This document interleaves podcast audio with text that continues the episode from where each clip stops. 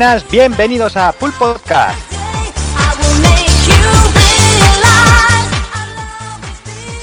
Bienvenidos a un programa más, programa 169, el séptimo de la tercera temporada. Y bueno, hemos estado aquí unas largas vacaciones, aunque había gente que ha aprovechado el tiempo para, para viciar ahí y enseñar Twitch. Y bueno, voy a ir empezando a ver a pasar lista. Eh, muy buenas, Taco Kun. Muy buenas, ¿cómo estamos? No me he dado por aludido en absoluto, ¿eh? ¿No? No, no, que va. ¿Cómo estamos? Bien, aquí vamos, aquí ya arrancando ya todo un poco de nuevo. Bueno, pues yo más o menos lo mismo. Ya en esta nueva nueva normalidad y aguantando hasta que nos confinen de nuevo. Eso, pero no van a confinar Será- falta billetes, pero Sí, pero bueno. de casa al trabajo a casa. Has visto en Francia, ¿no? Que ya los niños vuelven a casa más rápido de lo que han vuelto al cole. Oye, en Andalucía creo que el primer día ya, la primera semana ya han confinado varios colegios ya. Ahí, pues, Pues- vamos, Pues a eso vamos de cabeza, así que a esperarlo y capearlo. ¿qué vamos a hacer? Pero bueno, vamos a seguir saludando aquí al personal. Saludos a son chama, muy buenas. Muy buenas, Jordi, compañeros. Yo tenía ganas de. Ya ves que tenía ganas de reunirme ya aquí con todos y, y charlar un ratito de, de videojuegos y olvidarnos un poco de, de, de lo que se nos viene encima otra vez. que no, no tengo ganas, tío. Ah, pues tú, tú este año habrás estado muy solo, ¿no? Joder, me cago la puta. Es- Esta isla no, no, no ha visto un guiri, pero vamos, uno con pasta ni medio. Pero bueno, se, se, se, se, palía un poquito así viendo, viendo aquí a- al fenómeno este jugando en Twitch y, y, y dándole ca- cañita a la consola y terminando proyectos muy chulos, la verdad. Y con ganitas de, de hablar un poquito de, de todo lo que ha habido. De la Gamescom, que ha sido, ha sido un poco una mierda. A- a la- feriote, feriote. Ya venía siendo una mierda años anteriores, este año vamos, no, no iba a ser menos. Joder, Pero y eso, eso que estaban todos los alemanes ese- este año allí, tío, no estaban. No, pero ha sido de dos horas la mierda. Chungo, tío. Pues venga, déjame que salga el señor Evil, ya que está por aquí también. Muy buenas, Evil. Ya que está rajando ahí, interrumpiendo como siempre. Aquí estamos, aquí todavía. estamos, aquí estamos, muy buena. Nada, Total. aquí con, con las aventuras twitcheras con Juanan, aunque me silencie el- para que no suba el Peggy más 18 con mis rabiadas, pero bueno, es lo que hay, tío. Hostia, era, era, era, pasilla. Era impagable escucharle, ¿eh? Sí, claro, O ahí. sea, Vaya me robo, tenía- vaya robo. Me tenía los tímpanos sangrando. ¿Pero qué haces, hijo de la gran puta? No, eso no, no, no, no vayas ahí, no vayas. Me más, me Le, le he dado, le, le he dado iba con lag, le he dado iba con lag, pero tío. hacía, me hacía unos lagazos que de repente tenía yo el balón y de repente Juanan estaba chutando. Y digo, bueno. Pero hubo justicia poética y, y ga- y gané el partido de Japón con, con el gol que no había metido con la catapulta infernal. O sea que fue por la eh. caña. Sí, sí, acabó, acabó por todo lo alto. Corner, gol con catapulta, tío. Y si juegan, si tienes ganas de escucharlo, échale un Mario Kart. Sí, un Mario Kart es peor. Lo peor lo peor. Bueno, lo que, pasa, lo que pasa es que en un Mario Kart creo que no tengo huevos de ganarle. bueno, pero una concha azul a tiempo siempre. Concha- una- un Sí, concha- sí, sí. Pero igualmente, eh, aunque no ganes, siempre puedes putear, puedes hacer un falguis de esto, sí. Exacto. Por eso no juego a ese juego, porque seguramente mataría a alguien, tío. ya ves, ya digo yo que sí. Espero que te lo hayas bajado, eh, que ya han puesto los nuevos. Me lo bajé, me lo bajé, pero es que es un juego de esos que yo sé que voy a rabiar mucho. Y me voy a cagar en los muertos de alguien, tío. Pues venga, sigo con el señor Rafa Valencia, muy buenas. ¿Qué tal Jordi? ¿Qué tal? ¿Cómo estáis amigos? Pues yo, mira, estoy como en un- en- volviendo a grabar y estoy como en un día de la marmota, porque siempre que grabamos, que ya es mes tras mes, no hablamos de que lo que vendrá el mes que viene, entonces ya sí que sí, sabremos un montón de cosas, precios de consolas, juegos nuevos, y estamos aquí otro vez más, nos, nos hemos comido una mierda, pero bastante gorda en cuanto a anuncios. Pero por lo menos hemos jugado a cosas, ya está Subasa por aquí, hemos viciado al Falcais el fenómeno del verano, y bueno, vamos a ver si lo comentamos un poco todo. ¿Cómo está la cosa por ahí, por tu zona? ¿Hay, ¿Han habido guiri o no ha habido guiri? No, no, no, esto está, esto es gloria bendita, estamos... Es cierto, de puta madre, ¿no? Exacto, o sea, estamos viendo cómo está la cosa por, por la meseta central, eh, Aragón y demás, nosotros estamos aquí en la gloria, así que quedaros cada uno en vuestra puta casa, Ay. cabrones. Como tiene que ser. Y bueno, y terminamos, señor Hazard. Muy buenas, Hazard. Pues muy bien, aquí estamos. bueno, he tenido, pues nada, he aprovechado las tres semanas que, que he tenido para, para estar en cuarentena en casa, porque. Joder, Pues sí, pero si tú estás, es tu estado natural estar en cuarentena. Joder, ojalá, o- ojalá. Hombre, eh, sí, vale, estoy encerrado en un cubículo de un metro cuadrado. Pero ese cubículo de un metro cuadrado en el que estoy encerrado todo el día es una furgoneta. O sea, voy de un lado para otro. Puto asco. Ya, a mí me gustaría pues los dos metros y medio por dos metros y medio que tengo. O menos, yo que sé, eh, lo que sea. Pero bien, bastante bien. Ahí disfrutando de algún jueguecito y, y nada Dando fotos. echando fotos. El juego ese de, de simulación de fotos de aviones está de puta madre. El Google, el Google Google Maps, Maps. Google Maps de consola. Maps, tío, Sí, vaya tela. No, hablaremos de él un poquillo. Bueno, pues nada, yo antes de, comenzar, eh, nada, solo quería decir que, este va a ser mi último full podcast. que voy a, lo dejo aquí. No por nada, no quiero ni, drama ni tontería, vamos, porque simplemente es agotamiento, eh, falta de tiempo y siento que no, no, no puedo dar lo que, lo que hay que dar. Y para estar aquí haciendo, haciendo poca cosa, prefiero, prefiero hacer un paso al lado, seguir estando por ahí, como siempre, vigilando ojo a visor. Pero, pero bueno, quiero dejarle aquí el, el panorama la batuta a Takokun, a Juanan. Ahí los tienes, que te pelees tú con ellos. Y ahí, y ahí te queda el panorama, vamos. Eh, pero eh, esto no iba de que había que quitarle el logo de la espalda o algo de eso. ¿Cómo iba eso? ¿A fuego o cómo? Fuego o cuchillo. Iba a decir una cosa, pero te vas a subir el Peggy a más 22. Nada, lo, lo que Jordi no sabe es que esto es como lo de Messi, ¿sabes? O sea. Se Cláusula, queda. se va, se queda, se va, se, queda. Bueno. Se queda, se queda. Pero yo quiero hacer un de esos que pilla pasta, coño. Ya. Estoy más Joder, jodido. pues. Nada, simplemente eso. Nada, simplemente agotamiento. Iré, iré viniendo de vez en cuando. Nada, que no pero, pero te, invitaba a rascarme los. Ahí, ahí viene. Este juego me interesa, vengo. Claro, claro. O me interesa meterme con alguien, y eso también mola. Exacto. Claro. Claro. Pues siempre. Hostia, tengo ganas de meterme con, con Takokun o con, o con Sound. Pues, prepárate, si te metes conmigo te doy, eh. Ya verás. ¿Tú qué vas a Eh, dar? menos, menos, eh, Hombre, igual, igual cuando vuelvas ha crecido un poco ya. Eso puede ser. No, Si va a dar a dar ya- el estirón. Yo ya he crecido, cabrón. Y te has tenido que esperar al, capítulo 169. 69. Claro. Por los buenos números. tiene que ser. Exactamente, exactamente.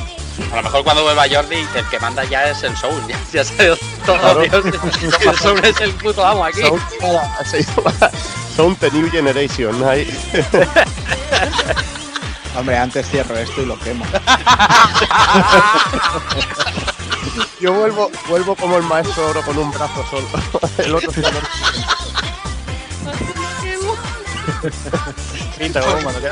Te vienes yo- conmigo dentro, cabrón. Y ya no voy a decir nada más, cortas tu a los huevos, ¿eh? Ahí. Bueno, pues nada, chavales, pues hechas las presentaciones y ya que Cero no quiere trabajar mucho hoy, ya está en plan a toro vencido. eh, para lo que me queda en el convento me cago dentro, ¿no?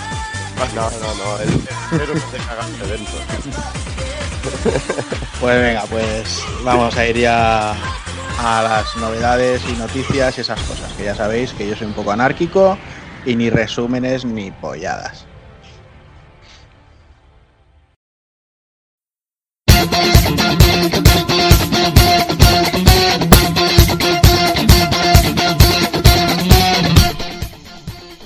Venga, pues arrancamos un poco las noticias con ese maravilloso evento de apertura de la Gamescom 2020 que estuvimos siguiendo en el canal de Twitch. Un evento que duró dos horas y pese a que no tuvo a gente charlando por ahí prácticamente, o sea, se nos hizo más largo que ningún evento que haya visto en mi puñetera vida. O sea, fue como, yo qué sé, como hacer tres Gamescom seguidas.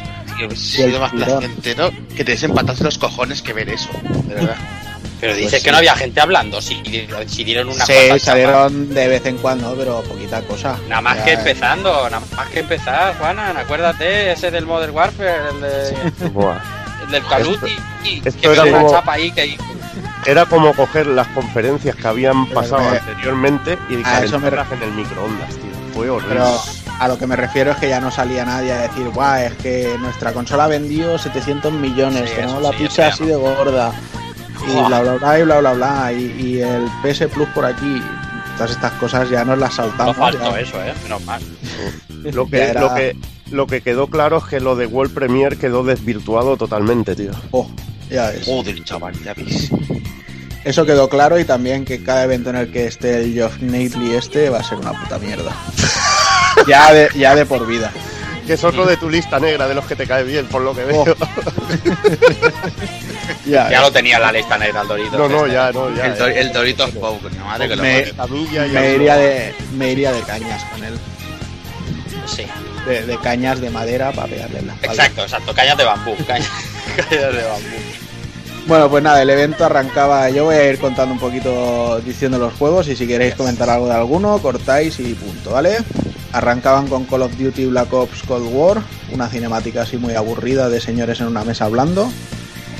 Luego pusieron Unknown 9 Awakening, un juego que de no ser porque solo vimos una cinemática podríamos decir que pintaba bien, o sea, fue en plan, bueno, no sabemos qué es ni qué va a ser, pero bueno, al menos el concepto y el estilo de la CG estaba chulo. Ya es Las- más que ya es más que lo que hemos visto de Metroid 4, por ejemplo, ¿no? Por la nota de prensa que mandaban casi a Isopacto, es cabronazlo, como la sueltas, ¿eh? No, ya es Eh, que me parto el culo, tío. ¿Cómo me te... Por la, la nota del- de, de prensa de la No 9 se entiende que es un producto transmedia que va a ser libro, juego y serie quizá.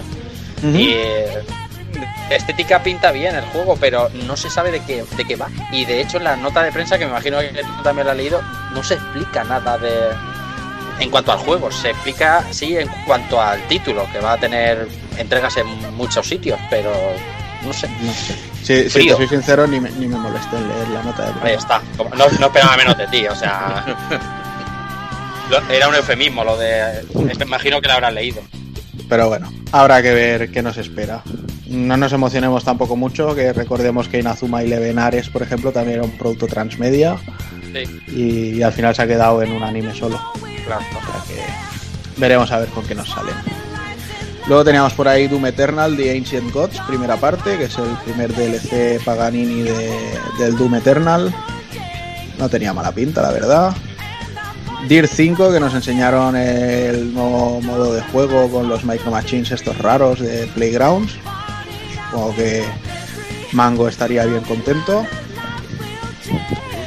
Teníamos por ahí un nuevo tráiler de Scarlet Nexus, el juego nuevo de Bandai Namco. Yo sigo viendo que no sé por dónde cogerlo esto, y menos No, es después de haber tío. probado el, el, el Code Vein, Code Geass me iba a salir ahora.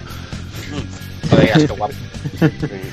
No sé, no sé por dónde vamos a coger este juego, tampoco lo que es la acción no me pareció muy fluida, pero bueno, si es un juego que todavía tienen que pulir, veremos a ver. Esperaremos porque al menos si tuviera que elegir algo así un poco a ciegas, creo que elegiría este de, de todo lo que tiene que llegar ahora mismo.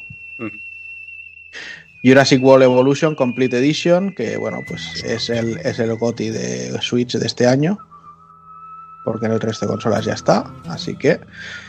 Luego teníamos Dragon Age, que ole sus huevos toreros, que después de... ¿Cuántos años van ya? ¿Tres? ¿Cuatro? De haber dicho que estaban trabajando en un Dragon Age.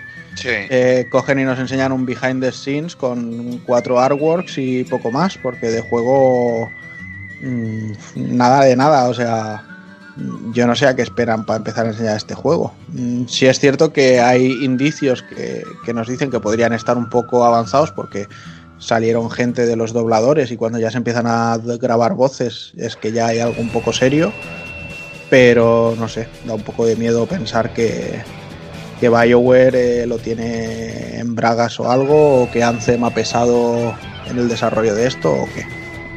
No sé, no sé qué pensáis vosotros, pero a mí me dejó un poco mosca.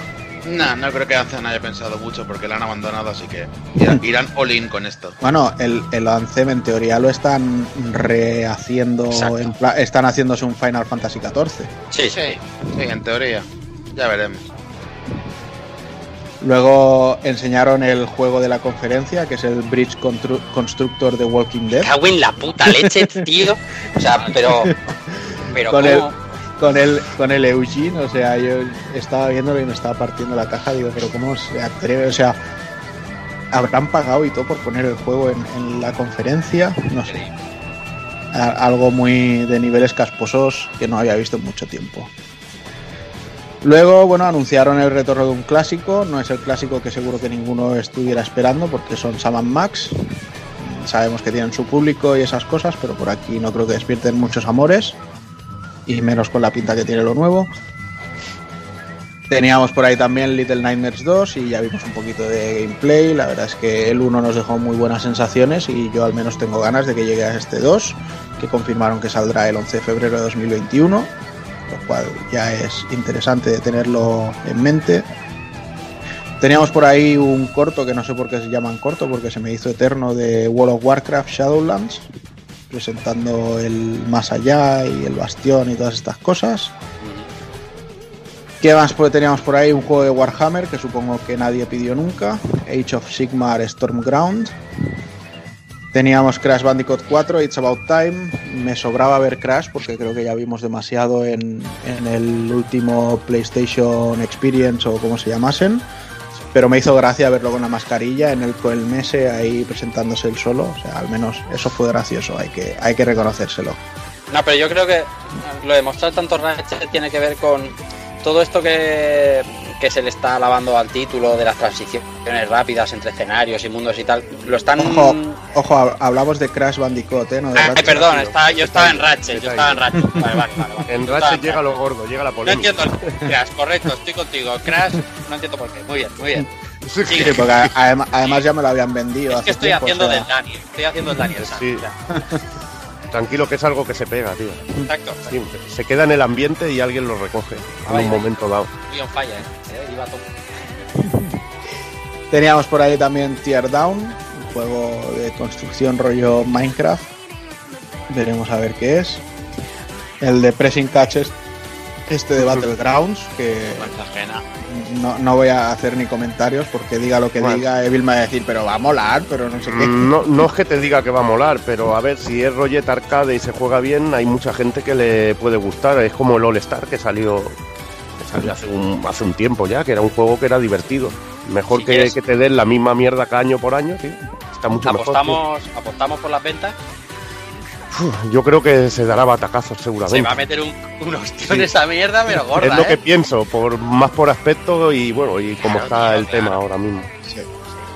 Lo malo es que luego 2K dirá, bueno, pues canceló el próximo Bioshock que me ha ido muy mal con el Pressing A Catch. tomar por culo. este. Ya ves. Efectos colaterales. En fin, uno que sí que le puso el prepucio un poco loco al señor Evil fue Star Wars Squadrons. Sí, hombre, eso me mola mucho. Es como un Xbox con Star Wars. Pues la mezcla para mí buena. Lo único que me da miedo es Electronic Arts y ya está. Es lo que hay. A ti y a todo el mundo. De hecho, la gente, la gente no está muy contenta con lo próximo que tenemos de EA, que es los Sims 4 Star Wars Viaje a Batú. O sea, parece que por un lado los fans de Star Wars no quieren esto, por otro lado los jugadores de los Sims tampoco quieren esto. O sea, es como que no han acertado con nadie. No sé, miras cualquier foro y, y todo son polémicas y quejas. O sea, no, no entiendo eh, el, movimiento de, de mercado que han hecho. Vosotros tampoco, por lo que veo. No, no, no, es No, que, es que no, merece no, la pena, tío. Es que no merece la pena, tío. silencio, silencio ahí. Venga, pues luego teníamos por ahí lo nuevo de Anapurna, que es el 12 Minutes este, que ya habíamos visto algún tráiler anteriormente y Sí. anunciaron pues que habrá gente muy chachi de actores americanos doblando el juego. Cosa que nos da un poquito igual. Teníamos otro que se está haciendo muy pesado, que es el Godfall. Mira, mira que me Ya apetece probarlo cuando esté y tal, pero es que mm, para ponerme un vídeo de que llevas la armadura de la mosca, o sea, no es necesario. Enséñame un tráiler con cara y ojos de la historia. 15 segundos, tío. así, sí, sí. mucho. Sí, sí. O sea, ponme ya un tráiler de la historia, que vea las cinemáticas, las transiciones y esas cosas. Que no sé. En fin. Luego teníamos por ahí también Override 2 Super Match League. Otro que tiene su público, en el que yo no estoy. Mafia Definitive Edition, la verdad es que se ve de escándalo, aunque tampoco es un título que a mí me llama especialmente la atención, pero se nota que hay, El trabajo. hay, mu- hay mucho mimo aquí metido. Sí, parece que lo están haciendo los que hicieron el Mafia 3 y dicen que está lleno de... De bugs. de bugs, eh. Bueno, Puedes meter a 300 en una cabina. Luego enseñaron también Lemnis Gate, que bueno, lo vendían como un emocionante shooter de estrategia en plan volver tiempos y no sé qué historias o que tenías unos tiempos raros, pero a mí me llamó la atención cero, o sea, tanto como ir al médico, así que. Teníamos también por ahí Lego Star Wars de Skywalker Saga, más de lo mismo, o sea, no sorprende a nadie, pero siempre son a menos para, para la gente que le molen así, con el sentido del humor tan, tan gamberrete que tienen. Struggling, que salía esa misma noche y me parece algo tan grotesco y tan que dices, no sé, es como es, es como el feto de Basket Case eh, protagonizando un videojuego. a mí me recordó el capítulo de Ricky Morty en el que todo el mundo se convierte en una masa morfa, tío. pues sí, pues no, no va así. desencaminado. Le añades muchos dientes y no va desencaminado. Sí. Luego teníamos por ahí también Age of Empires 3 Definitive Edition, que llega el 15 de octubre, o sea que está ya bien cerquita. Eh, Fall Guys, que presentó su segunda temporada con nuevas pruebas y nuevos trajes y cosas así, o sea, Muy pesados Eh. toda la conferencia con eso, ¿eh? O sea, pero muy pesados. Bueno, os vamos a enseñar la segunda temporada de Fall Guys desde el Sí. cada Sí, cinco sí. minutos. Oye, que lo de la temporada del Fall Guys es hoy, ¿eh? Que lo... Oh, qué pesados que sí que es el juego de moda, pero hostia. No, pero es que imagínatelo, es que si no llegan a hacer eso la gente se va de esa No, no, totalmente, totalmente. O sea, que- sí, sí, era, si era- lo ponen un re- en el primer minuto, en el segundo, eso es un, Sí, sí. una caída Era- era un reclamo completamente justificado. Sí. A ver, yo tengo ganas de probar esa segunda temporada, ¿eh? yo me lo estoy pasando muy bien con, Sí. con la primera. Luego teníamos por ahí también Chorus, un juego de naves así nuevecito, no sé, no tiene mala pinta, pero tampoco nada que llame la atención. Medal of Honor Above and Beyond, Respawn, que se vienen con un nuevo Medal of Honor que es para las Oculus Rift, ¿era? Sí, ¿no? Sí. Sí, siempre me lío con los nombres de la caja. Se veía bastante feote, todo hay que decirlo, o al menos a mí me dio esa impresión. Y interés cero. Mm. Spellbreak, Chapa, chapa. Chapa, chapa de las cerdas. Bueno, Chapa, aparte de que las Oculus me parece que, va- que, que si no... Bueno, tienes que tener cuenta de Facebook. de- Obligatoria. Obligatoria para, para poder usarlas. Sí, No sé cuándo, no sé si dentro de un par de años. Bueno, es dentro de que cabe es normal, o sea, hoy ganan dinero con el Big Data.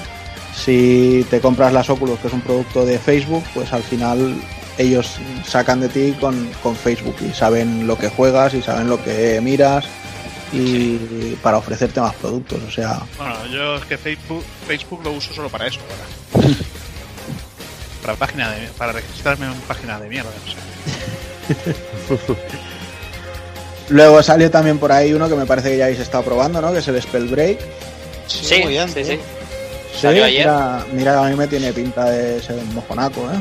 No, eh, o sea, de primera sí que es verdad que parece un poco un, un poco una mierda, pero luego artísticamente y cómo te mueves y los combates no está nada mal. Es, al final es rollo castear los poderes y te acabas convirtiendo el símil sería como Avatar la leyenda de Anne, pues algo parecido.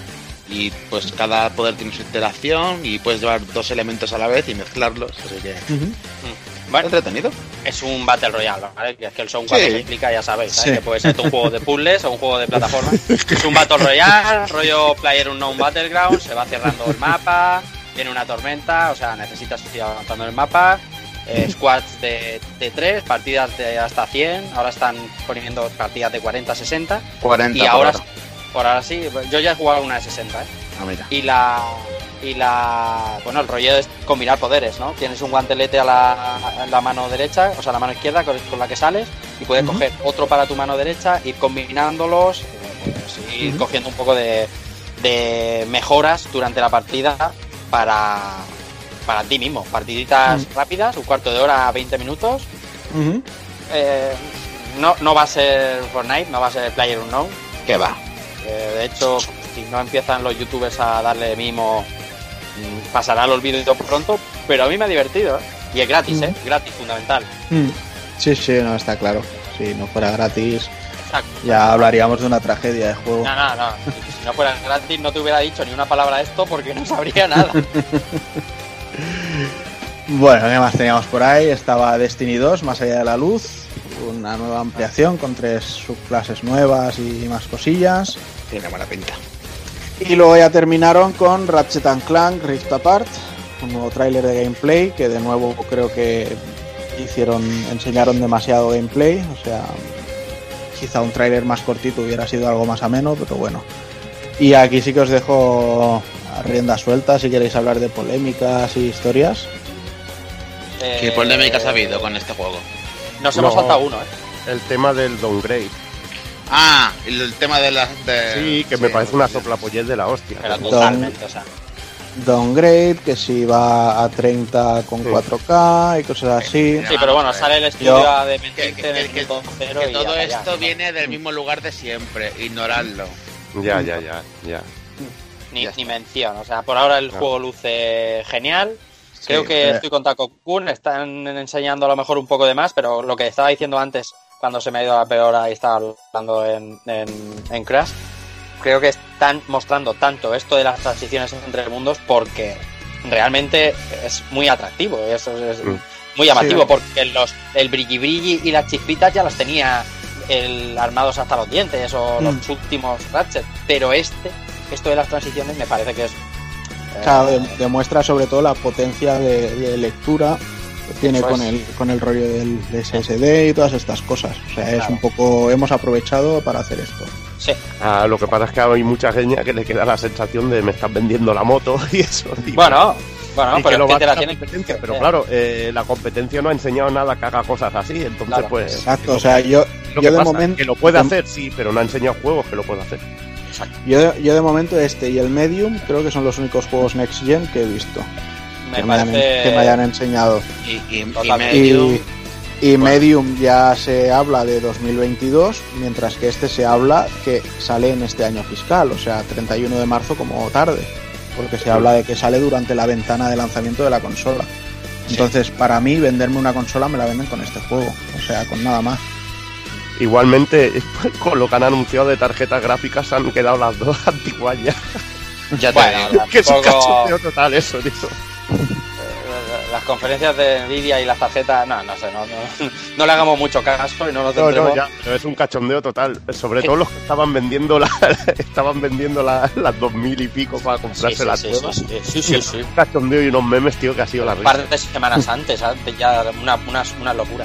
Estaba diciendo que creo que nos hemos saltado uno, no por el juego en sí, porque me ha chuflado. Y si lo has dicho, perdóname, pero no te he escuchado. El Surgeon Dan, el Surgeon. Ah, lo hemos, lo hemos saltado, sí. Simulator Es, 2. es- pero más que nada porque aparece Doc, aparece Doc Sí. de, de Back to the Future, en un, así como le gusta a Geoff Knightley, ¿no? Como muy flipadete todo, aparece, Con aparece los Doc Brown, de fuego, Exacto, exacto. va a llegar aquí en el DeLorean. aparece Doc Brown y dice, bueno, algo, yo qué sé, eh, eh, algo con respe- respecto a de Regreso al Futuro. Y sale el Surgeon Simulator 2, que es un, un juego de hacer el subnormal, con, es un operando, opera- operando mal. Y, y no, no lo entiendo. ¿Para qué sacas a, a, a Elmer Brown para hacer esta mierda? No lo entiendo. Es que no sé, no saben ni... Sí, sí, te quedas un poco destruido con eso. Bueno, era para hacer memes y cachondeo. Sí, Tío, pero- sí, otra cosa. Pero, pero pierde credibilidad al final el Geoff Knightley y, todas, y todo lo que le rodea. Porque cuando te convoque otra vez para... Bueno, nosotros lo vamos a ver porque eh, nos mola todo esto y tal. Pero al público más generalista, cuando te convoque otra vez para ver su... Esto de diciembre de Games Awards. los Game Awards, exacto. de Games Awards. Y, y vas a decir... Y te va a vender la moto, ¿no? Porque va a estar vendiéndote la burra dos semanas como ha estado haciendo con la Gamescom. Pero tú pierdes... Él pierde credibilidad cuando, cuando hace una presentación como esta. Y creo, y creo que nos hemos saltado otra cosa que era lo de Turrican, ¿no? Ahí era. Sí, Turrican. Sí. Lo de Turrican, que es de lo que, que- que- Bueno, me moló y es en sí un recopilatorio. Bueno, me moló que se anunciara. Y, y bueno, ibas a hablar, Juanan, de algo fuera de conferencia y eso. No, no tenía pensado comentar Bueno, nada, porque, pero si eh, quieres. Enseñaron el, enseñaron el Monster World 4 y fue un poquito bajón. Fue un poquito Pues sí. bajón porque está muy a medias. Muy a medias y el estilo no me mola, sobre todo después de jugar al Monster Boy o, o Dragon's Trap, este remake que es muy esperado porque, bueno, muy esperado por los cegueros, porque quien ha jugado este juego sabe que tiene un potencial de, de la hostia. Es uno de los mejores, de, de los mejores Wonder Boy que hay. Y al ver el tráiler este, que está metido el, el equipo original, buena parte de, bueno, o una parte del equipo original que lo desarrolló, te da un poquito de bajona, porque se ve un juego, pero muy a media, muy a media. Totalmente. Es que tiene una pinta un poco malucha. Y mira, y mira que es un juego que, ya te digo, que, que tiene un potencial increíble para hacer un remake que, que, que fuera molón. Incluso ¿Tiene yo hubiera una- 4 no? para el año que viene. Pero yo creo que se, yo creo que, que se va a estirar para, se va a estirar un poquito porque es que se ve muy verde. Si han, igual depende de lo que hayan enseñado, pero se ve muy muy muy verde. Sí, y que igual con el feedback que han recibido dicen, oye, chacho, vamos a hacer un repensamiento y, Mm. Vamos a y hacer un reenfocarlo ahora que estamos a tiempo. Vamos a hacer un Blue Stained, a llamar a alguien que, que nos pegue una manita y, y que mejore esto. Bueno, pues si no queréis comentar nada más sobre la Gamescom, pasamos a la siguiente, que la tenemos como el tercer War Table que se hizo del Avengers The Game, justo con su lanzamiento, un par de días antes, y anunciaron el primer personaje post lanzamiento que llegará en octubre y es Kate Bishop. Entiendo que mucha gente no la conoce, es bastante normal, no es, no es un personaje muy, muy conocido, pero es eh, la pupilo, por así decirlo, de, Ojo de Halcón, ¿vale? Y tiene una serie de cómics muy, muy buena, la verdad, de, de Fraction y, Aja, en la que es toda la relación entre, entre ambos. Entonces, el primer arco argumental de descarga, que recordemos es todo gratuito, tanto los arcos argumentales como los personajes, eh, va a estar enfocado en que Ojo de Halcón ha desaparecido en una misión y Kate Bishop va a buscarlo y entonces nos llegará una parte de esa historia y el personaje en octubre. En noviembre nos llegará el desenlace y también llegará Ojo de Halcón como personaje jugable. Y eh, iban a presentar a otro personaje más, pero bueno, por el motivo del reciente fallecimiento de, de Chadwick Boseman, pues han decidido guardarse este otro anuncio, pues parece que iban a presentar tanto a Pantera Negra como las implicaciones que podía tener Wakanda dentro del juego. Entonces, pues nada, hicieron un momentito de silencio y pidieron que la gente lo entendiera y ya está. También se ha comentado que la beta ha sido la beta más descargada de, de toda la historia en PlayStation, que no es moco de pavo. Y bueno, viendo estos dos personajes, lo que parece que gana bastante validez es el listado que se había filtrado de, personajes que, iban a llegar, al menos durante estos primeros meses, al juego. Ya que el listado nos trae a Ant-Man, que ya lo habían enseñado en, en los primeros trailers, en una cinemática al menos, a Black Panther, que como decimos se lo tuvieron que guardar esta vez, la Capitana Marvel, eh, en el propio juego hay algún guiño, el Doctor Extraño, Halcón y Winter Soldier, que supongo que llegarán coincidiendo con la serie de Disney Plus, Kate Bishop, como ya hemos dicho, Marvel, que es el primer Capitán Marvel, eh, Mockingbird, que es pájaro burlón, es una, un agente de S.H.I.E.L.D. y tiene también relación con, con Ojo de Halcón.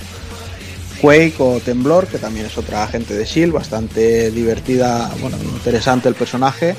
Y bueno, supongo que también muy enlazada a la, a la serie de, de agentes de S.H.I.E.L.D. Exacto. La Bruja Escarlata, el primer mutante que vamos a ver unirse al plantel. Eh, She-Hulk, o Hulka como la conocemos en España, que me hace mucha gracia la gente que a motivos de la serie que están desarrollando dice, ¿por qué ahora todo tiene que tener una versión femenina y tiene que haber una Hulka? Pues, pues no lo sé, y- y- igual está ahí desde los años De los 70. 70, ¿no? A lo mejor es de Bueno, los ah. 70. Pero bueno, le podemos preguntar a Stan Lee. Ah, no, no podemos preguntarle ya. En fin. Tendremos por ahí también en teoría la visión, que con, con la bruja escarlata también estrenan una serie en Disney Plus, que es eh, WandaVision, eh, Máquina de Guerra y la avispa. Y en teoría, pues eso sería el plantel de personajes que de saque van a ir llegando al juego. Recordemos que normalmente van a llegar con misiones propias, algún arco argumental y que además en la versión de PlayStation estará Spider-Man, que se decía que sería para principios de año. Lo cual, dicho eso y lo poco que he probado el juego y el buen sabor que de boca me está dejando, pues me tiene completamente emocionado. Y nada, si no queréis añadir nada a esta noticia, aquí sí que voy a tirar la patata caliente al centro y quien quiera comentar un poquito sobre la gran batalla campal que se ha desatado este mes con Apple versus Epic, Epic versus Apple. ¿Qué os parece? Clash of Super Heroes. Que se despellejen y se maten. ¿Qué os, qué parece todo este puterío? Es que Ah. el usuario no tendría que estar metido en estas mierdas. Que se lo Pero guarde el usuario no está, el usuario no está metido. El usuario no Bueno, está eh, eh, eh, el usuario será afectado en todo caso. Eso sí, eso sí. No está, no forma parte, forma, Exacto, forma parte porque- del daño. Porque ni Apple ni, ni Epic te han pedido opinión. Pero bueno. Exacto.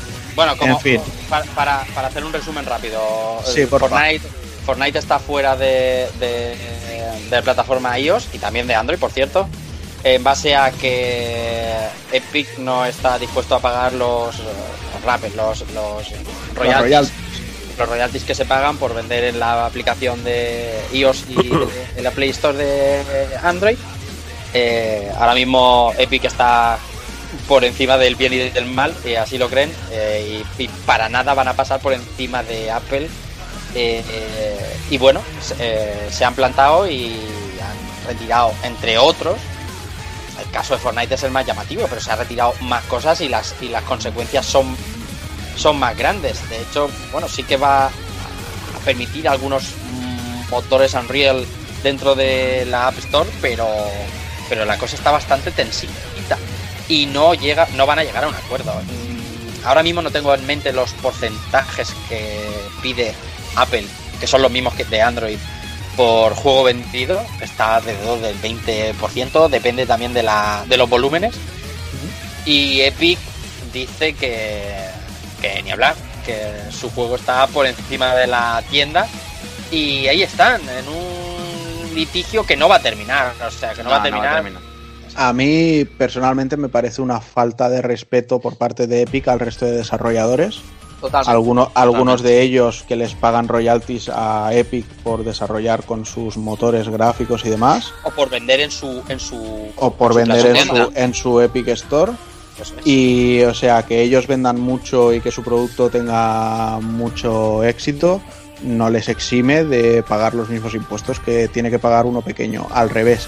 O sea, al pequeño le cuesta sudor y sangre poder pagarlo y para Epic solo es calderilla. O sea, solo es decir, queremos más y más y más millones en los bolsillos de los inversores y me parece una falta de respeto. Y, Claro. Y el, ca- y el cachondeo ya con el vídeo de Apple, de no, Ridley Scott, ya me parece, o sea... más, un poco casualidad eh un poco Sí, sí. casualidad Sí, Pero- o sea, casualidadísima porque lo- no, no es que lo tuvieran ya preparado para poder lanzarlo a tiempo, porque imagino que ese vídeo en cinco minutos no lo haces. exacto además es en plan, únete a la causa, apóyanos. Y tú, Sí. que, que te den por Bueno, culo, te voy a apoyar. Aquí- es que se unen más factores incluso. Yo estoy con, con lo que ha dicho Takokun al 100%, porque Epic hace no tantos años, eh, hablaré de 5 años, estaba comiéndose una puñetera mierda, aparte de vender Unreal 4 a todo el mundo, en cuanto a desarrolladora de juegos era Paragon, eh, o sea, vaya, para estaban comiendo comiendo un fiasco, ¿no?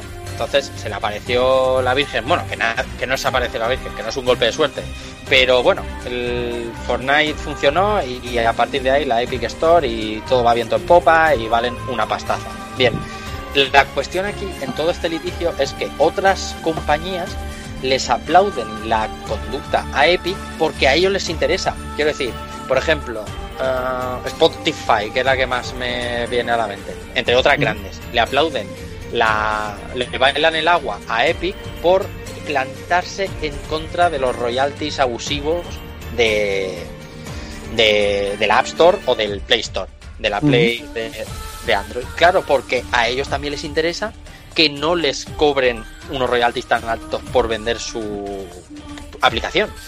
Mm. ¿Sabes? Es un poco la pescadilla se muerde la cola. la- bueno, la- yo, lo, yo, yo la verdad es que con lo de... Con lo de...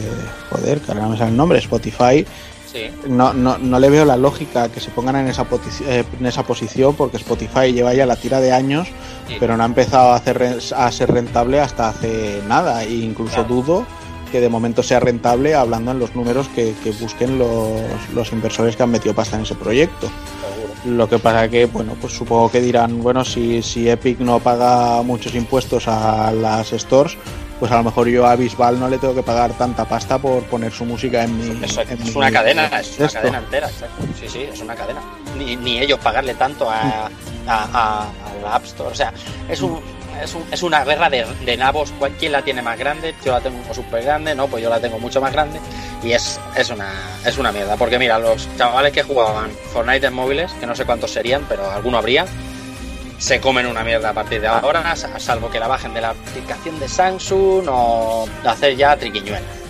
Una, una mierda los monopolios, eh, lo sabemos bien. Pues sí. Pero bueno, veremos porque esa historia no parece que vaya a acabar. Y mucho No. menos que vaya a acabar bien. No, bien no va a acabar. Una que sí que ha acabado bien es un Kickstarter. Bueno, ha acabado bien. O sea, sobre todo para los desarrolladores que son los que han pedido la pasta ya. Luego ya veremos para los usuarios si acaba en tragedia o acaba bien. Y es el Kickstarter de los creadores de Suicoden, que ni siquiera me acuerdo del nombre del juego, y Chronicle o algo así. Eh, aquí os dejo a vosotros que os explayéis si queréis contarnos algo de, de lo que os yo- ha parecido este único que juego y os recuerdo- ha transmitido. Lo que recuerdo es que dijiste a nivel gráfico que te gustaba más que los topar, ¿no? Sí, tanto. A mí sí, a mí desde luego sí.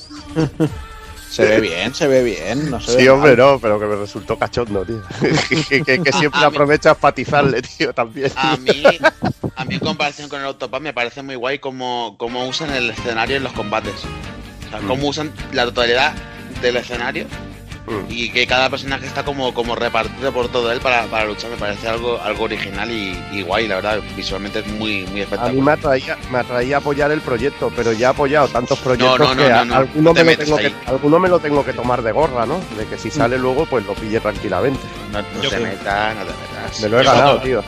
Cuando vi, el pro- cuando vi el proyecto digo, ya, ya, ya había sobrepasado y todo, digo, ¿para qué coño voy a, sobre- a poner pasta para el juego que ya está financiado y lleva casi el doble ya? Yo ya he Claro. financiado unos cuantos y mi cupo ya está más que Esta, cumplido. esta vez lo vais a disfrutar porque lo vais a tener antes que los backers, lo vais a tener más barato que los backers. Y, y, y, nos vaya- y, lo vamos, y lo vamos a tener completo Exacto. el primer día. Y, te vas a, no te, y no te Exacto. vas a sentir tan gilipollas, ¿no? Hablando Eso es, exacto. Yo no lo Bueno. podría haber dicho mejor. Oye, pero. Pero es que yo no, bueno, cuando haces algo así, pues mira.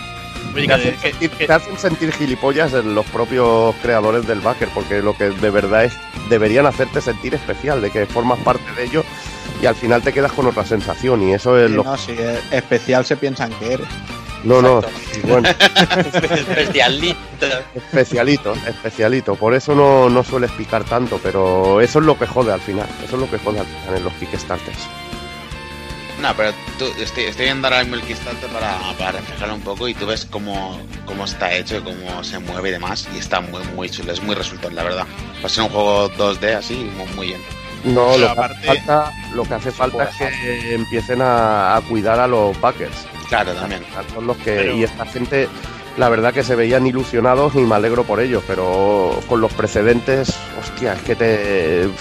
Ya te cuesta, ¿no? Meterte en Es que yo no entiendo ni cómo lo planteáis después de todo lo que ha pasado. O sea, ya de primeros no lo entiendo, pero ahora con todo lo que os ha pasado, Mm. que, que os han dado por arriba, por abajo, izquierda y derecha, plantearos poner pasta en un proyecto.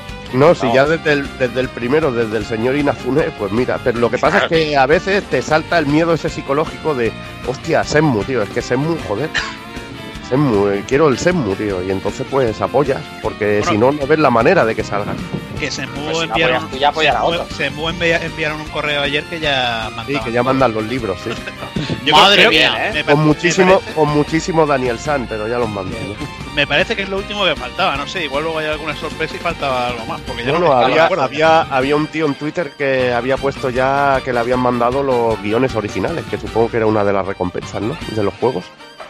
La historia de Akira. Los originales los tendrían desde el 95, por lo menos. Sí, sí, pero era una de las recompensas para las de estos más bestias. Sí, pero había que llevarlo a correos, tío. Están en papel de la O SEO. reescribirlo otra Ya vez. te digo, ya te digo.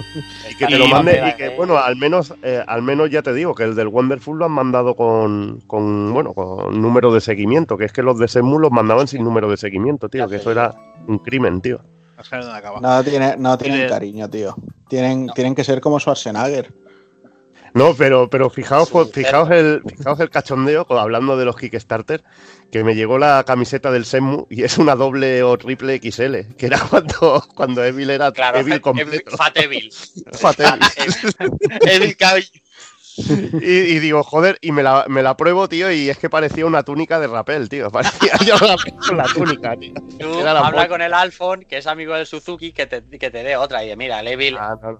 Bueno, el bueno, Evil ha eh, adelgazado que flipas. el Alfon, el Alfon, el ha llevado jamón y todo, o sea que eso lo puedo confesar Claro, yo. claro, eh. claro, claro, Muy- es muy claro. cabroncete. Otra cosa del Leiyud en este es, eh, me parece que también han ganado tanta pasta que van a sacar un spin-off o algo así. Sí, un, un juego paralelo o algo así, un, un companion game. Pues eso, eso claro. mola, de que al menos tienen ganas de hacer cosas, tío. Sí, pero, pero primero que hagan el juego. Tampoco Yo te van a decir que se van a poner una, una oficina en, en Yokohama, ¿no? Te, lo- tendrán que decir que a- lo van a gastar en algo. Bueno, lo- con Lo lo que no se sabe nada es de, lo que no se sabe nada es de Mr. Fucking Businessman, tío, desde los Kickstarter y todo Tranquilo. eso. No, se, coño, se fue con los de con, con los tíos estos del Strike un Bolt, Ujú. pero, pero no pero sé, no se sabe nada. más. Yo creo que ya nombre, Hace poco, es un han, nombre hace, poco, hace poco han anunciado otro Strike Bolt con una tía o algo así raro, con un personaje nuevo. pero yo Igual está. ah, que está maldito ya, tío. ese ya solo está para coger pasta, ya no le interesa nada más. Ya cogió la que necesitaba, tío. Si ya tiene toda la que quiere. ¿Para qué quiere más? Pues un poquito más, nunca es suficiente. Joder. Si quieres tener éxito en esta vida, nunca es suficiente. No, ah, yo, yo sé que el que mejor se monta los Kickstarters ha ido fuera ya del país, o sea que. Hostia, ahí sí que no te he seguido, ¿eh? Yo no tampoco, sé- ¿eh? no- Estoy aquí- pero estoy tampoco aquí sé si te dándole quiero la El seguir. Kickstarter se montaba aquí en España era un Borbón, tío, y se ha pirado. O sea que. Ah, yo pensaba-. Yo que pensaba que decías el que le timó con el con el juego de mesa al Optimus. Hostia, bueno, ese sí, ese también se lo montó bien, tío. el del HeroQuest. Madre, sí, sí, sí. ¿Eh? Pero a lo bestia, tío. Es que hay historia, hay para escribir, hay, ca- también. hay para escribir un libro, tío. Si salieran todas las historias de los Kickstarter, hay pa- para escribir un libro y bueno, tío. Poner pasta, poner pasta para los Un libro o un programa especial, pero venga, va. Venga, venga. Que si no, no dejamos de hablar de Kickstarters. Eh, teníamos otro evento más por ahí, aunque no era un evento de videojuegos propiamente dicho, el DC Fandom, donde pusieron trailers nuevos de algunas películas. Vimos el de Batman de, de Robert Pattinson, que la verdad es que dejó buen sabor de boca. Sobre todo, a, sobre, COVID. sobre, todo, sobre todo a él, que algo le ha entrado por la boca, que ha pillado el COVID. Exactamente. Vale. Joder, macho. Si es que se, se pone, se pone mal la Venga. mascarilla, se, se la pone de nariz para arriba y es de nariz para abajo. claro, pero es que en, en Batman Coño, Pero se ha bueno. pillado COVID hasta T-Rock, tío. Me cago en Dios. Y- eh, de Rock y su familia, ¿eh? O sea, Sí. dos de los hijos, creo, y la Ahí mujer. está. Joder. Pues nada, en Y cualquier Neymar, caso, y Neymar también. Que hay muchos ilustres Bueno, que lo están pillando. Neymar, Neymar es un super contagiador, ¿eh? O sea, Ya te digo, tío. Súper regateador y súper Neymar ahí en Ibiza habrá cogido clamidia, Ya ves, ya chaval. el COVID y ha todo cogido, ha falta. cogido Se lo pasó Soul, Neymar, seguro, tío. al Eh, que se lo pasó Neymar, Soul, tío. María, Neymar, María, ¿y cuál es el otro fiera fuera de serie que lo ha cogido en Ibiza? Hostia, no me acuerdo ahora. Soul Chama. Guau, No, no, pero no. Lo de Ibiza ha sido muy, muy, muy bestia, colega. A lo loco. Y luego le dicen a la mujer, no, es que le da un besico al Di María y me lo ha pegado él, ¿sabes? Claro. No besas ya, al pues, Di María ni aunque pues te como, como el pueblo este que salió el, el puticlub, que el- alguna de las chicas había dicho que lo había cogido y que hacían la prueba, pero claro, ¿quién se iba a presentar ahí a hacerse las pruebas? A ver, En fin, venga, va, que no hacemos más que dispersarnos. Eh, el DC Fandom. Dejamos a Robert Pattinson aparte y vamos con los juegos, que es lo que nos interesa. Tanto Warner Bros. Montreal como eh, Rocksteady presentaron sus nuevos juegos. El primero, el de Warner Bros., que es Gotham Knights, eh, que además nos deja un poco descolocados porque parece que no va a ser continuación del, del Arkham Gotham Knight, sino que va a ir un poco más por libre y nos plantea una jugabilidad en la que vamos a llevar a la Batfamilia, o sea, a Batgirl, a Robin, Nightwing eh, y Red Hood. ¿Ese quién es, tío? Red Hood es el segundo Robin, si no me equivoco.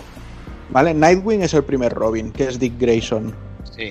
Luego está el, el segundo, que es el que mataron en Una muerte en la familia. pero que bueno, que luego con las aguas de Ras al Ghul y demás lo resucitaron. Y entonces el Robin que hay actualmente es Damian Wayne, que es el hijo de, Ese, de Batman, ese es. Ese es el que conozco yo, el, el, el, el hijo. que está un poquito ido de la olla. Y parece que ese va a ser el. Y Batgirl, si no me equivoco, es Bárbara Gordon, que es la, La hija de- Oráculo, la que era mm, paralítica. Así que. Entonces será no sé. antes o después. de- Pues no lo sé. No lo sé, la verdad. Pues pero- aparte el, el Nightwing me parece que salía ya, bueno, no sé si Salió- salió en algún momento, spoiler o no.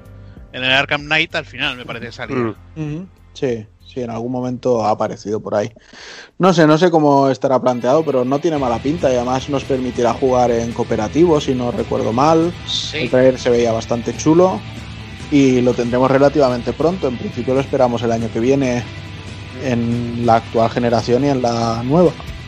Y, y la historia dicen, la historia dicen que está basada en, en la corte de los búhos. ¿es? Ah, exacto, sí, la, la, cor- eh, la corte o el tribunal de los búhos, según Que dicen que es buena esa historia. Sí, lo que pasa es que volvemos a lo mismo. El Tribunal de los Búhos sin Batman se me hace un poco raro, pero que bueno, que todo puede ser que una vez que ya esté el juego, o sea, que no hayamos visto a Batman todavía, no quiere decir que no vaya a estar ahí. O sea, igual en el trailer de lanzamiento te dicen ¡pum! y Batman aparece ahí para guiarlos a todos. Y, y ya está, así que no sé.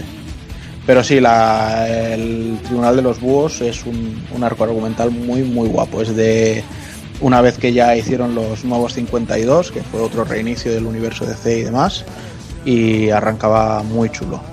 Pues menos mal que te entiendes de esto, que si no, Si puedes echarle una lectura, vale la pena. le pegaré. Y luego otro que nos han anunciado por ahí, que es el que está trabajando Rocksteady y que se rumorea que va a ser un Game as a Service como el Avengers. Es el juego de Suicide Squad, que parece que va a ir muy de la mano de la película, al menos en cuanto al planteamiento de personajes y demás. De momento hemos visto cuatro personajes, no sé si va a haber más, que son eh, Deadshot, el Rey Tiburón, eh, Harley Quinn y Capitán Boomerang. Que bueno, dos de ellos ya los vimos en, en la primera película de cine y los cuatro están en el plantel de personajes, pero bueno, es que el plantel de personajes de la nueva película parece que va a ser una locura de grande. Y con James Gunn ahí, pues solo espero cosas buenas. Y nada, de este sí que solo hemos visto una cinemática que termina con una versión Brainiac de, Superman, lo cual eh, le da la coletilla de Suicide Squad Kill de Justice League. Parece que vamos a tener una Liga de la Justicia poseída o algo así y los Suicide Squad van a tener que hacer de, de antihéroes Hmm. y arreglarlo todo un poco. Parece que está un poco difícil la cosa, ¿no? Matar a un dios ahí con, con héroes humanos. Va a estar ahí un poco. Bueno, ahí estará la gracia. Otras veces se las han apañado, ¿eh? O sea, no es tan... Al final te tiras un cuesto con Kryptonita y... y lo No, ya claro. Y le da alergia, tío. Se pone malo. Sí. Y la mafia también, o sea que... Tiene, tiene cosillas. Veremos. Eso del Suicide Squad, el Escuadrón Suicida, me da a mí que la gente no es lo que quería, aunque estaba ya muy, Sí. muy cacareado, ¿eh? pero creo que no es lo que quería la gente. A mí me, a mí me despierta mucho la curiosidad. Claro, ¿eh? pero es que a ti te va, tú estás en el ajo, o sea, Te tú mola estás en todo. el rollo. O sea, Es que a mí, no Venga. sé, salvo el nombre me parecen dos juegos iguales. Cuatro personajes por un lado y cuatro por otro. Una pregunta, con, total desconocimiento. ¿En el, suicide, en el Escuadrón Suicidio también está el Joker o no está? Eh, no, Vale.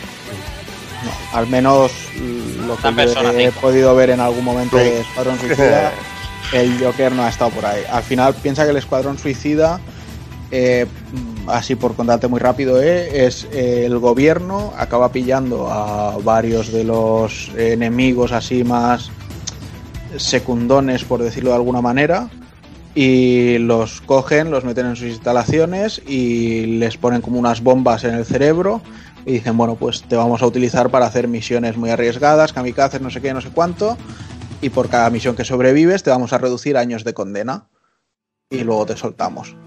Y entonces son gente así un poco más eh, manejable, por así decirlo, porque Harley Quinn al final, por muy ida de la olla que está, es como un antihéroe que quiere reinsertarse y esas cosas, pero al Joker no, no lo pillas así. Lo que me, lo que me mola es el rollete de que te tengas que, que cargar a Batman y digo a Batman, a Superman y Sí. a, Superman, a. Superman y entiendo que a toda la Liga de la Justicia. Ahí o sea, está, y Batman me imagino que también. o sea exacto, que Batman, Aquaman, Cyborg, Flash, Green eso es lo que, sea, eso es la propuesta que yo creo que, que mola. sí. Ahora solo falta que hagan uno de The Boys, tío, y seguro que disfrutamos, pero cosa mala. pues, pues, pues, eh, sería eso, ¿no? Pues parecido. Tanto gente. Me lo compro ya. Ya ves. Hombre, todo, los mu- todo el mundo con Homelander. Hombre, hombre. Los Injustice al final son como un universo paralelo en que son malos. que, que par- no parte de la idea de que el Joker engaña a Superman y hace que el propio Superman mate a Lois Lane. Entonces Superman se vuelve loco y decide ponerse en modo Führer. Y Batman no está de acuerdo y entonces se hacen bandos. Los que piensan que si fueran un poco más estrictos eh, las cosas que han ido pasando no pasarían y los que piensan que tienen que seguir siendo íntegros pase lo que pase. Y entonces es más que eh, una vuelta de decir los malos son malos y los, los malos son buenos y los buenos malos, es un poco eh, hacemos dos bandos y ya no hay ni buenos ni malos, solo hay dos ideas. ¿Y qué fue antes, el juego o el cómic? De El juego. Things? El juego. El juego, sí, sí. ¿Cuántas Pero los- sabe Juana? Joder, tío, Juan no tengo ni puta idea te de- digo, de- yo de- sé de- que Juanan el en Sonic cómic es es el azul y va hacia la derecha y este tío sabe aquí un montón de cosas. El, el Juanan en cómic es el Fuker, tío. Joder, macho. Cómic americano ni zorra, tío. Fuker, Fuker. Hace, hace unos años manga, pero ahora ya Mm. esto Ahora, me- ahora es Juan Antonio ya. de aquí a nada ya europeo y esas cosas. No, por Dios, no. Y, Ahí y no. fumar con pipa. Venga, dejemos ahí al Escuadrón Suicida aparte y vamos con otra de esas cositas que le gustan mucho a Levil y a Zero. Y es que ya tenemos el listado completo de juegos para la Astro City Mini. Mm. Eh, Astro City Mini, ¿eh? o sea, suena a Piti Mini. Astro City Mini. Bueno, Además, además han anunciado un montón de, de tonterías para acompañar. Sí, a- hasta, la, hasta la banqueta por 3.000 Sí, yenes. sí, sí. Ban- haremos un banquito con una alfombra, el cenicero, eh, una hucha de estas que te saca ahí. Y base y todo. Y base y todo, ¿no? Parece. Sí, la, la banqueta. Sí. Bueno, pues la última retaila de juegos que han anunciado, que fue el 3 de septiembre, son Alex Kidd with Stella de los Stars, Arabian Fight, Flicky, My Hero, Puyo Puyo 2, Quartet 2, Rad Mobile, Scramble Spirits, Sega Ninja, Sonic Boom, Space Harrier, Stack Columns y Thunder Force AC. José, ¿con cuáles te quedas de aquí? Hombre, yo a mí me gusta prácticamente todo. El Quartet, por ejemplo, me ¿qué- mola, que es muy pregunta? divertido, ¿De qué Ram te Mobile. extraña? eh, Vaya preguntado a un pregunta. puto yonki de Sega, tío. eh, Sí, ¿qué coño sí, seguro que aunque hubiera un juego de esos de quiz, dirías, es que este no podía faltar. No, eh, a ver, en la historia de Sega faltan muchos juegos, Mm. faltan muchísimos, pero bueno, pues está muy bien la selección. Hay un juego de, de naves que está muy chulo, que este, que es el Scramble Spirits, y a mí me mola. Está el Sega Ninja, que, que estaba en Master System, como The Ninja, que llevas a una princesa ninja, que está también bastante curiosete. Muy antiguo, una antiguaya, Thunder Force Arcade, que ha salido muchísimas veces ya, y ha salido en la, en la shop de, de Switch. De- además han anunciado hace poco que dejan de hacer los Sega 3D, 3D Age, y- bueno 3D Age, perdón, los Sega Age que estaban saliendo para Switch, los 3D Age son los que había en 3DS. Y bueno, pues la selección va, va creciendo. Hay muchísimos tipos de, de placa y muchas épocas de Sega ahí contempladas.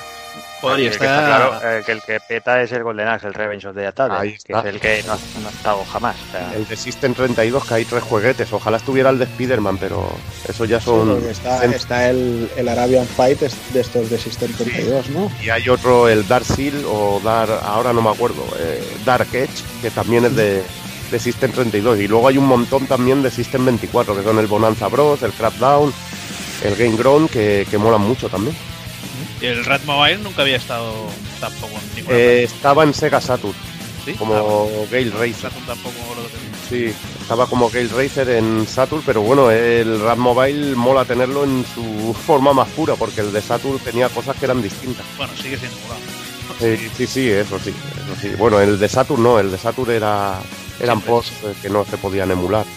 Y bueno, hay cositas de fuera de Sega como el Cotton que también mola que estén. Y también está el SWAT, bueno, ahora dirás unos cuantos más. Sí, de hecho voy a decir ya todo el listado que queda, porque así si a alguien le interesa, que recordad que sale ahora en Navidades en Japón, pues sabéis todo lo que lleva. Y es que lo que nos falta es Bonanza Bros, Columns, Cotton, Crackdown, Cyberpolice SWAT, que a este le daba yo buenos vicios en la Recre, Puyo Puyo, Puzzle Action Ichiant R, Game Ground, el Shadow Dancer, que también me encanta, Shinobi, Wonder Boy, Wonder Boy Monster Land y también el 3, el Monster Lair. Y luego ya para acabar teníamos Alien Síndrome, que también... No, es el Storm, Alien Storm el que me gustaba, están los dos, ¿eh? Por eso.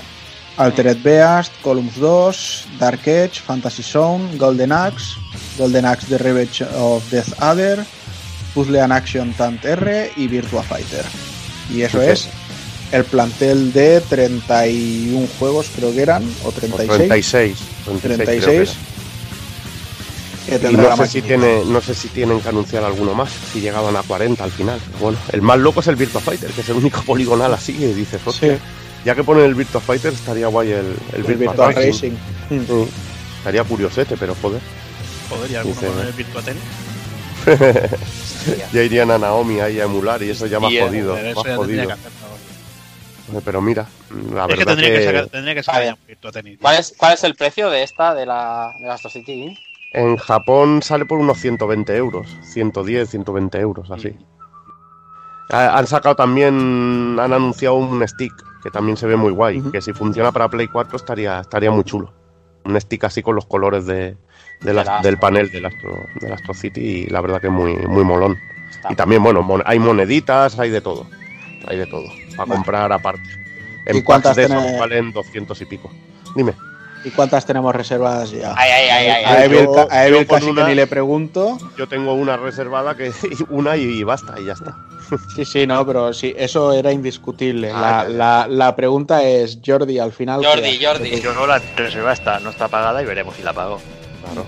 O sea, que Yo- todavía estás ahí, Está todavía estás ahí pensándotelo, ¿no? Ahí estamos. La semana de antes veremos qué hago. ¿Y el resto qué? No, no. Nada, ¿no? yo no- yo no cuento, yo no- mini. No, si no. Bueno, eh, salvo la Mega Drive Mini que ya le toca la patata, ¿no? A Rafa. Yo creo que igual esta. Yo igual esta creo que sería la primera que me, pillaría. Pues claro, Y para sí. tener, joder, macho, una mini parto para ahí. Exactamente, sí. Y es para que saquen otra después. ¿eh? Si lo que mola, lo que mola es que te regalan hasta la. Bueno, que te regalan, que puedes comprar la parte de abajo de, de la máquina. Sí, pues lo de regalar es... De regalar nada, de regalar nada. Más vale que te la, que te la, que te la imprimas en una impresora 3D si tienes un coleguilla. Hasta que no saquen una Saturn Mini o algo así, el Levi no va a parar de comprar consolillas. No, bueno, la verdad es que hago colección de minis de, de mierda. Claro, claro. O sea y tú, como tú, Bueno, tantísimos. Ocupan menos. varias, una estantería menos. una vitrina y ya. No sé, han anunciado para. Es que sabe, eh, como, no sé, me pasó de que no compré muchas cosas en su día y he visto los precios que tienen ahora, yo qué sé, lo veo como inversión, que es más es mejor invertir en esto que, Que, en que el ladrillo. que que el ladrillo y otras Ah, cosas. No compré muchas cosas en su día, lo que estaba a punto de soltarle. No, es verdad.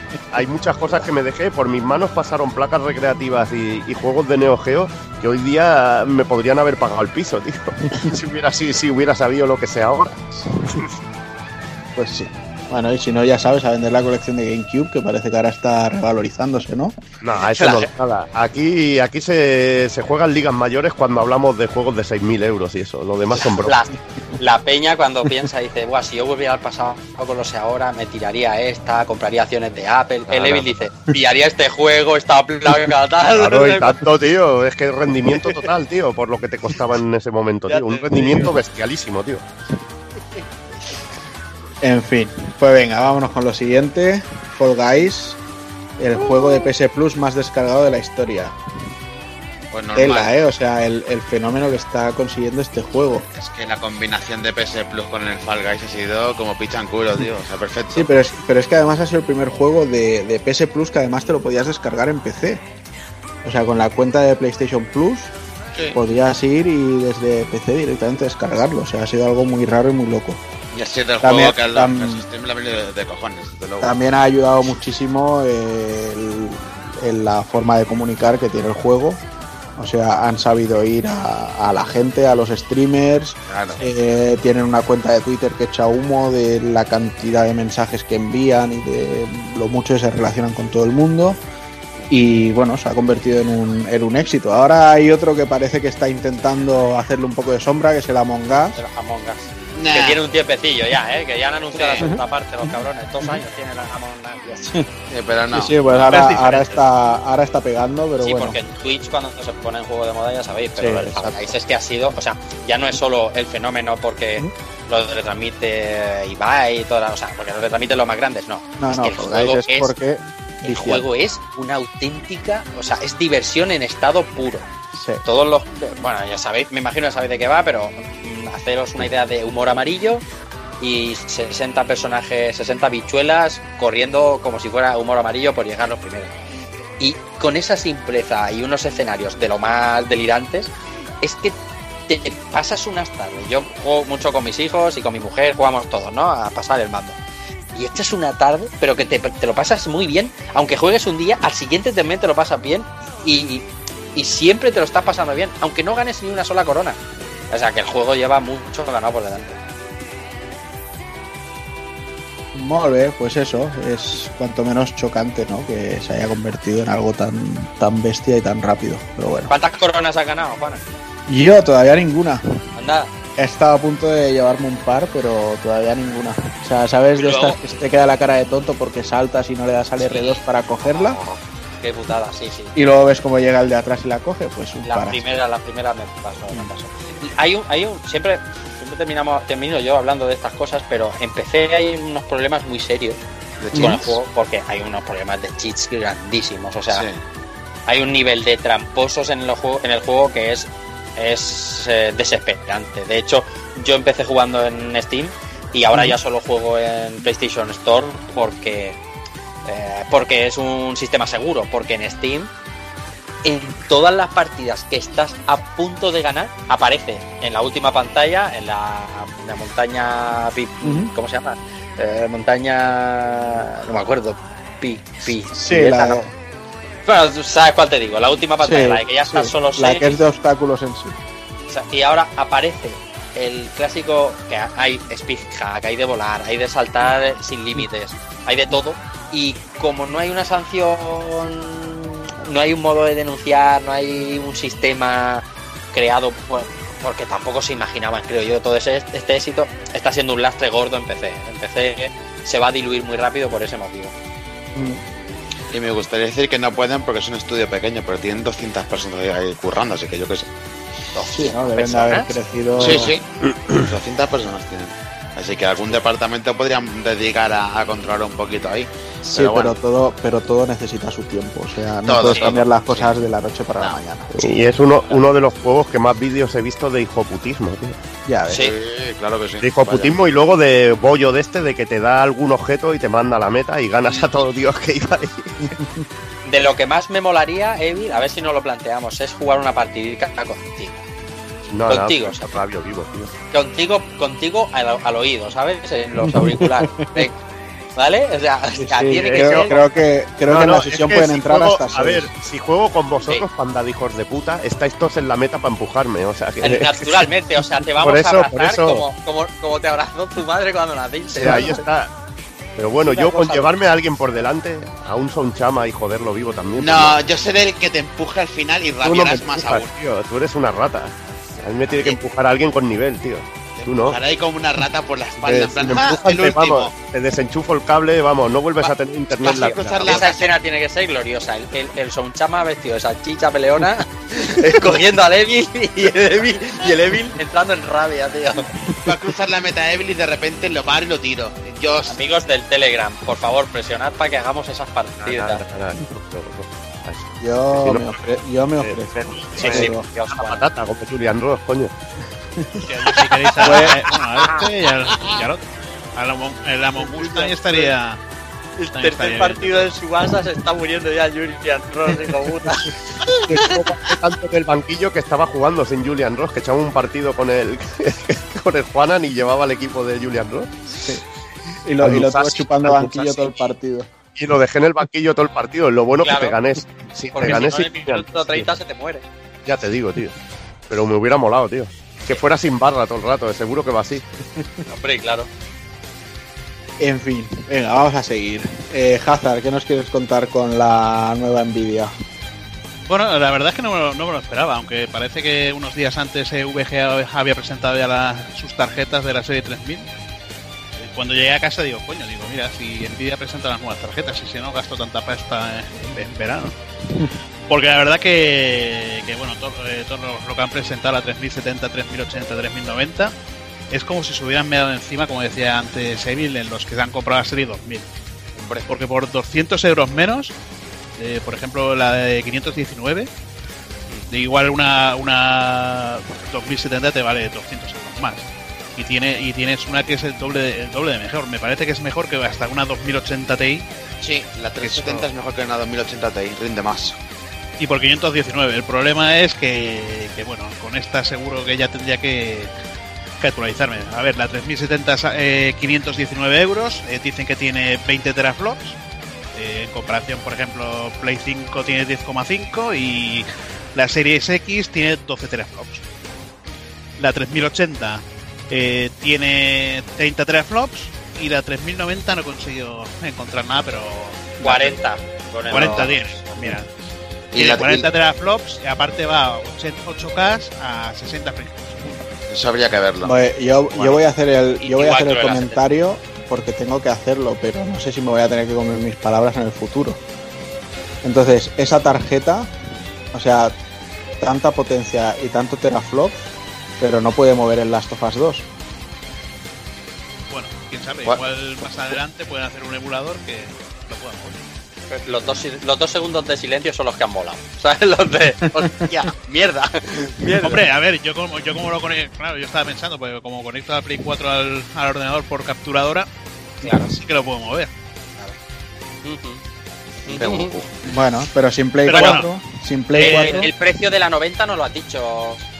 El precio de la Hazard, 90, que es ahí. sí, el son de do- la 90, dos riñones, tres pulmones.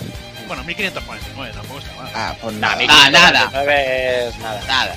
Pero claro, eh, eh, piensa aquí que, claro, yo por ejemplo tengo un ordenador del, eh, un procesador del, dos- me lo compré en el 2016, que igual es del 2015-14, y esto ya no es me lo un séptima. Un Sí, un, séptima. sép- un séptima, un i7 Skylake de estos Sí. 4 GHz y no, y no me lo tira. Y, Sí, y, exacto. claro, te tienes que cambiar ya el procesador, te tienes que cambiar igual placa Ajá. base, igual la fuente de alimentación no te, eh, No no te vale, los no te vatios. vale tampoco porque te pide 750 vatios.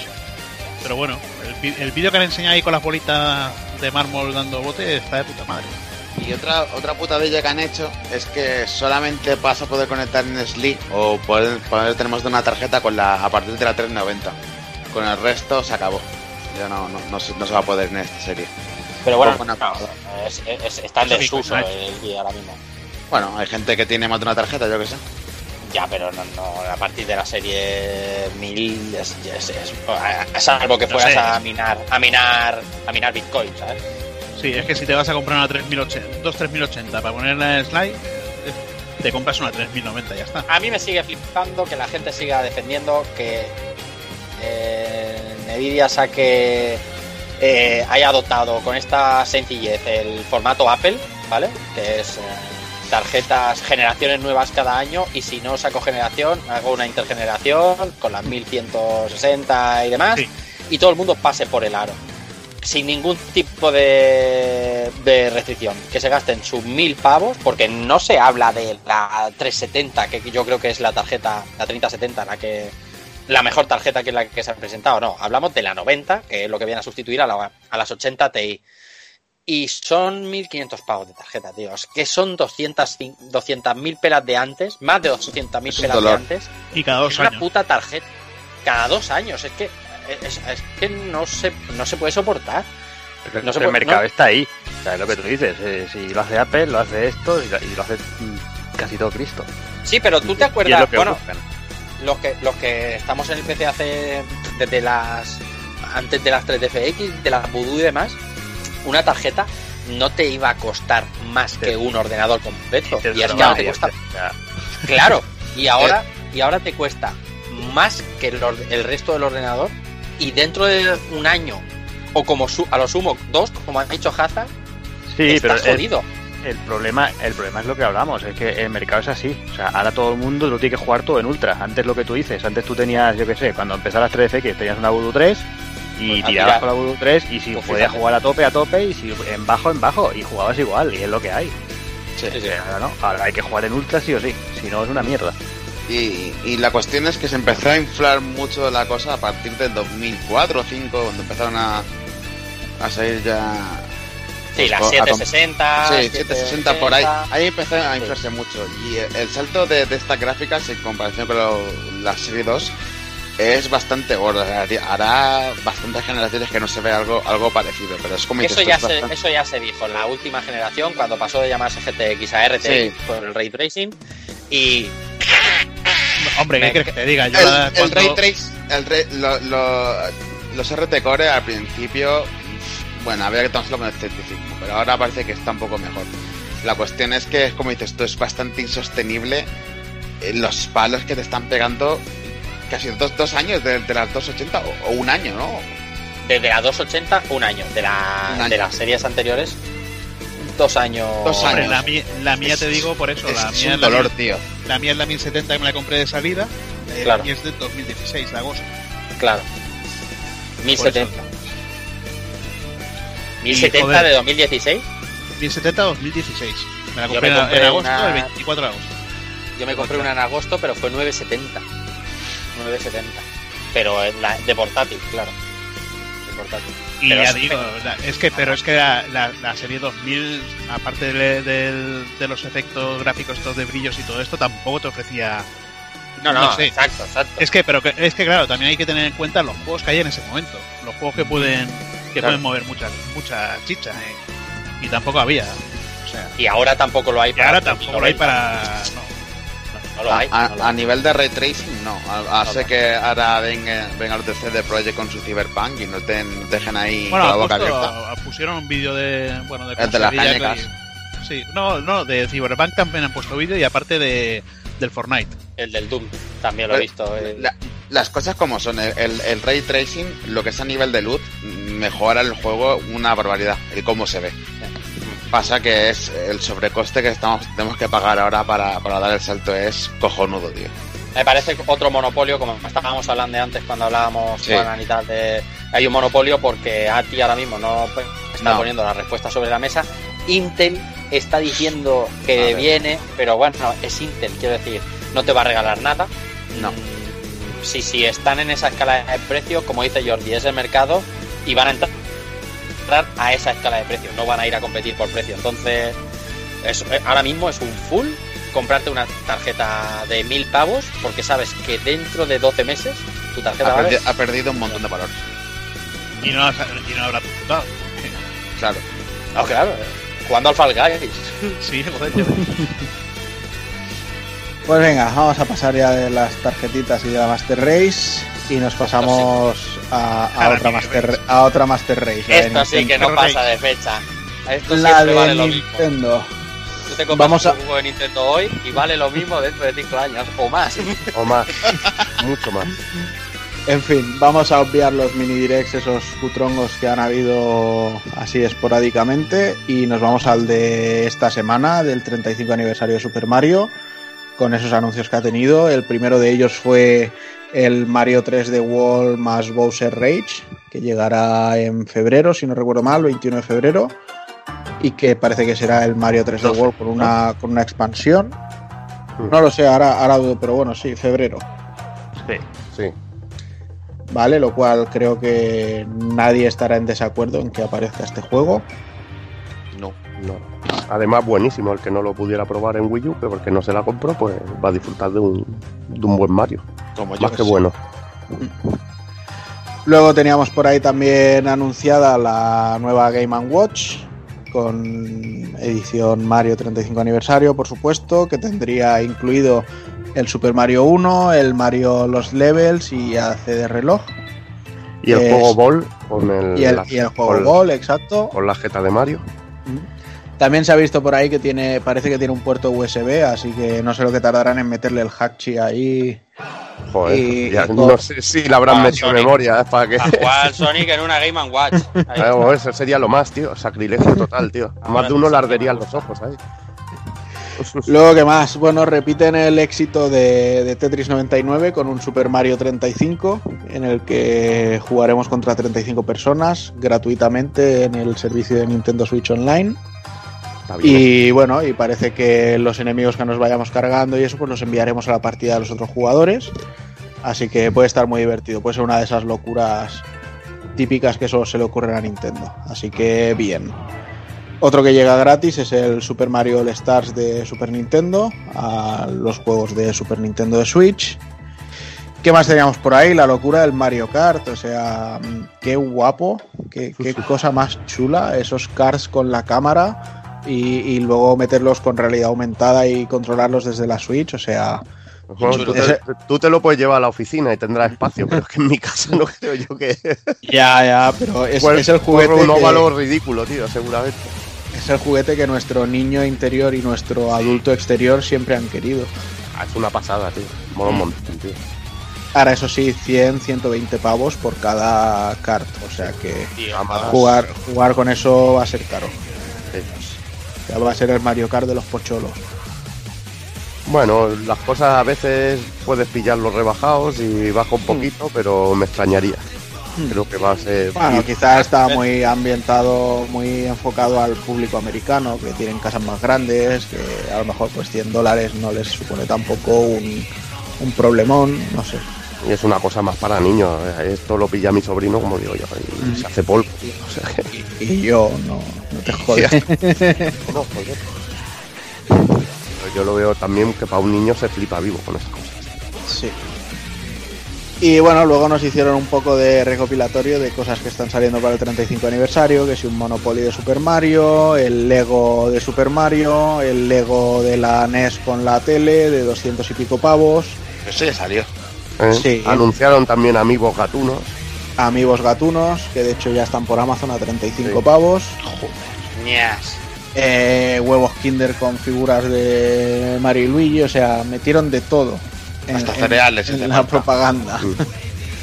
Y luego ya sí que nos cerraron con el anuncio del, Nint- del Super Mario 3D All Stars, el gran polémico anuncio, por varios motivos. El primero es el número de juegos que incluye, que trae Super Mario 64, trae Super Mario Sunshine y Super Mario Galaxy, y se han olvidado de la segunda entrega ahí vilmente. De hecho, de hecho es que hicieron un vídeo en el que ponían todos los juegos de la saga de Mario y se dejaron el 2 también fuera de ese vídeo, o sea, algo que ya me parece imperdonable. Sí, a las portadas también. sí. Sí. Y luego, además, el hecho de que la versión de Super Mario 64 pues no esté nada retrabajada, eh, o sea, Bueno, ninguna. Bueno, y la No, última, lo último, lo del Sunshine de hoy. Es en HD. Que, lo es- que no, que no puede. Estos mandos de GameCube que salieron para Switch no funcionan por el Mario Sunshine. Joder, vaya Eso palo. ya es la leche, tío. Sí, sí, no, esto es noticia de última hora. Sí, de última hora. Entre exclusiva, eso, exclusiva el precio, Pedrerol. El Ya. precio. El precio que son 60 pavos, o sea, sale en plan a precio de juego nuevo. Y luego el hecho de que es una edición, una tirada muy bueno, limitada en cuanto a tiempo, porque en teoría el 31 de marzo dejará de estar disponible en tiendas y al menos hasta que acaben los stocks y también lo retirarán de las stores digitales. Fíjate los huevos Mariloli. O sea, ese- este movimiento sí que no lo entiendo. O sea, A el, ver, el- el- a ver, yo- de hacer exclusivo algo porque es el aniversario.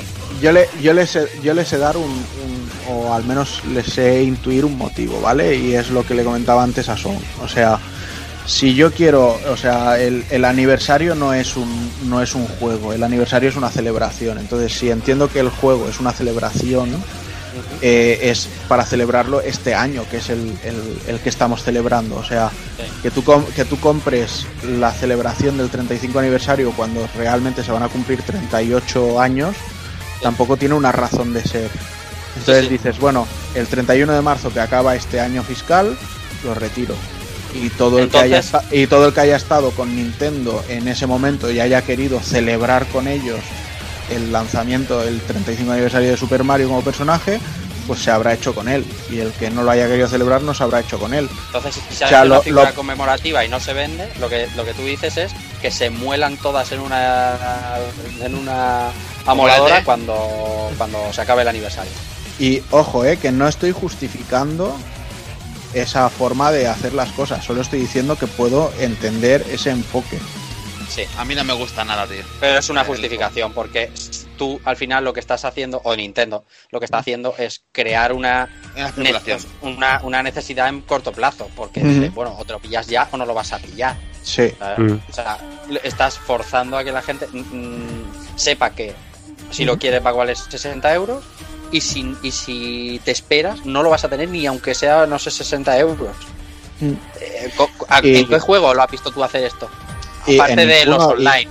En ninguno Nunca- y nunca espero, no ver, y Bueno, espero esto no lo ves, volver a verlo. lo o ves sea, en, en las edi- en las ediciones estas especiales tipo limitadas, de Limited Run y todo esto, que juegan con sí, ese pero, pero eso lo ves en la edición física, porque dicen, Sí. bueno, hacemos una tirada de X hasta que nos salga rentable y ya está, y no hacemos más Pero aquí es en la digital, que Pero lo- aquí en la digital. Entonces, yo ya te digo, yo espero que sea un comportamiento que lo hayan hecho simplemente por justificar eso, la celebración del aniversario, y que luego no saquen otro juego y digan, bueno, es que si sacan otro juego y dicen, yo saco un juego, pero solo lo vas a poder comprar durante seis meses, lo primero que les digo es, sois gilipollas, o sea, Sí. porque con, ventas con las- y, las más, y, más, y más conociendo los precedentes de Nintendo, que sus juegos leen, ven- siguen vendiendo, siguen Exacto. vendiendo a larguísimo plazo. Total, Exacto, a Mario los Kart. juegos de Nintendo tienen patas.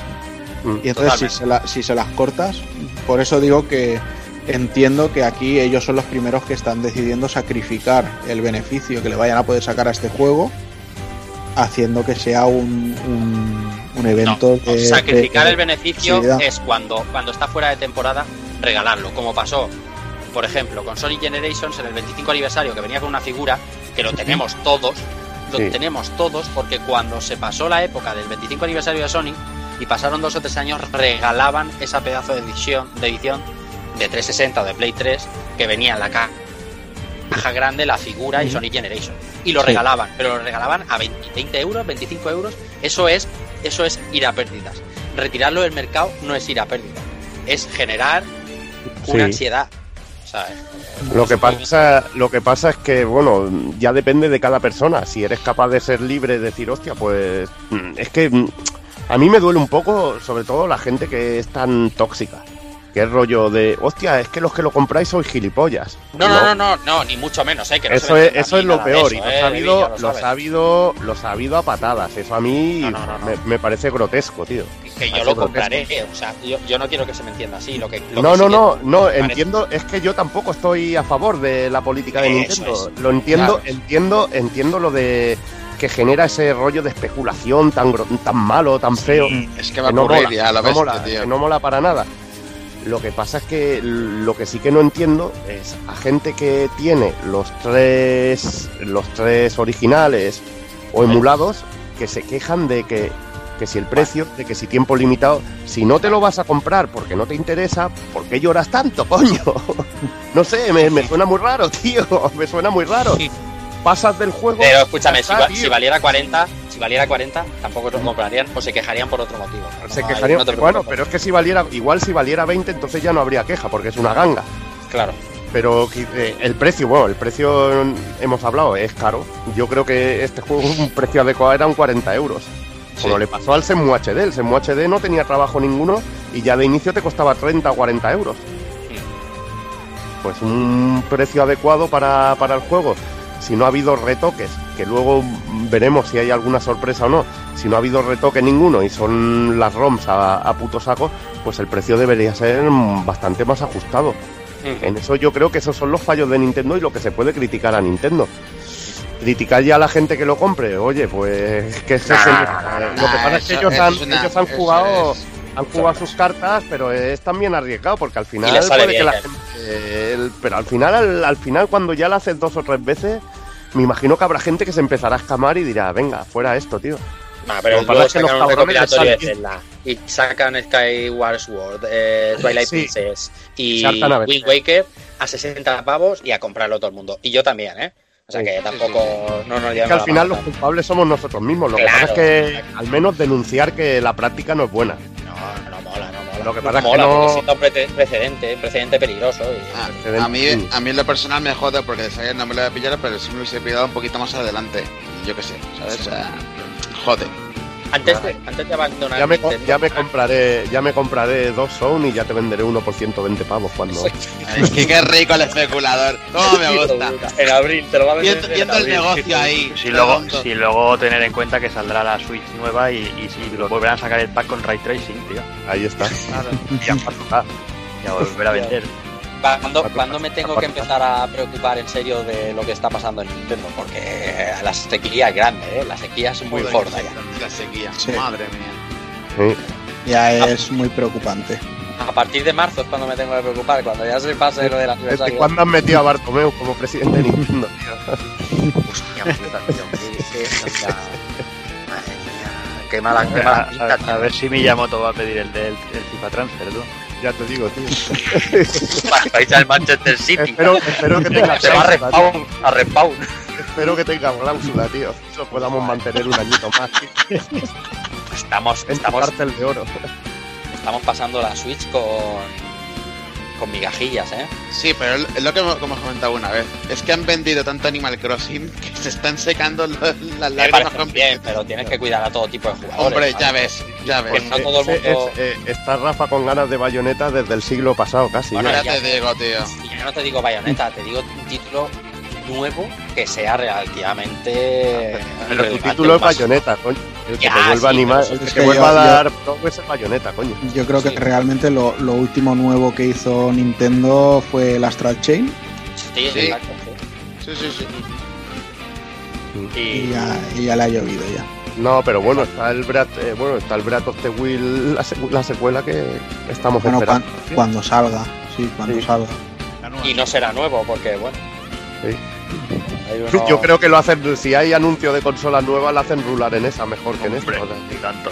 eso lo tengan más que claro, tío. Y Y con del Joy-Con y con Joy-Cons arreglados. Hostia, ¿te, te imaginas que nos hacen un, un Xenoblade con el Zelda este? En plan el de la New 3DS. Mm. No, no, Menudo- no, no, no, no, que va. Sería un palo muy gordo eso. No, no, Los rumores de la nueva Switch ya son gordos, ¿eh? ya son Sí, Sí, sí. muy, muy sonoros. Sí, de hecho se habla que Bayonetta patente 3 americana va, va a ir de la mano del lanzamiento de la Switch Pro.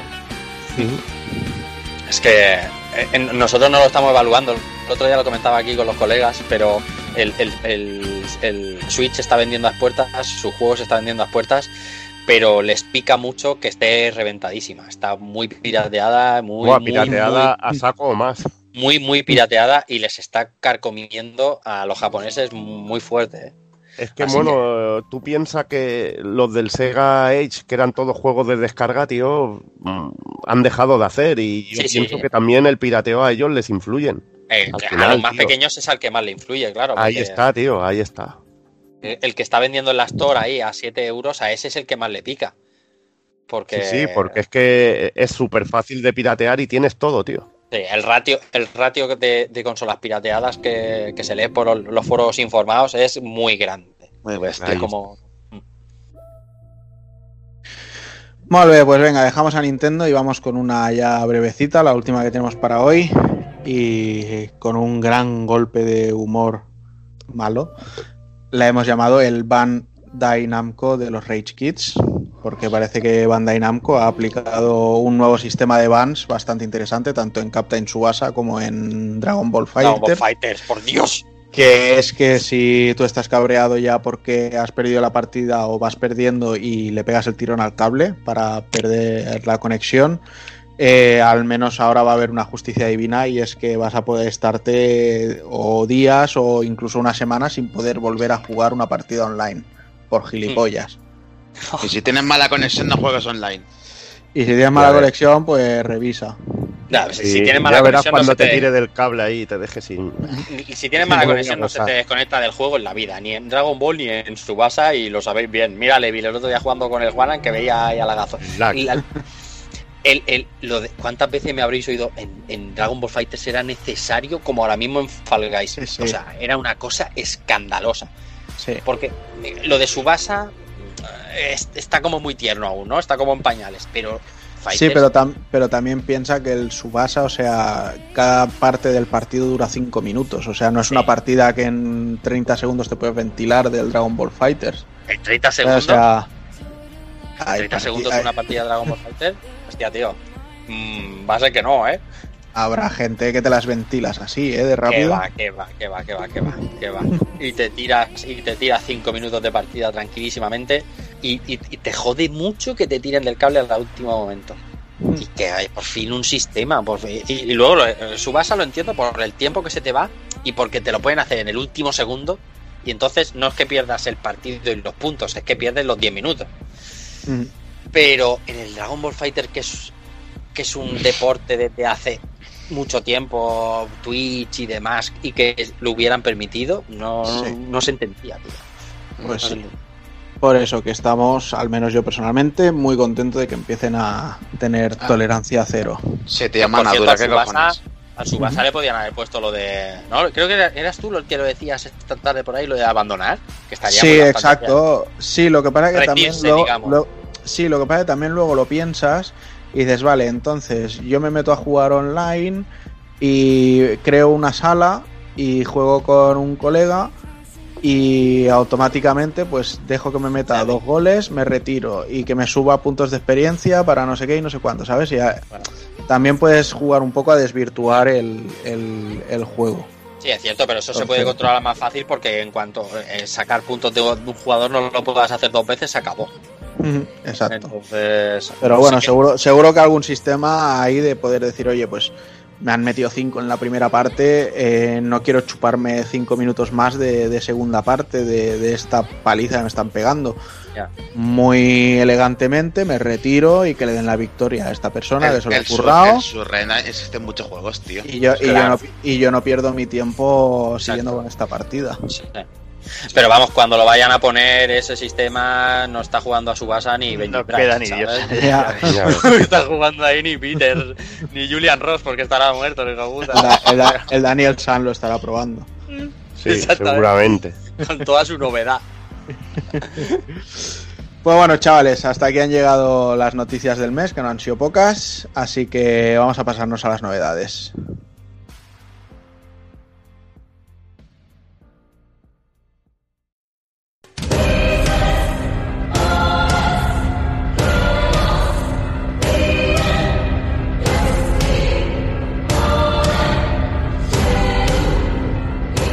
Vamos ya con las novedades del mes. Arrancamos con Captain Subasa, Rise of New Champions, uno que ha sido como una montaña rusa de mm, ahora le tengo muchas ganas, ahora me está dando miedo, ahora le vuelvo a tener ganas, me vuelve a dar miedo, hasta que al final nos tiramos un poco a la piscina. Eh, Al menos hablo de mi caso, ¿eh? Buah, yo, Y- yo más que nadie. Yo lo pillé el día antes ahí en plan. ya ves, tú en ahí. plan venazo total. Ahí digo, va, Sí, rollo. Margarita. Ahora sí, ahora no, ahora Ah, sí. yo, apro- yo aproveché el momento Mediamar y dije 39 euros, pues venga, va, que, que tenemos que perder ahí. Yo que lo Y, antes. En, o en, en, en las NAC todavía dan el cupón. Va, venga, lo pillo. No por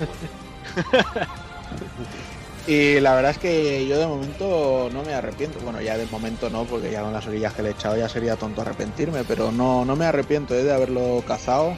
Eh, vaya por delante, y esto lo voy a decir desde el minuto uno. eh, como simulador de fútbol es una basura. Hombre, O sea, nadie no, lo esperaba, nadie lo No. esperaba.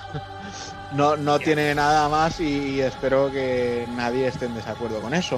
Mm. Es que me parece, me parece que lo ha hecho Tamsoft, puede ser. Sí, Tamsoft sí, sí, lo de Toside. O Pero- lo- o, o lo del juego de cantar borrachas. Sí, de- no, y lo de la Bikini Samurai, la O el Chambara. Onichambara. Pero como juego de Captain Subasa está de puta madre. Mm. y me lo estoy pasando muy bien. O sea, de entrada en el online juego y no tengo lag, lo cual agradezco. Los partidos se juegan más o menos bien.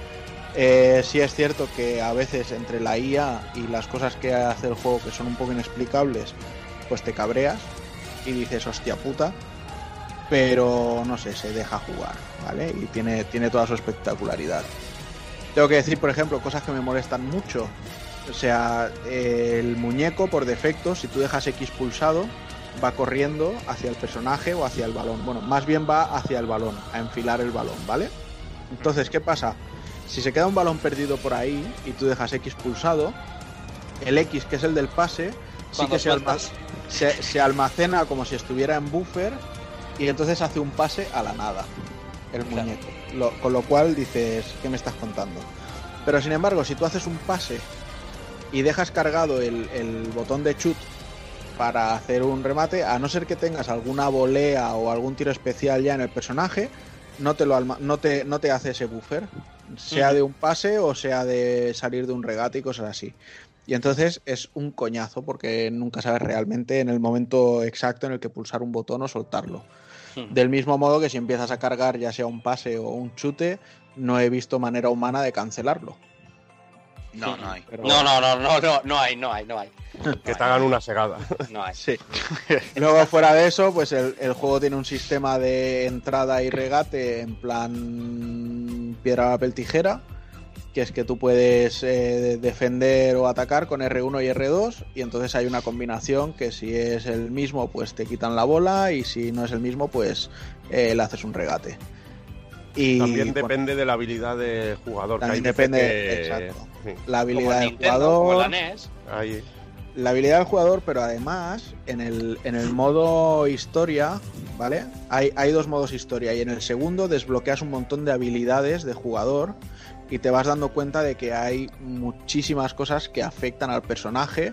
En plan, pues si le equipas esta habilidad, eh, si el enemigo tiene más ataque y más potencia, el personaje se crece y tiene más stats en el regate y cosas así, ¿sabes? O sea, tiene una locura de habilidades que se aprenden de otros jugadores. Pero bueno, eso ya en, ahora cuando, cuando comentemos un poco los, los modo historia, ¿vale? Simplemente es eso, que tiene ese sistema de regate y luego el sistema de portería que es cansar al portero, aunque también hay goles que entran sin, sin que el portero las huela, o sea, no, no hace falta ni barra. Y, Pocos. y a ver- Pocos, y- pocos, y- y- muy y pocos. sin ser, sin ser super chutes, ¿eh? O sea, Sí, sí, sí. A mí eso, a mí eso me raya bastante, porque estás a un metro de la nada, a un metro de con toda la portería llena para rematar. Vale que es campeones y que aquí paras todo, pero es ya demasiado, tío. Sí, pero es que como chutes con un defensa, siempre es como si chutaras Casano. O sea, es una puta mierda. Que... Oye, que yo he dejado al portero atrás, he cargado el super chute y al hacer el super chute el portero ha estado en portería para defender el, el chut, ¿sabes? O que, el porte- o que el portero en vez de coger la bola la despeja, voy, pillo la bola y me pillan fuera de juego. O sea, tiene algunas cosas que son muy absurdas. Que a un simulador de fútbol, lógicamente, no se las Pero perdonaría. al final, eh, al final Pero es que, que- es un juego como el Soccer Brawl o el Super Exacto, X. pero, sí, pero, que a, pero que a este juego, que sea lo que vengo, que es un juego más arcade Mm. y en el que mirar menos en profundidad eh, todos los entresijos de un juego de fútbol, eh, se lo perdono. Y se lo perdono tan tranquilo, eh, o sea, no tengo ningún problema en reconocerlo. Me lo paso bien. Y sobre todo, el punto fuerte que le he encontrado es el modo historia. Tienes dos modos historia.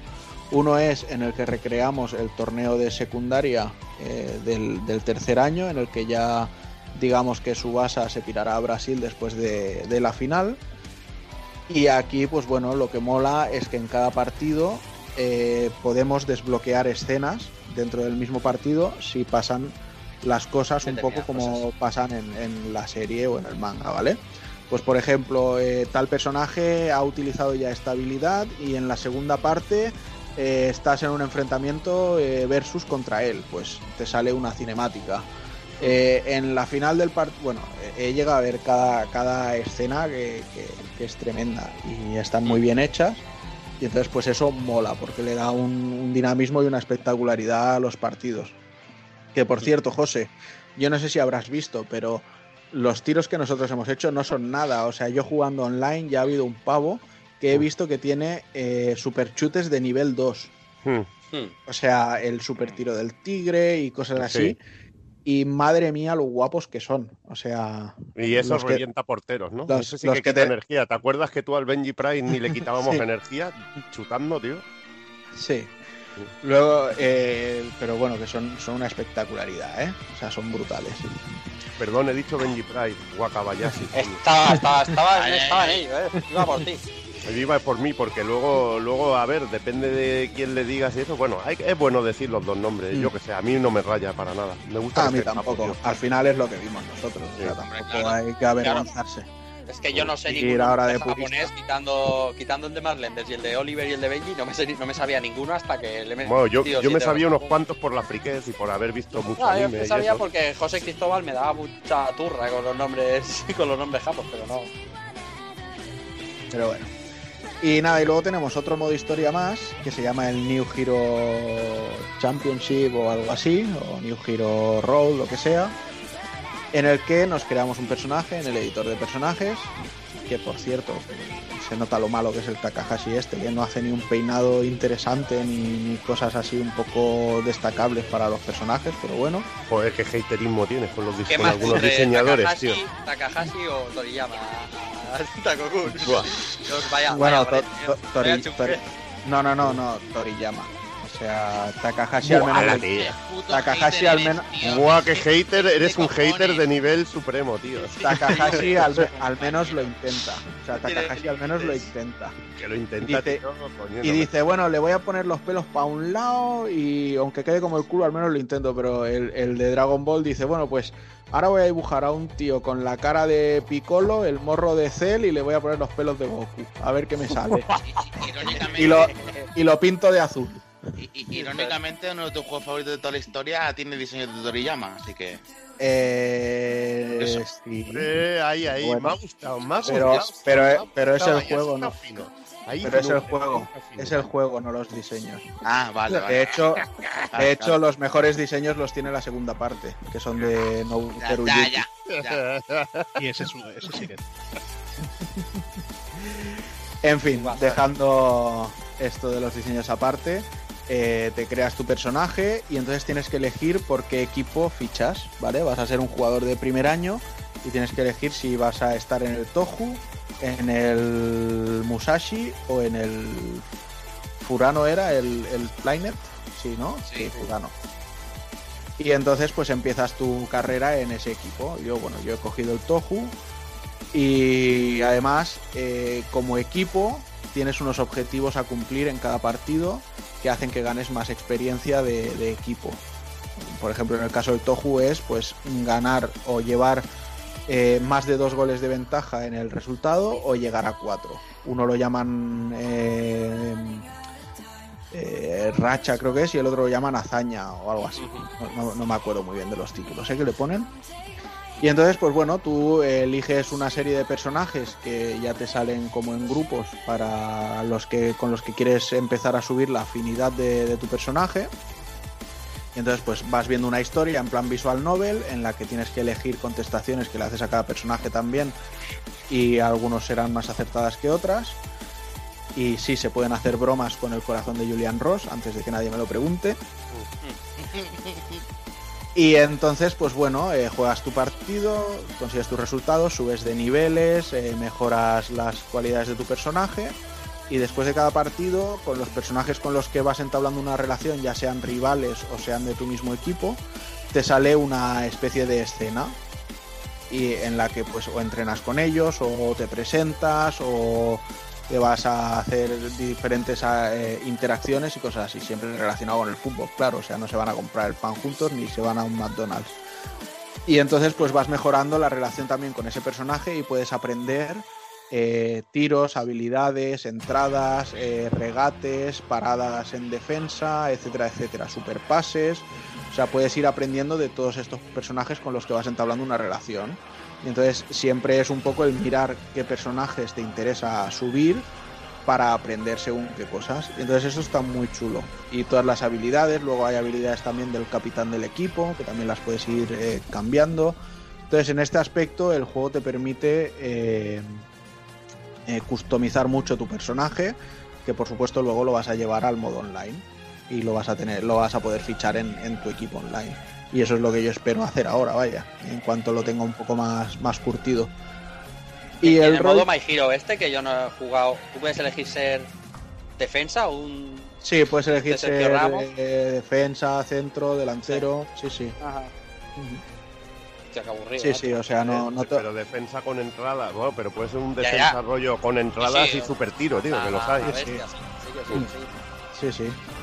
De hecho, lo- los hay, ¿eh? O sea, el Clifford Yuma, por ejemplo, del girado, tiene en defensa la que se mete delante de cualquier super tiro a, a pecho Sí. palomo y luego también tiene sus super chutes y sus historias.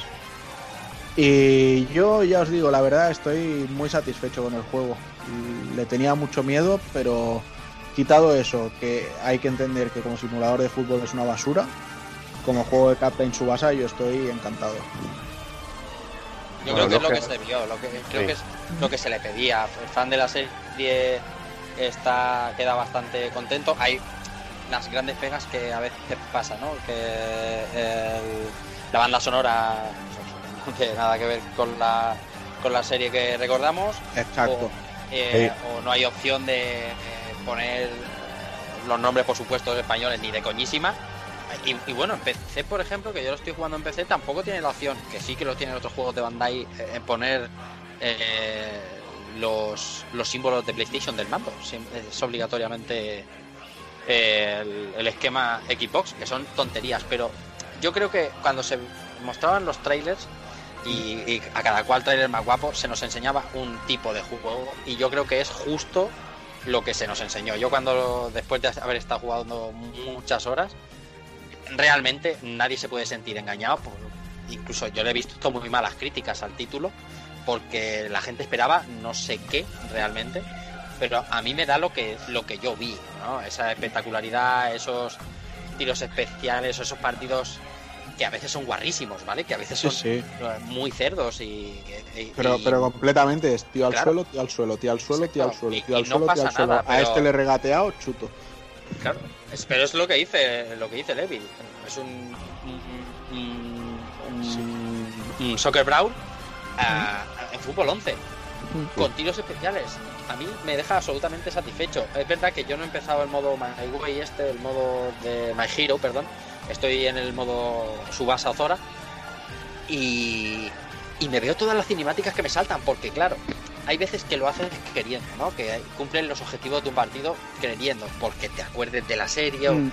Pero hay veces que no te acuerdas, te salen de, de churra, por así decirlo, que, que- que, no sé, que en el segundo partido Tani te haga un tiro, una volea de esas eh, especiales, que es eh, te- el, el defensa se la pasa de volea y sin que toque el suelo, pum, un disparo puesta. Y te salta una cinemática, o sea, te dan un vídeo para que lo veas después en una galería que tiene, pues con, con un resumen un poco de la, de la historia de esa parte de la serie. A mí esas cosas me llenan. Entiendo que al que no sea, al que no haya visto su basa en su día, Oliver y Benji aquí, pues seguramente le dará igual. Pero que entretiene a los que nos gustó la serie, desde luego. Sí que es verdad que yo en el online he jugado poco o nada. Y, y estaban habiendo algunos problemas, lo que hablábamos antes del Rage y tal, pero ahora mismo es que la historia me tiene tan en, tan cogido que no me interesa jugar contra otros que no sean colegas. Mm. Igualmente creo que es un juego que es más centrado en eso, ¿no? En, en tu propia experiencia en jugador y, Sí, y que más sí. que en online. Sí, Y en las dos risas que te vas a echar con tu colega Claro. con el online. Y el jaja, Julian Ross se muere. Sí, ¿no? No, Sí, hombre, y en, pero- y en el hacerte tu Dream Team ahí y, y tirar millas. A, a mí una cosilla que me, me molesta un poco, porque yo nunca había jugado ningún juego de Capitán Subasa, los he visto siempre de fuera, Mm. es el, el rollo de que, bueno, quitando Wakashimasu y, y el Benji, el Benji, el, eh, Benji el Brasil, mismo. el, el mismo, sí, no, el gitano, el otro, ¿cómo se llamaba? Ah, eh, Hyuga. Hyuga. Ese es. Marlene. Eh, Marlene. Sí. Pero que, que los porteros, tío, tú le metes, un, le metes un pepinazo y se lo paran todo, absolutamente todo. Yo que No, sé. lo que lo que decía, a veces, a veces, a veces sí que se cuelan, ¿eh? Lo que- lo que A decía veces. Sí. O Lo que bueno, decías, un repa- cuando los tienes cansados, seguro. Pero de todas maneras, efectivamente. A mí me entró una de el potra. sistema, el sistema va de que tú disparas con quien quieras, tú ves cansándolo, pero hay un momento en el que sabes que si disparas con un pro, vas- lo vas a hundir en la portería. Y ese Exacto. momento de gloria, ¿eh? Hasta Y- un y- remate de cabeza pueden meter. Claro. Sí, eh, Vale. es decir, es decir, tengo a Hyuga pues desde el centro del campo un Tiger, un Shot Tiger Shot. que le revienta la portería. Y luego, porque solamente he jugado un poco el, el modo historia de- del, del Captain Subasa. Pero solamente hay un jugador que pueda meter superchutes por, por Pero hay un montón. No, ¿no? que va, que va. Coño, que va. tío. Porque yo solamente tengo el Subasa que puede pegar el superchute y, y, y Pro No, por ahora. no. Que va, eso, No, eso no de- es verdad, inicio- tío. No, si ya tienes en el. Nankatsu hay varios, tío. Hostia, pues no me habrá salido, tío. Yo qué sé. No, el el tienes delantero al- centro, tío, que sería, sería Johnny Mason. Ese puede Sí. hacer un tiro especial. Era Ki- Kitei o algo así. ¿Te acuerdas, tío? Sí. Japón. Y tac. Sí, de hecho el, el Taki tiene el tiro de velocidad. El, el Mason este, que no me Takei o Tikei, algo así, tiene el, el tiro de potencia. El trío del Sutetsu, Que es- tío. Que sí, o Sí, sea el- que no el so- eh, eso, ese- eso pensaba yo. El trío de, de Sutetsu, eh, pues el- el- yo lo pensaba que no tenía, ni- no tenía nada en especial. Y tienen, tienen. No, no Y habré, además, no tienen, no pases especiales y todo. Es más, hasta el portero, el, el Alan Baker malo, tiene super parada. Alan Park. O Le rompe, la, le rompe la mandíbula, ¿no? Eso, eso no está, creo, porque eso era del, del primer. Tiene, tiene la super parada que se tira así, te- se tira así abierto en plan ángel y le pega el balón en el hombro. Y en algún momento se da el portero contra el palo y muere o algo de eso. Rollo la Con- serie de Dios. con- no sé. Con Bruce Harper te puedes meter con la cara por delante a un super Sí, eso lo O sea, Eso es un Pero puyol. puedes tío. hacer un Tom Baker, puedes hacer un Tom Baker y partirte la, la cara contra el palo. Eso A mí, a- mí me moló, lo que me moló con Juanan es cuando hice el, el chute con los dos hermanos Tachibana, los gemelos de Rick, cuando hice el chute y dejas todo el lijón en, la, en el campo, tío. Ya ves. Todo el rastro, tío. Pues ahí todo el campo hecho mierda, tío. Ahí está, tío, que parece un patatal, tío. A mí, a mí, ya te digo, a mí lo único que no me gusta es el, el sistema de, de porteros, no me mola. Ya, Eso de ir cansándolo me parece un poco... Sí, eso un poco random, tío. Y algo, y algo que me parece cutrísimo son los replays, tío. Sí. Son- Eso es muy es exactamente lo mismo que has visto. Tío, No coño, se puede pon- desactivar. pon otro puto ángulo, O, tío. o déjame coger y hacer cámaras y Estamos, tal. en, estamos en 2020, tío. Ponme otro ángulo como mínimo, tío. Aunque yo lo pueda rotar libremente y cosas sí, así. algo Ay, que son Vamos, tonterías, eh, eh. Modo foto, tío. Es que molaría un modo foto, tío. Es que estamos Y hablando, modo foto, ¿no? Ahí está. estamos hablando del juego, pero en lo técnico, el, el juego es justito, justito, pero muy Sí, muy ese juego debería ir a 60, Pero- pero, sin pero ningún fí- problema. Pero fíjate que llevamos casi 20 minutos hablando del juego y lo técnico nos ha importado una mierda. O sea, Ah, en, claro. en ni- en ningún Pero- momento hemos pensado en lo técnico porque es algo que, que sabemos lo que es, o sea, no y, y que vaya Ya- a ya 30 va de frames, Es serie B. o sea, sí, es, Sí, exacto, es es, es un juego para fans, pero en la Switch debe ser un poquillo drama, ¿eh? También. pues supongo. Pues será. En, en PC va bien, que irá, desde luego. que irá peor que en No sé. Play 4. Yo creo que sí, eh, tío. Pero El- el- tampoco, el- el- que- perdón. tampoco Sí, pide porque mucho ya, juego, ya ¿no? te digo que al, que al menos en Play el online va bien. Eh, Sí. en, Pl- en Play no va a 60. Va a Qué 30, va. tío. Hostia, Ese juego va a 30, tío. Es- tampoco. Bueno, yo, yo tengo ya. que mirarlo, pero yo creo que ni revientas porteros ni porterías, ¿eh? Ni redes. No, porteros si los No. revientas de que los metes para adentro, lo, tío. lo Sí, pero, sí, sí. pero muy cutre. Cuando lo Sí, incrustas, sí, estás sí. ahí muy, muy flojo. Sí. El rollo que hay también es, es la- a mí me moló mucho la parada de Benji que se pone delante y que se queda justo en la línea Sí, de. esa, esa es la super parada que tiene Sí, también. Tampoco, tampoco sé si se puede pinchar el balón contra el poste. Eso molaría. Eso molaría. Bueno, yo, yo lo, he, lo he visto, pero en un partido. O sea, pero era una de las CGs estas que te saltan en medio de un rompiendo, partido. rompiéndose la pelota. Sí, sí, sí. O sea, es cuando yo, he hecho- empiezas. yo sí que he hecho un tiro al póster, que eso, que sale el tiro volando, pero no. Sí.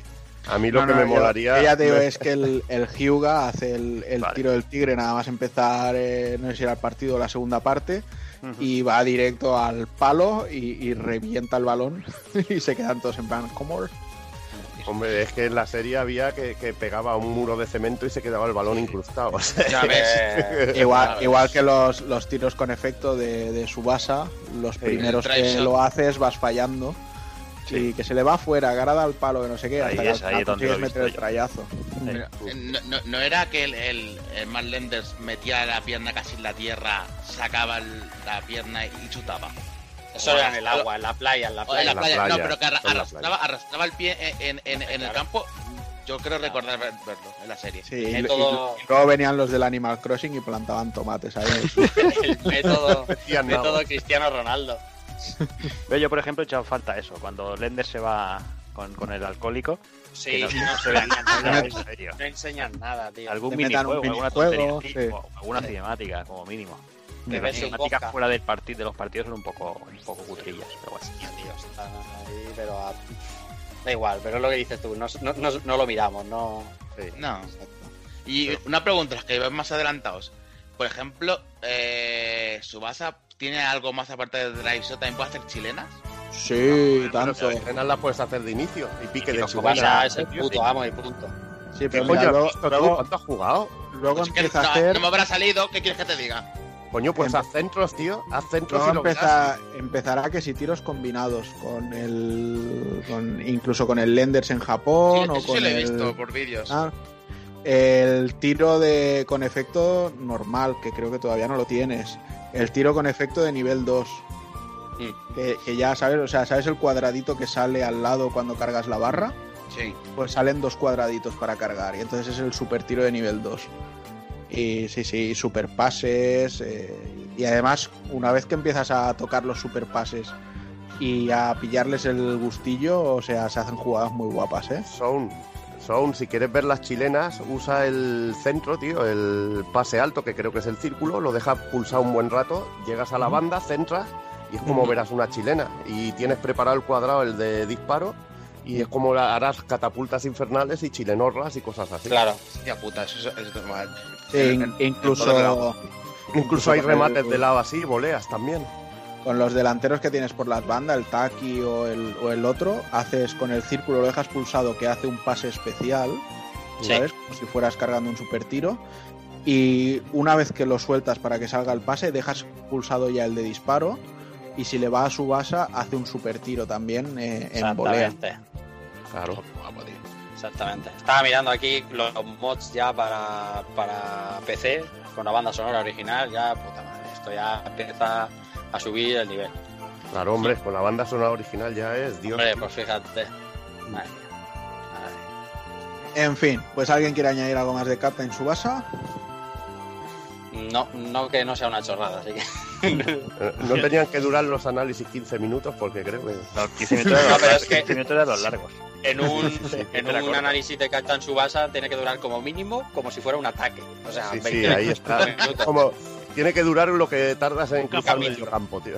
Un capítulo, capítulo y medio. Está claro. Ahí está. Pues venga, vámonos al siguiente, que va a durar lo que tardas en llegar de aeropuerto a aeropuerto, ¿no, Hazard?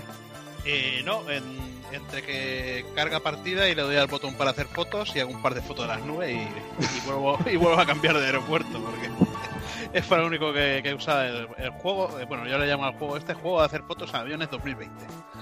Porque es lo que. Bueno, a ver, el juego es un simulador de vuelo. De, Sí, otro- otros, lo, otros lo conocen como Flight Simulator, ¿no? Ahí está Sí, Microsoft. Flight eso es verdad. Ya no me, acord- no me acordaba ni, su- ni, ni de su nombre ya. Pero bueno, es un simulador de vuelo. La gente está claro que, que tienes que ser un flipado de los aviones y de todo este tema o, pero- o entender de esto para, para disfrutarlo más. Y bueno, pues eh, tienes un avión. Puedes pillar 24, 24 tipos de aviones o un poquito más, unos cuantos más. Tiene menos, menos aviones que un juego de Arc System Works. Y luego gracia. Luego, luego, bueno, pues tienes que tienes una pista de despegue, pues, es larga. Tienes que despegar, volar por las nubes, volar- mirar por las ventanillas y aterrizar en el siguiente aeropuerto, que es donde te dicen de, de aterrizar. Lo que es viajar, vaya. Vamos, eh, yo creo que es el juego con la peor historia que he jugado este año. O sea que. Pero bueno, el juego técnicamente, pues es como descargarte 120 gigas de, de Big Mapas de, de Microsoft. Eh, desde arriba, bueno, luego te genera automáticamente que si los polígonos, que con las casitas y todo eso. Mucha gente dice, me voy a ver dónde, dónde vivo. Eh, yo vivo en, una- en un almacén así tipo americano con las con las puertas estas que se suben para arriba y pones el camión de culo, pues ahí vivo yo. Luego- bien. Sí, sí. Y todo el mundo vive en, en sitios parecidos. Luego, la, a ver, las ciudades con fotogrametría, pues bueno, desde, desde arriba se ven de puta madre, se ven muy bien, pero tal como te vas acercando, pues bueno, se ves, La cosa se empeora notan, se notan formas muy raras con, con, lo, con, bueno, con árboles súper grandes. Me parece que había un fallo de programación, no sé si en Sydney, que tienes un rascacielos de. ¡Hostia, de- sí, de- ya lo he visto, tío! Sí, de kilómetros que parece un meteorito. algo raro. Pero bueno, eh, claro, está claro que el juego es, es un juego, un simulador de vuelo que, que bueno, vas de un sitio a otro haciendo tus rutas de, de aviones. Pero claro, yo creo que el problema ha sido que se ha promocionado mucho por... eh, hemos, hemos recreado no sé cuántas mil ciudades, están todas recreadas de puta madre. Luego te vas, por ejemplo, a Times Square, en Nueva- Nueva York, y es una puta mierda. Vas de noche, no hay ni, ni iluminación LED. Te, te vas a un puente que hay en el río de al lado, está hecho que parece que, que Spiderman ha, ha pasado por allí a llenarlo de telarañas. en el, el río de al lado. Sí, sí, sí, pero justo al lado. Igual luego a un kilómetro está el puente de Brooklyn y el puente de Brooklyn pues está... De está puta madre recreado de hecho ahí, puta ¿no? madre. Sí, muy bien. Claro, eh, tiene muchos movimientos, que eh, muchos monumentos que son de, bueno, tiene una estrellita y están recreados pues perfectamente. Luego tiene aeropuertos creados a mano que, que tienen buena- buenas texturas, tienen las formas ya son ya son correctas, pero bueno, no sé, si vas a promocionar eso, lo que digo, un juego con Mm. con las ciudades muy buenas y yo creo que la mayoría, bueno, hay, hay- hasta un vídeo que te sale ahí el, el avioncito volando por un edificio, al lado de un edificio hacia arriba, pasando entre, entre edificios, no sé. O sea, como le gusta a Bin Laden. A Bin Laden, a Bin Laden le gusta esa mierda. Escúchame. Pero esto antes era. No, no era un juego de paisajes, era un juego de pilotaje de aviones. Ahí y, está. y eso, ¿y de eso qué? No, bueno, a ver, pues de pilotaje de aviones, pues eso, a ver, despegas, vuelas y aterrizas. Ya, pero por ejemplo, si llevas un Boeing 737, te sueles Hombre, se hostiar. nota, o- eh, bueno, te hostias y se nota, el control se nota. Por ejemplo, si te pillas una, una avioneta ligera, si te viene una rafa de, una ráfaga de viento, pues en la ráfaga de viento pues se te lleva la, la avioneta a tomar por culo. Con un Boeing, pues, Como el jugador este del Boca Juniors, ¿no? Joder. con un Boeing, a ver, con un Boeing lo, controla- lo controlas mejor, pues bueno, a ver, lo controlas en el vuelo mejor. Bueno, tiene- para, bueno, para despegar, pues bueno, tienes que quitar que si el, el, el freno de estacionamiento, pues eh, poner la velocidad, y coger velocidad, luego alzar el vuelo. Es que claro, expli- explicar eso es que es un juego de aviones. En el Densa de Go se hacía lo mismo, pero, pero, pero iba en tren. Y luego, pues bueno, tenemos la climatología, eh, los cristales se te van llenando de escarcha, de nieve, puedes configurar que si, que bueno, eh, eh, es que puedes, puedes configurar un montón de cosas para, para hacerlo muy, muy real. Del cambio de, pues, en tiempo real puedes cambiar el, bueno, pues puedes conectar directamente por red eh, al tiempo real que hace en todo el mundo o puedes configurar como, como te dé la gana que muchas nubes, tormenta, la cantidad de nubes que hay, el espacio entre nubes, el- los rayos de sol, la lluvia, nieve. Vamos, vamos pues puedes eh, controlar un montón de cosas de lo que es el tiempo. Yo creo que lo que más ha- el juego que más han currado la climatología o meteorología, como que queráis llamarlo, es, es este. Es que es impresionante cómo se ven las nubes, cómo se ven. Como, yo- es, es eso, eh, ir volando por, por ahí y, y perderte. No vayáis a Japón, porque Japón es una puta mierda. Está. Es, es yo creo, está peor recreado que, que Tarragona, que ya es decir. Es una venganza por las equipos que se venden ahí, tío. Claro. Hostia, pero fatal, fatal. Eh, ciudades americanas hay tropecientas bien hechas. Bueno, bien hechas, entre comillas. Pero es que Japón, eh, yo fui a, bueno, a templos como Kiyo Mizudera, el Sanju Sankendo y todos estos. Y es que dices, ¿dónde coño está? No hay, no hay, na- no hay nada. Bueno, igual algún monumento como la, la Tokyo Ski, Sky Tower, esta nueva, pero la Torre Tokio tampoco está. No sé, hay un, eh, ya digo, eh, bueno, es eso, es lo que, lo que dice Rafa, es un simulador de vuelo, no, no es de paisajes. Se puede manejar con J, me imagino, y toda la pesca, ¿no? Y, y por, Sí. y por cierto, la jugó en el Game Pass, entiendo. o- o Lo he jugado con el Game Pass, eh, como lo paga un colega por su 360, pues yo aprovecho. Claro, Y claro. Y Claro, bueno, ahí se pues, a ver, técnicamente, bueno, eh, lo estoy corriendo a 2K y dentro de con todo a tope y, Pues ya, y va bien. O perfecto. sea, y es una 1070, o sea, tampoco. No, se ve pepinazo, lo se que ve pepinazo. Lo que pasa es que ya, ya consume 9, 9 GB de RAM.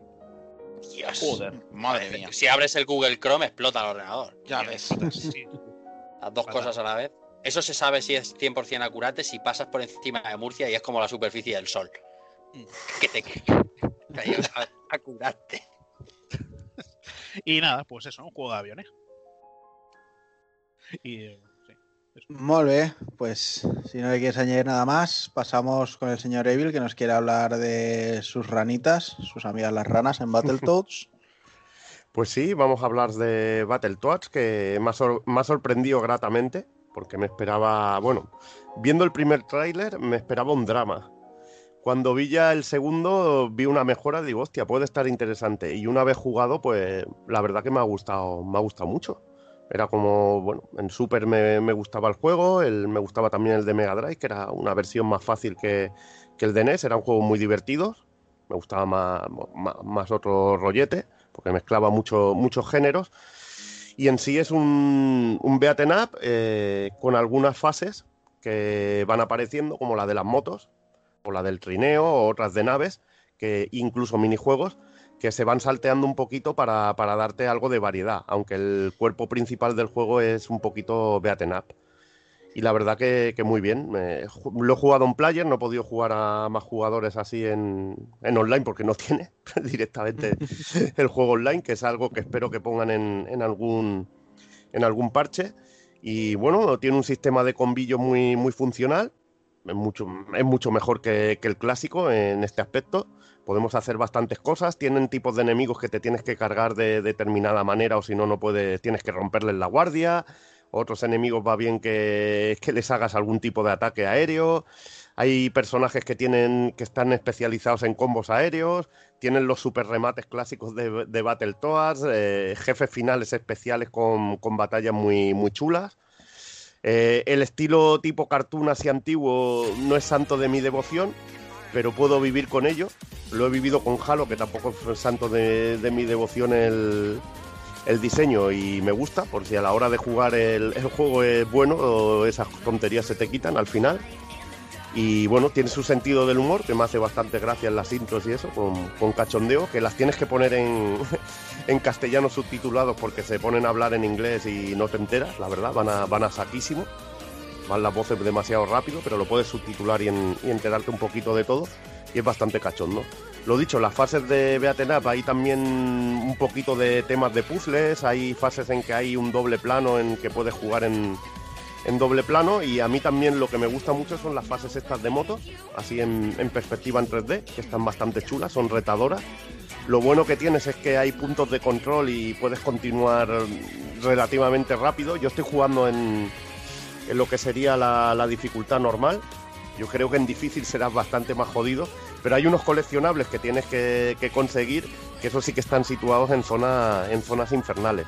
Y luego la fase del trineo, que me ha molado mucho, la mecánica que tiene, que hay distintas superficies y para poder deslizarte en esas superficies tienes que pulsar un botón, irlo combinando con el salto, y es muy divertido al final.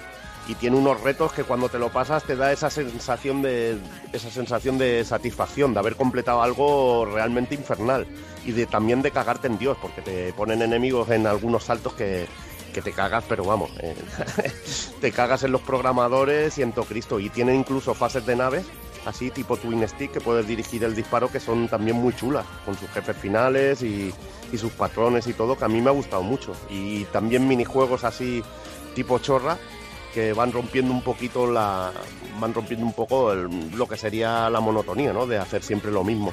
Tampoco es muy largo, unas 4 o 5 horas te lo puedes acabar y yo la verdad que me lo he pasado muy bien. Para mí es un juego, como diría yo, de notable. No sé, que me ha gustado. Me ha gustado, no es una obra maestra, pero he disfrutado jugando. Y me parece muy buen juego de estilo clásico. Yo he estado jugando un poquito y de momento no me convence. O sea, mm, eh, tengo sentimientos encontrados, ¿vale?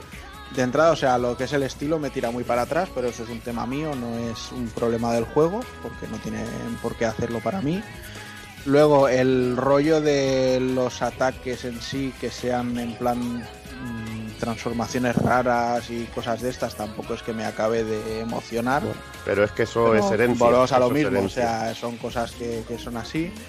Pero el punto que hace que a mí el juego no me acabe de gustar es que cuando estoy haciendo la fase de las motos, aún no llevo la mitad de la fase y ya estoy deseando que se acabe. Porque ya se me está haciendo pesada y repetitiva. Y cuando estoy en una fase de avanzar y eh, matar enemigos, estoy deseando que se acabe porque ya se me está haciendo pesada y, y repetitiva. Entonces, cuando esto me pasa es porque no me acaba de, de llenar. Porque, por ejemplo, el Streets of Rage 4 no es mucho más variado, pero no me ha dado esa sensación en ningún momento, ¿sabes? Mm. Pero aquí sí que estoy viendo que me, me han marcado mucho, al menos en lo que llevo jugado, ¿eh? Un, anda un trocito, separa la pantalla, te sale una horda de enemigos, que los enemigos tampoco entiendo lo que son, o sea, Mm. veo cosas de colores estridentes, rosas, fosforitos y cosas así, y bueno. Y sé que a unos que tengan eh, una especie de escudo dorado les tengo que pegar un golpe fuerte antes de pegarles, y al resto normal, vale, son mecánicas y tal, pero no me acaba, no, no me tal. Entonces, bueno, ya te digo, o sea, es un juego que está en el Game Pass y que si son eso cuatro horitas, pues seguramente, por lo menos para poder decir, lo termino y, y saco una conclusión cerrada. Y sobre todo por eso, porque está en el Game Pass, tampoco hago un desembolso por él. Pero de momento, la impresión que me deja es que no me convence. O sea, el primer tráiler me pareció desastroso, el tráiler de lanzamiento dije, hostia, tiene buena pinta como tal, pero ahora mismo estoy en el, en el punto de que no me, no me hace. No sé, a mí las fases tipo Beaten Up, ya te digo, tiene su sistema de combos, puedes hacer combos aéreos, tiene las transformaciones clásicas de, de la saga, lo, que puedes acabar los combos con distintos ataques, luego te van saliendo enemigos que te presentan nuevas mecánicas, tienes una mecánica de dash que también sirve para esquivar, que está muy chula. Mm, No sí. sé, a mí me mola. Y luego hay puzzles que también me rompen un poco el ritmo. Y hay Mm. unos puzzles que son muy divertidos, muy interactivos, que son muy, muy chulos, y otros más pesadetes. Incluso hay algún puzzle de que tienes que memorizar unas letras y ponerlas en su sitio. Y no sé, a mí me, me mola ese rollete. Y la fase de naves y la, la del trineo eh, me parece una fase bestial, porque te picas vivo de lo chunga que es y disfrutas. Y la de las motos, pues ya depende. Yo es que disfruto mucho al final porque se pone tan, tan putamente cabrona que disfruto con esa cabronez de decir que hijos de puta. Y cuando te pasas un trozo es que dices, joder, me he pasado algo que es realmente muy chungo. Te hacen que saltes hacia un lado, que esquives rápidamente al otro, no sé, me parece muy frenético. Pero claro, si no te va el rollete y te aburres, pues ya directamente no es tu juego. Yo ya ni jugaría de ti, tío. Así, directamente. Bueno, supongo que no puede llover a gusto de todos. Ahí está, cada uno ya te digo que esto es como va. Pues nada, y ya pasamos a acabar eh, las novedades con uno que se ha quedado un poco atrasado. Pero, a ver, espera que cuente. Uno, dos, tres. ¿Tú, José, te lo llegaste a pasar? Sí, No, lo que pasa es que yo soy, yo como soy un puto completionista, pues lo tengo en el segundo mapa ahí intentando conseguir el 100% de misiones y de historias, tío. En este Bueno, caso. pues, pues ahora vamos con un juego del que cuatro de los que estamos aquí ya lo hemos cerrado platinándolo. Cuatro porque no sé si Rafa le ha dado o no. No, no, no. Creo que no. No. Así que le venimos con los deberes bien hechos. Y nada, venga, Son, cógete la iniciativa, va, cuéntanos un poquito. Pues Sucker Punch se ha descolgado con un nuevo juegazo y esta vez ha tirado por, por el medievo japonés. Eh, Hay, hay que decir, aunque no lo he dicho al anunciarlo, que estamos hablando de Ghost of Tsushima, ¿eh? Efectivamente. Ghost of Tsushima, por supuesto. Y una representación de lo que ha sido muy, muy, muy buena la, la batalla de, de Japón, de Tsushima contra la invasión mongola. En el que tomaremos el, el papel de, de Jin Sakai, el, sobrino de, de- del daimyo de la isla y cómo viviremos su, aventura de, transformación de samurái a, ninja. Y es verdaderamente un, un juegazo. Eh, hacía tiempo que no me paraba, y esto es algo que vamos a hablar bastante durante la review o las impresiones, pararme tanto a mirar un mapa y, observar todo a mi alrededor, porque es verdaderamente bonito. Y, llama mucho la atención además que tire tanto de ti ese, aspecto por el tema del viento y cómo está implementada esa mecánica en el juego, que es que gracias a él te va, te va a ir guiando hacia tus nuevos objetivos y a nuevos descubrimientos. Y todo lo que va ocurriendo entre, entre medios del mapa, que son, como no, los combates contra, contra los mongoles, que es simplemente delicioso y, hace que, no puedas parar, entras como una especie de loop en el que no sales y sigues y sigues jugando y, acabas enganchadísimo. Yo no sé qué, cómo lo habéis visto vosotros, pero yo tanto por historia como por sus personajes que me quedo con alguno que otro. Más lo, que me ofrece el mapeado y cómo tiene mi el combate, ha sido un juego que le he pillado con muchísimas ganas y hasta que no lo he tenido al 100% completado no, no he podido parar, no he podido salir de, de ese juego, desde luego. Mm, Yo voy a decir una cosa, a ver. eh, es un juego, es un juego que a, que a nivel visual me ha parecido impresionante. Sí. Eh, a nivel original, mm, bueno, bien. Eh, a mí, para mí es un juego que bebe mucho de otros juegos de Sony. Mm, el sistema de cómo vas reconquistando las islas y todo eso me recuerda al, al Manhattan de Spider-Man, al Nueva York de Spider-Man. De cómo vas recuperando todos los fuertes, todo eso. Es que el juego me ha recordado en ese aspecto a Spider-Man. El combate es muy espectacular, como si fuera una película de. Una película de. Bueno, de samuráis. agua, tío, casi casi. Sí, sí, es increíble y además muy dinámico. Hay muchas opciones para hacer. También lo veo muy encriptado, rollo también Spider-Man. Es también muy, muy parecido así, muy dinámico también. El rollo también de que tiene un poquito a lo Metal Gear de así de también de infiltración está chulo. Puedes hacer buenas matanzas. Lo que pasa es que la, la IA sí que es bastante absurda, es bastante lamentable en muchos casos. En muchos casos que me ha pasado. He tenido algún bug muy cachondo que me he reído Ah. mucho. ¿Has, jugado, ¿Has probado a jugar en el modo más difícil? No, no, no, pero ya lo probaré. Pero que la IA me ha hecho cosas estupidísimas, tío. Eh, y he hecho matanzas, tío, pero de, de loco, tío. De que no me han hecho nada, no se enteran de nada. y que, y bueno, que también a mí me tiene su encanto dentro de lo que cabe. Lo que más me gusta es lo, lo que te digo, el sistema visual. Luego hay variedad de muchas cosas, hay muchos coleccionables. Hay alguno que se me hace bastante pesado. Hay misiones, hay misiones que también también tienen tela, hay un altibajos, pienso. Hay unas misiones que son las de leyenda, que son guapísimas, o los Muy duelos, chulas. que son muy chulos, porque los duelos son una puta pasada. La exploración es muy chula. La verdad que ver todo Tsushima y irte con el caballo por ahí, perderte, encontrar los caminos, hacerte los templos que son partes de plataformas, que ahí me recuerda a otro juego de Sony, que es el Uncharted, el rollo de plataformas encriptadas que tiene. El rollo de... Sí, es, ese- tiene- es el tiene- Uncharted. tiene un toque ahí, sí que es verdad. Sí, sí, veo a Sucker Punch que ha tenido ahí inspiración de todos los estudios de Sony en el juego. Y la verdad que en conjunto muy bien. En- tengo aún yo que completar el juego. Me, que no me queda, me queda la- lo que sería la parte final. También estoy haciendo otro tipo de misiones y eso. Y me, me está gustando mucho, pero también a veces se me hace un poquito de bola. Sí, No, tú- no, fíjate, yo creo que tú. Sí. en su conjunto me, me gusta también mucho, pero tiene, tiene sus, sus pequeñas sus pequeñas sombras. Dale, dale, Javi, que quieres hablar.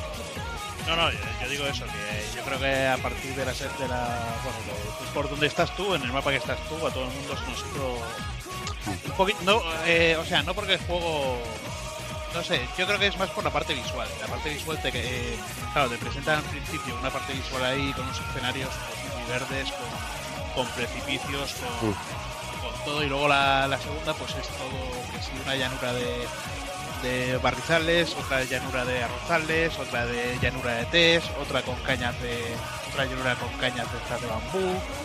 No sé, es un es un, un escenario mucho más apagado, mucho más apagado. También está claro que bueno, la invasión mongola eh, cada vez va más al norte y te vas encontrando cosas más más diferentes. Igualmente, en ese sentido, creo que está bien dividida la isla. Es, Sí. eh, cuando más al norte subes, es- están las montañas y la nieve, la zona más central, pues el barrizal, y más al sur, la zona de costa. Eh, luego quería decir, eh, a nivel de planteamiento de, de misiones y de cómo se reparte el mundo, no es ninguna. No es la panacea, no es nada nuevo. Es ir liberando campamentos mongoles e ir desvelando las historias personales de algunos personajes que personajes claves que, que te encuentras en la historia y que te van a ir ayudando. Y, y bueno, si te al final si entras en el, en el combate, pues se hace, se hace muy dinámico y, gusta. Pero podrían haber metido un poquito más de, de variedad. Pero bueno, bien, porque al final, si tenemos las misiones de leyenda, que eso sí que es verdad, que las puedes hacer cuando quieras y, y- y gana. Y, y está muy chulo, la verdad. Mm, y Eh, luego, a mí- y, y luego, luego que además tienes los puntos de interés del mapa que, por ejemplo, encuentras para, hacer haikus y conseguir, Mm. conseguir coleccionables del juego que son bandanas, armaduras, nuevas técnicas. Todo eso es completamente opcional y es por ti ir investigando en el mapa y encontrándolo. Y eso, la verdad es que le, le- le da puntos para, para que investigues y mires. El sistema de combate que, que hablábamos es que es muy rico. Eh, hablábamos de infiltración y de combate. Eh, el árbol de, persona- de evolución del personaje también.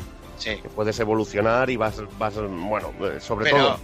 eh, tienes el rollete de que empiezas ahí en la rebelión, tal como empieza el juego, te presentan cómo invaden todo, cómo conquistan todo y tú actúas como si fuera la resistencia, un poco entre las sombras. E intentas recuperar el, tu honor de samurái, que eso está chulísimo. Y la manera que, bueno, acabas luchando contra los mongoles, contra bandidos y contra muchísimas cosas. Te pasan muchísimas cosas. Es una, una putísima locura. Y lo que es el sistema de evolución del personaje, cómo te vas convirtiendo en una leyenda, cómo vas inspirando a otros para que se rebelen, pues mola muchísimo. Sí. Mola Pasa que, lo que te, te digo una cosa, al final el tema del árbol de, de- de evolución, al final lo, lo- lo acabas llenando entero, ¿eh? sin ningún tipo de problema. No es algo que se te vaya a quedar a medias. Eso No, sí, eso ya lo he visto, porque Joder, tengo, no si vas sobre todo, primero, a por las técnicas de combate, las puedes tener prácticamente a mitad de juego. Puedes Sí, tener todo el arsenal de los cuatro estilos de lucha que tienes. Sí, antes, antes de acabar la primera isla, prácticamente ya tienes a tu disposición todo lo que quieras. Otra cosa es que emplees los puntos para desbloquear unas u otras cosas, pero eh, los estilos los consigues además súper rápidos si decides eh, vigilar y luego matar y cosas así y demás. Yo la verdad es que el juego a mí me ha gustado mucho, pero no lo considero tampoco uno de los juegos que a mí me vayan a parecer eh, trascendentales, ¿no? Ni siquiera lo voy a tener dentro de, de los juegos del año porque eh, esa sensación, por ejemplo, de que cuando termino la primera isla, de repente se me abre otra segunda parte de la isla y otra vez a empezar prácticamente la misma mecánica a eh, ir descubriendo lo que hay en cada cosa para ir encontrando las misiones. O sea, dije, "Pf, por favor.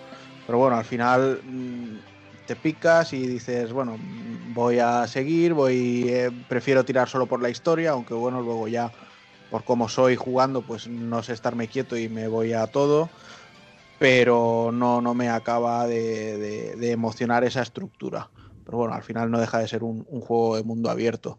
Sí es cierto que como juego de mundo abierto se agradece el, el sistema de combate que tiene, aunque al final pues también lo que decíamos, ¿no? Las sillas de los enemigos, incluso los tipos de enemigos, prácticamente ves los mismos enemigos desde el principio del juego.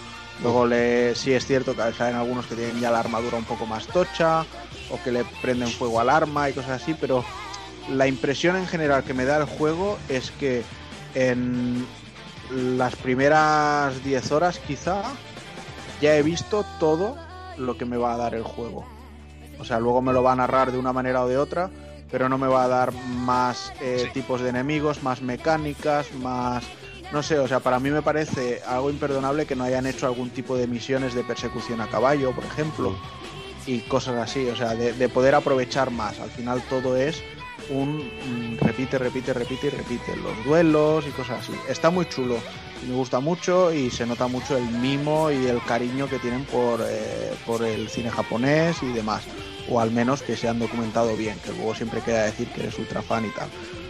Pero le encuentro que le ha faltado un poco más de, alma al juego e incluso al personaje. O sea, yo creo que el, el, el compañero que tienes al principio del juego creo que me da más empatía como protagonista que el Jin Sakai.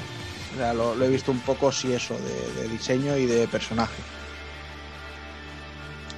En cuanto, bueno, en cuanto al combate, tiene unas mecánicas a mí que me hacen bastante gracia. que es lo de la barra de espíritu que te puedes ir curando o optar por usar movimientos especiales y eso que está, está chulete, la verdad. Y da bastante juego. Además, para conseguirlo, para conseguir muchos de los objetos, sabes que hay cantidad de, de coleccionables también. Y otra de las cosas que mola es el también las armaduras que puedes ir encontrando, los trajes que te puedes ir poniendo y cómo afectan un poquito a tu estilo de juego. Sí. Está también bastante conseguido. Y una de las cosas que seguro que le debe molar a Jordi, que es el corte de bambú. Sí, no, es, es lo que estáis diciendo. Está, está- está un poco aquí desordenado todo a lo loco. Sí, es todo a lo loco. Pero- todo a lo loco ahí. Pero sí que es verdad que hay, hay mucho detalle que, que está bien cuidado. Hay otros que no tanto, ¿vale? Pero, pero sí que hay, hay ciertos puntos que están bien. Eh, hay que empezar hablando del, del periodo que, que transcurre el juego, ¿no? Que es el periodo Kamakura, que eso no, no se ha comentado, que esto es al principio de- del shogunato. Es al principio, bueno, Siglo cuando, se me 13, toca multa. 1200... sí, exacto. Está ahí 1800 por ahí, sí. 74. cuando, cuando empezaban los primeros gobiernos militares y todo eso y, y cuando se establecía todo, todo el tema de del tema samurái y todo esto que, que, bueno que es una parte que se refleja mucho durante todo el juego no tú vas ahí con tu pinta de samurái y te- la gente te saluda se para y a la mínima que, que dices alguna cosa un poco un poco fuerte la gente se acojona te piden perdón te piden disculpas y todo eso y en cuanto a la historia, bueno, la parte de, de la invasión mongola no es, no es como está contada en el juego, pero bueno, No, no lo es. Es, es ficcionada. sí, exacto, está ahí. Pero sí que es verdad que, que toda, esa parte, toda esa parte sí que está bien, está bien trabajada, sí que, sí que merece la pena. Y, y bueno, lo que, lo que estáis comentando, eh, sí que es verdad que, la- lo que- sobre todo lo que, lo que ha dicho Takokun, el principio, esas, esas 10 primeras, la primera parte de la isla mm, ya te, ya te da todo, todo el juego, básicamente. Mm, problema es ese, que luego tienes dos zonas más y no, no te sorprende. Y, a partir de ahí es cuando dices, bueno, pues a, partir de aquí paso y voy a la historia. Voy a la historia, a las leyendas y a las misiones secundarias de personajes, que esas sí que están guapas. De, detrás de las historias y eso que del resto de personajes. Pero todas las demás te interesan poco, sinceramente. Igual que seguir a los zorros, igual que los bambús, si está guay hacerlo. Pero es algo que, que tampoco te aporta demasiado, porque a esas alturas ya eres una bestia y prácticamente ni te tosen. Yo iba a pecho descubierto en plan samurai, entraba a los poblados y venga, venir a por mí que, que os cruzo a todos. Sí, totalmente. Y lo, y lo de los bambús, al menos porque son combinaciones de botones diferentes, es divertido hacerlo y hay menos, pero lo de los zorros, al final llega un momento que dices, Se hace bola, tío. sí, sí, y, Me dan lo- ganas y de los ahí, pegar una patada al, al, al puto zorro. Y Y los templos, joder, ya va a estar el juego de tanto templo ahí con las montañitas, Sí. macho, que encuentras, o sea, encuentras tres rocas de, de una altura de 3 metros eh, con un templo arriba y tienes que dar 50 vueltas entre las tres rocas, saltando de una a otra por todos lados, igual tardas media hora en llegar al templo de arriba. Y dices, hostia Mm. puta, lo, lo que tarda en llegar al, al puto templo. Sí, Y yo-. Sí, yo luego, bueno, eh, tú dices, Jordi, que ibas a pecho descubierto. Yo es que disfruté porque, hostia, eh, la jugabilidad en modo sombra es muy, muy tenchu todo. todo lo que, todas las combinaciones de muertes que puedes hacer. Que si tiras una bomba de humo te puedes cargar a tres, a tres eh, bueno, tal como vas avanzando el juego. Lanzarle el, el kunai a otro. Eh, vamos, puedes hacer una, una maravilla pues, tanto en modo, bueno, modo siendo samurái como, como Igualmente os digo una cosa. Vais a pecho descubierto, pero mm, veo que no habéis probado el modo más difícil. Porque ahí no vas a estar a pecho descubierto. Porque ahí, como te enganchen y te rodeen, de dos, de dos toques estás a- abajo. Hombre, yo jugué en difícil, que, que yo sepa, y sí. La, la última, el- el- la nueva dificultad que le han metido, me parece que está Bueno, muy bien además. Ya, pero es que yo, yo lo platiné antes de que le metieran el parche, No, claro, entonces claro, yo ahora también. ya me da igual. Hay, hay, hay un detalle de enfermo que, que me, me, me tiene un poco, un poco loco, porque ahí no dicen, no dicen katana lo, lo que llevan. Y evidentemente es una katana. Dicen, dicen tachi. No sé si habéis dado cuenta y siempre dice eso. Es que en esa época la katana me parece no. No, existía efe- como- efectivamente. como. Existía otra katana Eh, eh, con un mango más largo y con la hoja. Existía el, ta- pues, existía el tachi. Y, y eso es a lo que se refieren, pero lo que lleva el cinto es una katana. Entonces, eh, yo, yo ahí a, a mi. El tachi me parece que es el conjunto de las dos espadas. me, me vuelvo un poco loco, en plan, eh, el fanático nipón que llevo dentro se, se le va la olla, pero, pero bueno, por lo demás sí que tiene un, un buen trabajo de documentación e incluso los japoneses lo han alabado bastante. Según la wiki, el Tachi es una espada japonesa que Más se dice a menudo que más- es algo más curvada y un Sí. poquito más larga que la katana. Sí, Claro, después, después está la- el conjunto de katanas que ya lo comentamos en el, de, en el este, que es la Daisho, que es el wakizashi y la katana. En este aspecto, eh, aquí no ya es un wakizashi, ya es un tanto, es un poquito más corto. Que supongo que ya lo- te, te lo ponen, teóricamente eso no, no forma parte del Daisho del Samurai, pero como aquí vas a un poco a, a la parte de Shinobi, vas a un poco a la, a la parte oculta, Eso o es. sea, tienes que dar una espada más, pe- más, o sea, más corta para poder hacer ese tipo de técnicas. Sí. Luego el tema también está en el sonido, eh, que voces en japonés o en inglés. Japonés. Es que, tío. es que el problema es ese, el juego está hecho en, bueno, en, En en inglés. inglés. eh. Claro, la- el movimiento de labios coincide mucho en, con el doblaje, aparte es un doblaje bastante bueno, pero claro, y eres eh, a un juego así japonés, me apetece jugarlo con las voces en japonés. Aparte que las voces en japonés son la hostia, tanto la de Jin como la de la del jefe mongol son, joder, impo- el mongol impone que, que te cagas. Está muy guay. Está muy guay. Yo para mí, ya te digo, yo para mí lo mejor son los, los duelos con los Ronin. Para mí es la, la- la mejor parte del juego prácticamente. Buenísimo, tío. La verdad es que sí. Mm. Sí, in- incluso más allá de los de los Ronin, o sea, algunos de los duelos de las misiones especiales. Eh, con, el Tengu, con el. Tengu y cosas así, o sea, son tal como increíbles. están, como están contadas al principio y todo eso, la parte Sí. del, del tan pergamino y todo eso. son. Aparte, Eso es- aparte que son todas muy características porque entras a campos de distintas flores y mola un montón cómo están marcadas en el mapa y, y dónde acabas peleando, que son los, quizás los lugares más bonitos, más, más, bonitos del juego. Igual que cuando llegas a los templos, a las vistas que salen de, de cuando has llegado al final del templo, algunos que están en, sobre todo en muy alto, tío, son increíbles. Ahí es donde el juego yo creo que más brilla, ¿no? Que te hace ahí disfrutar. Bueno, sí, la yo creo que en general, claro. Sí, las coreografías también de, de- de espadas ahí. Y bueno, simplemente el hecho de cuando vas a hacer un duelo, cómo sacáis la katana, ya mola, tío.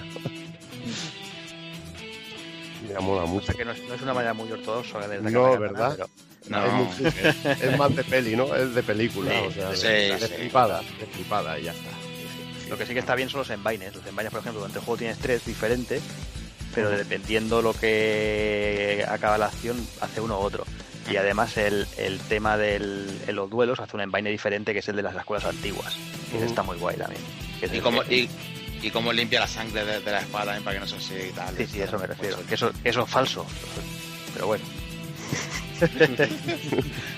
pero, pero queda muy espectacular. Es, es Sí, muy, sí, muy sí, rollo, no, muy rollo Pero eso, pero eso es, es folclore total, eso es imposible de hacer. O sea, con un movimiento de, de eso tú no puedes. Además, la- una katana en buen estado, que se supone que la llevan en buen estado, es imposible que se pegue la, la sangre. Repara ahí como está en, además tiene un aceite, mano.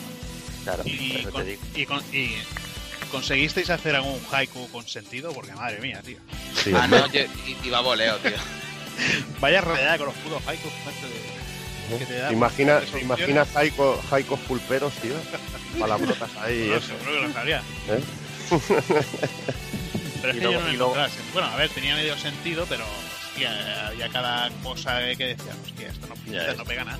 Y no luego los baños, los los termales que dice, ahora piensa en su padre. ¿Qué coño? Estás pensando ahí a ver Hostia, si. filosofadas de.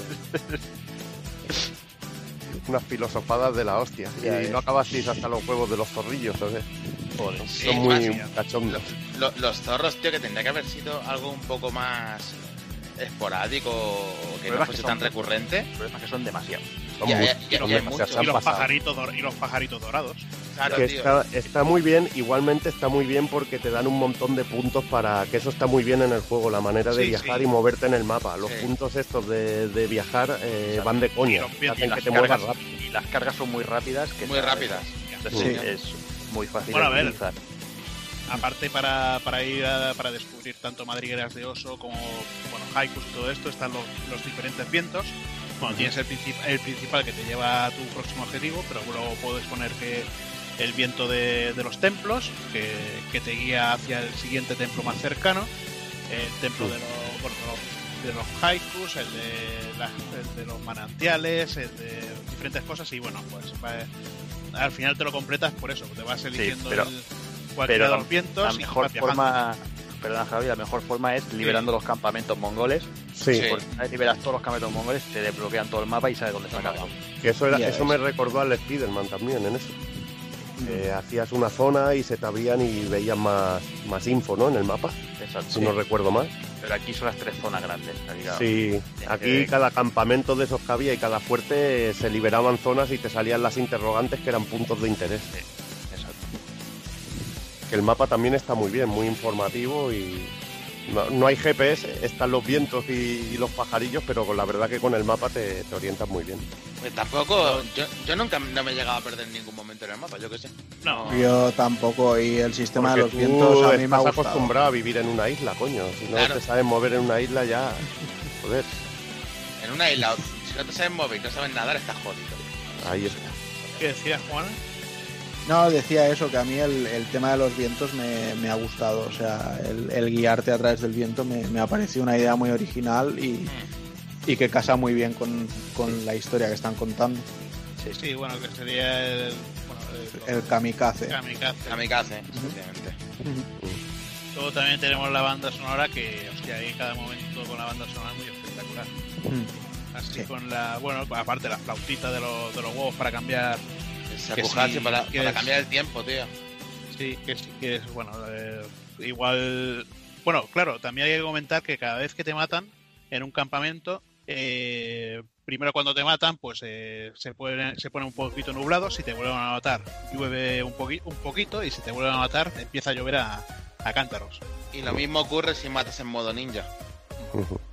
Y eso está, eso está, eso está bien. Luego, bueno, por, por eso tiene las flautas. Toca la flauta Sí, por casualidad y, y bueno, pues puedes cambiar que o, que haya nieve o que, bueno, depende de la zona, o que, o que haya niebla o que se despeje el cielo.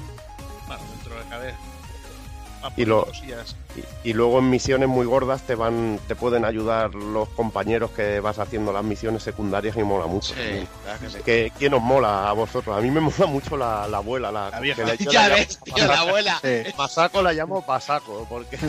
Ya ves, ya ves que Ya sí, Además pasa entra en que- los campamentos ahí, eh, eh, entra la primera ahí liándola, tío. La otra, sin embargo, la Sí. otra compañera es rollo ninja. Y luego el No, del arco, tío, que el del arco Tiene es muy buenos compañeros, todos. Sí. No obstante, también hay una cosa, a lo mejor meto la pata y también es así, porque como he hecho todas las secundarias, no sé si influye o no, pero no me ha dado la impresión de que influyera. Algo que me gustó mucho en Horizon es que cuando tú ibas haciendo las secundarias de, de los personajes, al final cumplirlas todas eh, tenía la recompensa real de que en una parte final del juego estaban ahí ayudándote, ¿sabes? Y si no hacías sus misiones, ese personaje no iba a estar ahí ayudándote. Hubiera estado guay también que eso estuviera representado aquí, ¿no? Que dices, bueno, me he matado haciendo todas las misiones de este personaje y en la parte final pues esté ahí conmigo o no he hecho las misiones de este personaje, pues luego pasa de mí. O sea, me, me pareció un punto muy guay en, en Horizon y no, no lo he visto reflejado más y me Es molaría que yo verlo. creo, yo creo que eso en este juego no lo han sabido llevar muy bien. Porque, eh, o sea, da igual que seas eh, ninja, ninja o samurai, que la, la historia transcurre igual. Mm. Que si el, el- Sí. con el con el bueno, el daimyo, el tío diciéndote, eh, tú, tú no tienes honor y igual es como Jordi me parece, ¿no? No, pero a mí no me salía, ¿eh? Lo que pasa es que luego a la que la, la historia en algunas zonas te obliga. Te obliga. Sí o sí hay a- a- en eso. Entonces Vale, pero, cuando, cuando te aparecen esas, esas cinemáticas. Ya, pero cuando, cua- o sea, cuando tú haces la primera, bueno, cuando llegas al tío por primera vez, el tío ya te, di- eh, aunque tú no hayas hecho ninguna misión de esto, te decía, tú no tienes honor. Bueno, porque tú le estás diciendo que quieres ir a vengarte y tal y Mm. pascual y quieres Mm. ir en plan a tu bola. Pero las, las luego sí que si, si tú no vas, si tú vas en plan sin así matar en sigilo, no te salen. Pero a la que te sale una misión de estas de sigilo, al primero que mata ya te sale la cinemática esas de recuerdo de, de tu padre, de no sé qué, y todas las movidas esas. Bueno, pues no sé si queréis hacer alguna conclusión final o... Sí. Yo quiero decir pues que tiene un modo foto, tiene un modo foto muy bueno. Eh, puede- tiene, tienes de todo, puedes cambiar el, el tiempo, puedes cambiar filtros, eh, puedes, bueno, puedes girar la imagen y aparte puedes hacer unas postales así con, que si caen un montón de hojas o pasan muchas libélulas, luciérnagas. Vamos, tiene un modo foto espectacular de lo mejorcito que he visto. Sí, y yo añadir que más adelante va a salir, que ya se ha confirmado, el, el Tsushima Legends, que es el, el DLC de El contenido modo gratuito. multijugador. Mm. Modo multijugador que tiene, tiene muy buena pinta, la verdad. Pues sí, habrá que seguirle la pista.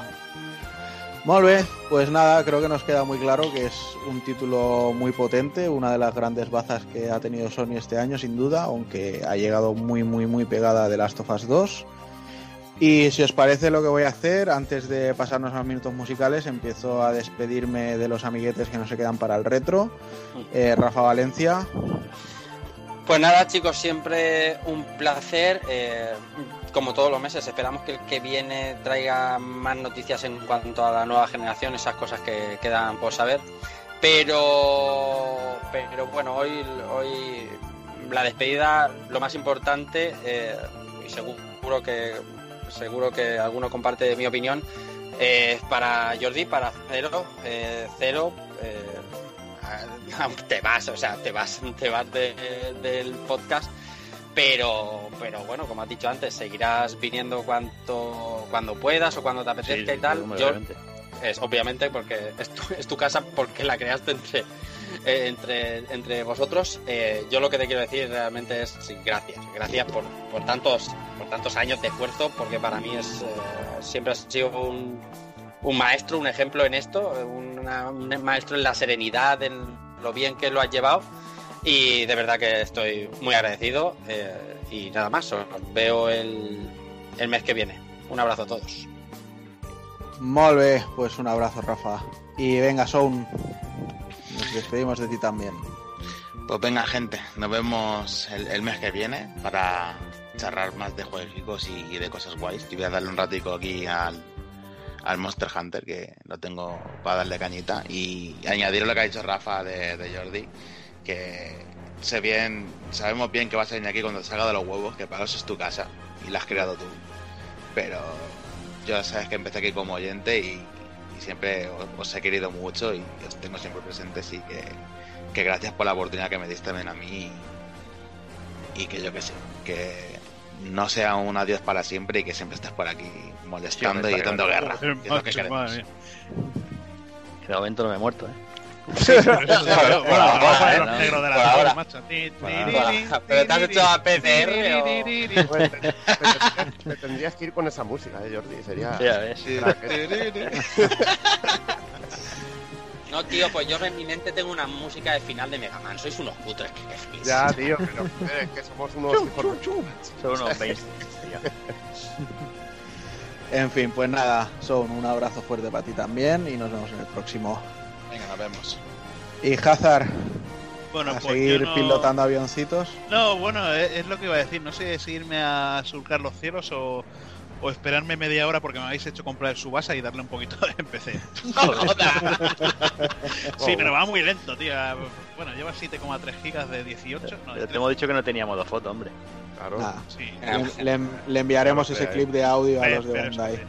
Pero que sepáis que es PC y en PC se poner hacks para todo, hasta para, para cámara y contra la cámara, ponerle pausa y hacer cualquier cosa. No, no recomendable usarla online porque eso son, son- Está todo controlado. solo usarlo en modo offline y ahí puedes hacer todo, lo- todo lo que quieras y no hacer trampas. Y nada, pues yo no. Yo, Jordi, pues como siempre, pues aquí estamos. Ahí y nos vemos. tú sí, y ahí nos vemos, porque está por aquí. Mira, tengo aquí el botoncito de Telegram y si te quiero decir algo, te lo digo por ahí. Claro. Si queremos quedar, pues quedamos. O sea, eh, dejas el podcast, pero. Pero bueno, es una vez a, una, una vez a la semana y estamos toda la semana por ahí. Claro. O sea que, pues muy bien. Y eso es todo.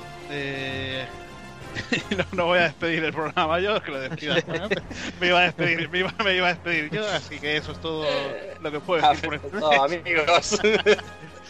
Pues venga, Hazard, un abrazo y nos vemos en el próximo. Hasta luego. Del señor Evil no me voy a despedir, que ahora nos traerá los minutos musicales y seguiremos en el retro con, pero, pero me, con de- el señor- me dejará, me con el decir- señor Daniel San, pero te digo paso para que puedas decirle algo a Ah, Jordi si quieres. Claro, coño, porque me tendré que despedir del tío que me fichó. Pues venga, coño. ¿eh? Me cago en Eh, pero es que no dejáis acabar Es las que me, sa- frases. me sacó del asilo, tío. ¿Qué, qué dice? me cogió del asilo y me dijo, oye, vente para acá para hablar de jueguico. Y es el que me metió a mí a hablar otra vez del rollo. Si no, yo no estaría aquí ni escribiendo libros ni haciendo tonterías de estas, tío. Nada, pues ya él lo sabe que es como, como un hermano, o sea que cuando quiera Está claro. es así. Y, No, no, yo a he dicho que, que dará más cero, vamos, que me voy por. Nada, nada, nada. Porque Ahí ahí, está, vamos. o sea, ahí no- está. no- Por eso, que no te, va, no te vas a ir a YouTube ni a ningún Vas a sitio de eso. ¿no? youtuber y ya está, ya está. Oye, Ah, youtuber, ¿No, te- tío. no has querido ni hacerte tu- twitchero con nosotros? nada, bueno, algún día entraremos. va. Entonces te Claro. metes con nosotros a jugar o algún día me hacéis rabiar, como dice Rafa, me metéis en el Fallwiz y, y me tenéis ahí solo con el micro. Ahí sí que me podéis grabar con cámara mordiéndome los puños. eh. A, mí el que me, a mí el que me molaría grabar es al Oscar, ¿eh, Jordi, tío? Madre mía. Que se dejaba las rodillas ahí. O a Carlitos, Eso, eh, puñetazos hasta la pared. Ya unos digo. subasas a cuatro players ahí. Ahí, ahí, ahí. Pues nada, que como siempre, yo sé que no tardarás, que cuando te apetezca estarás otra vez por aquí, eh, aquí liado y bueno, A ahora ya... para los- A más para los GOTY, aquí estoy. Ahí, Ahí, está. ahí, ahí, así me gusta. Y aparte, así, ahora yo no sé cómo se queda esto. Se queda con Juana. Menos mal que no se queda con Dani o conmigo porque no habría nadie al volante, tío. O sea que, estamos en el podcast musical, tampoco, te, tampoco te creas, ¿eh? Pero justo bueno, abajo. bueno, pero tú tienes más presencia y, y tienes tu... Sí, soy más grande, sí. Ahí está. Y tienes barba, tu barba también impone, o sea que es lo que hay. Nada, que nos vemos. Venga, Evil, ahora te doy Venga. paso con los minutos musicales. Ahí. Y nada, pues yo. Espera, espera, ¿qué? Eh, ¿Qué bueno, es que hace, Here comes a new challenger. hace ocho minutos han anunciado un nuevo anime de, de que es lo que te he dicho. que lo he puesto. Sí, pero ¿lo has dicho por aquí o en directo? Es que No, te lo he entero. puesto, no, te lo he Ah, puesto claro, coño, por chat, eso lo has coño. dicho. Por eso lo has puesto puesto, en el digo. chat. Pero lo decimos aquí que, que han puesto un anime de 13 episodios y que por suerte no es un Kickstarter, por lo que yo creo que tardaremos poco en verlo. Sí. El, epi- el episodio 7 se llama La carretilla y yo y es todo el rato de carga y descarga. Pero Pues es que ya seguro. lo han confirmado ahora en más sitios, que a mí me daba miedo de que fuera un fake, tío. Sí, no, no, pero yo, ya, yo sabía que había algún anuncio. Sí, había un anuncio. lo llevan pero anunciando hace una semana el, el Dus. ¿Cómo se llama? El Dus este, el Sí, el Dus Golem Dus Ah, Golem. es verdad. Sí. O Aesthetic Gamer, según como lo veas. Correcto. Bueno, pues muy bien, el Shenmue anunciado y nada, yo no te voy a decir nada, Jordi, solo hasta luego, o sea, porque es un hasta luego, no, no hay más, así que No, no, sé que más. sé que programa sí, programa no vas a estar aquí con nosotros Seguramente. y poco más, agradecerte el paso de la batuta y vamos a ir probando más cosas, aprovechando el, el cambio de ciclo, ¿no? Y a ver qué nos encontramos. Pero eso sí, eh, el cable con la grabación me lo vas a pegar. Sí, hombre. Sin. Así que nada, pues venga, le doy paso al señor Evil con los minutos musicales antes de que empecemos con la saga Marvel vs. Capcom. Y venga, ¿qué nos cuentas hoy? Bueno, pues como estamos con la saga Versus, vamos a poner un temita del Marvel vs. Capcom 3, Fate of Two Worlds. eh, en este caso, un tema compuesto originalmente eh, para Marvel Super Heroes, para el Doctor Doom, Doctor Muerte, de Takayuki Iwai, que está remasterizado en, en el Marvel vs. Capcom 3 de una manera sensacional. Podríamos haber puesto el tema del Capitán América, que también es sensacional, pero creo que este está muy, muy, muy bien pillado y muy bien llevado a, a la New Generation.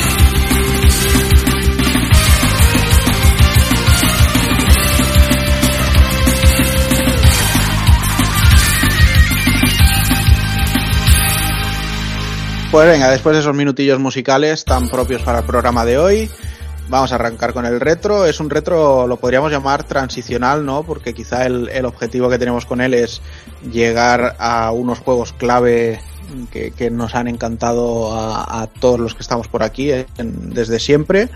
Y estos estaban entre medias y además estaban un poco en tierra de nadie porque algunos los tocamos muy por encima en, en algún programita de, de CPS, pero bueno.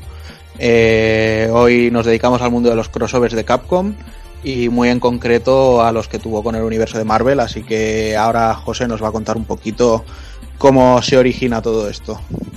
Bueno, eh, a ver, esto, el, ori el origen de, la saga Versus de, CPS, es uno de los tag más conocidos de juego en equipo que más, conocemos. Y además yo creo que, el juego más, espectacular de Capcom y el más divertido de jugar. Ya lo iremos explicando, el que te, te da más posibilidades, más combos, eh, te da muchísima más locura, también los más rotos en muchos casos, como iremos viendo. Y esto para mí se origina sobre todo a partir de, bueno, igual que, que por ejemplo en, en, SNK nos dio unas pequeñas pistas de, de lo que quería hacer con, con, su universo, con ese Fatal Fury Special, con la, con la presencia de Ryo Sakazaki en las de Arrow Fighting, en la saga Fatal Fury, o ese Gis Howard de Fatal Fury en Arrow Fighting 2, en la saga Arrow Fighting, pues te daba un poquito, te daban pistas de que querían hacer un juego en que se juntaran varios universos. Y en este caso Capcom, eh, a finales de 1994, publicaba X-Men Children of the Atom, que era el segundo juego, o el primero, porque la verdad eh, hay muy poco margen de tiempo con el X-Men Mutant Apocalypse de Super Nintendo.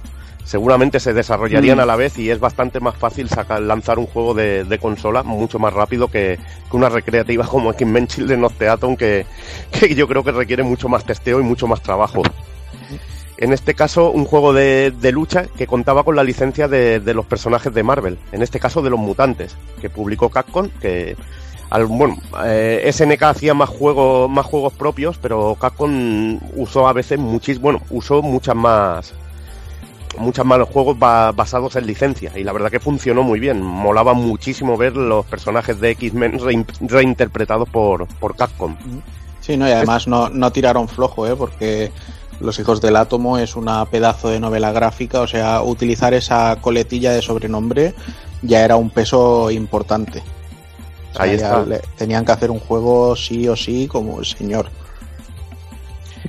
Y bueno, lo que vemos en este juego es que contaba con un sistema de combos que heredaba del primer Darkstalkers, o se desarrolló también a la vez que el primer Darkstalkers eh, que conocemos como Chain Combo o combo encadenado que es una secuencia de golpes que también la tiene el primer Street Fighter Alpha, a partir del segundo lo quitaron.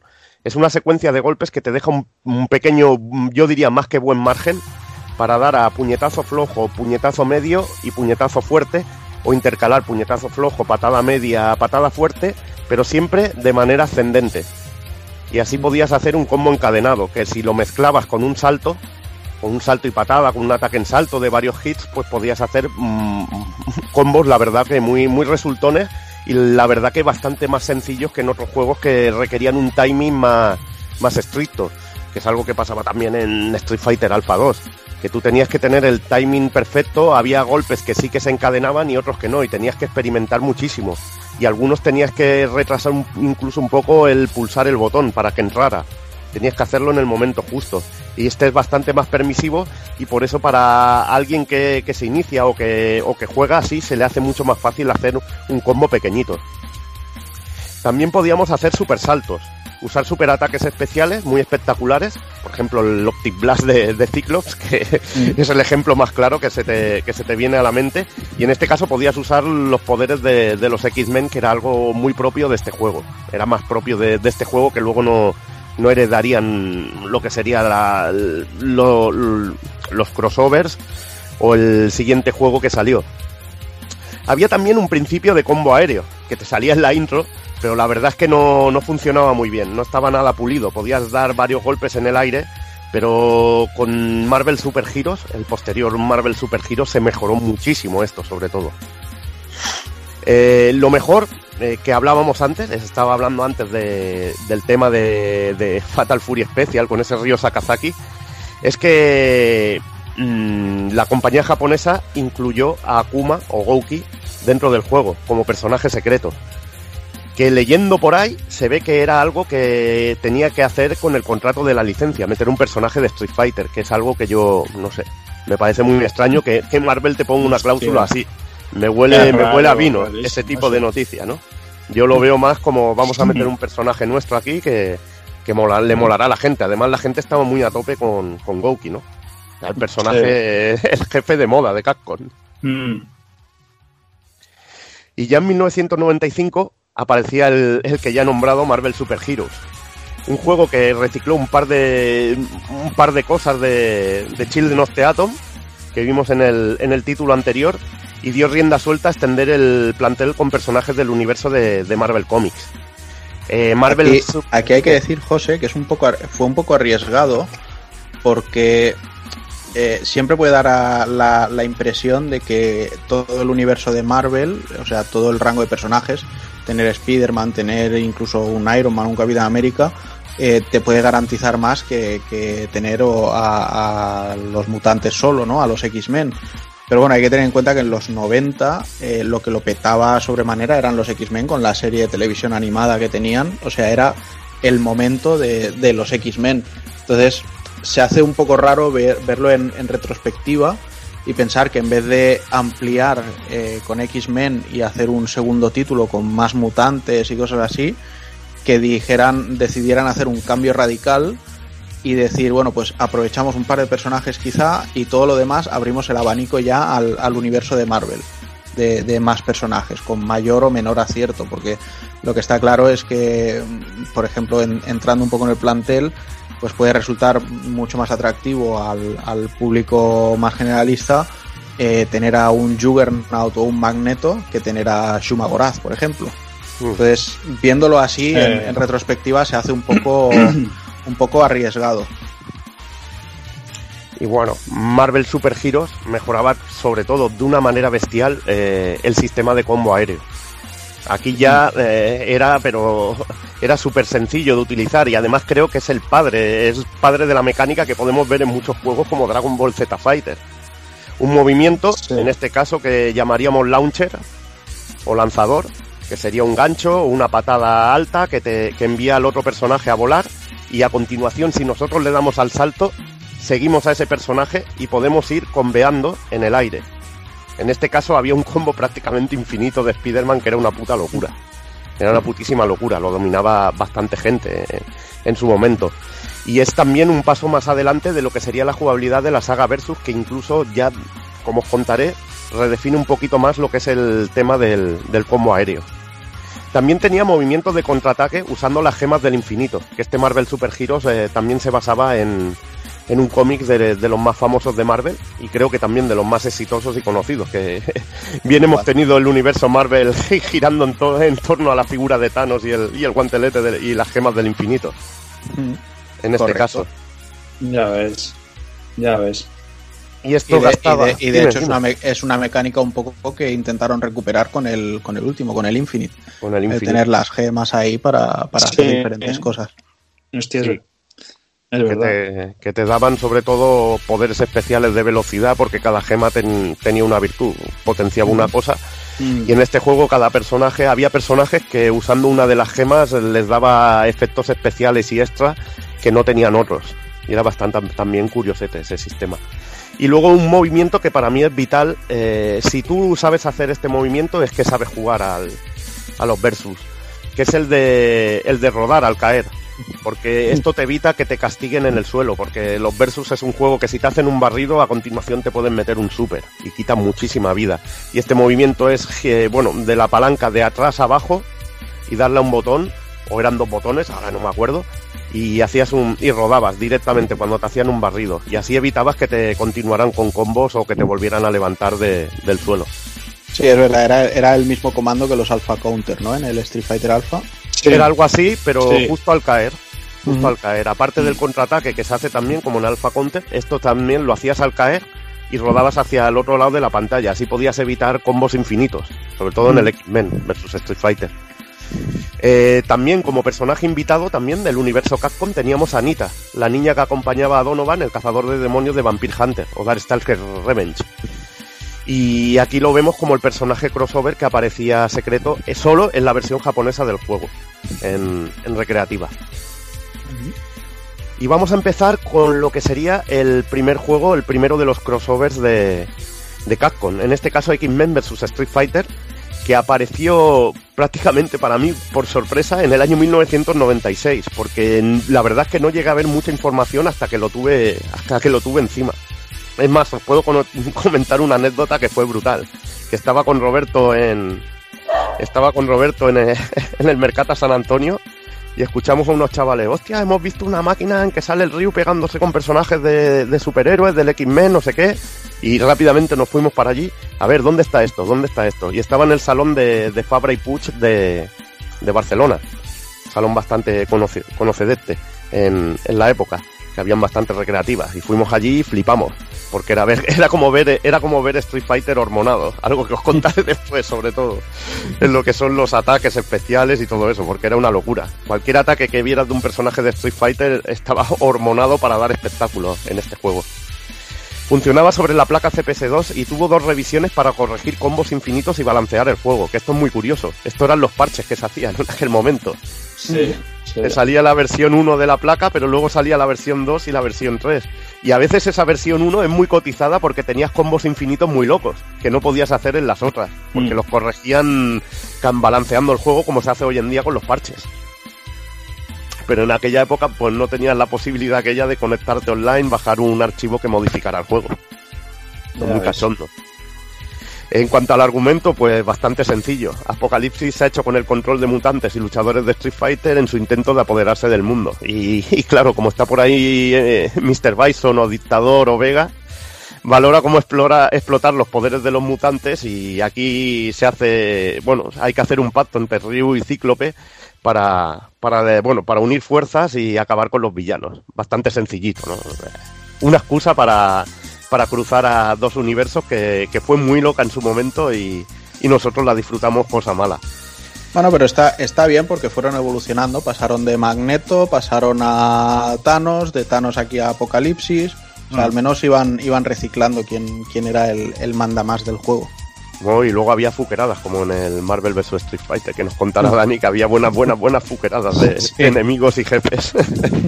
Mm, de la franquicia Street Fighter y con sus sprites basados en la saga Alpha, aparecen Ryu, que aquí era lo que decíamos, ¿no? Brutal, ¿no? Eh, veías el Hadouken de Ryu y dices, coño, esto no es lo que normalmente hacía el Ryu. y sobre todo, cuando hacías el superataque y veías como un Optic Blast del, del Ciclos, decía, uh, me gusta esto. Además, lo, pues, lo podías hacer en el aire, mi- mil cosas, mil cosas. Teníamos también a Ken, que los Sorryuken también, hormonado, todo hormonado. La Tatsumaki hormonada. muy.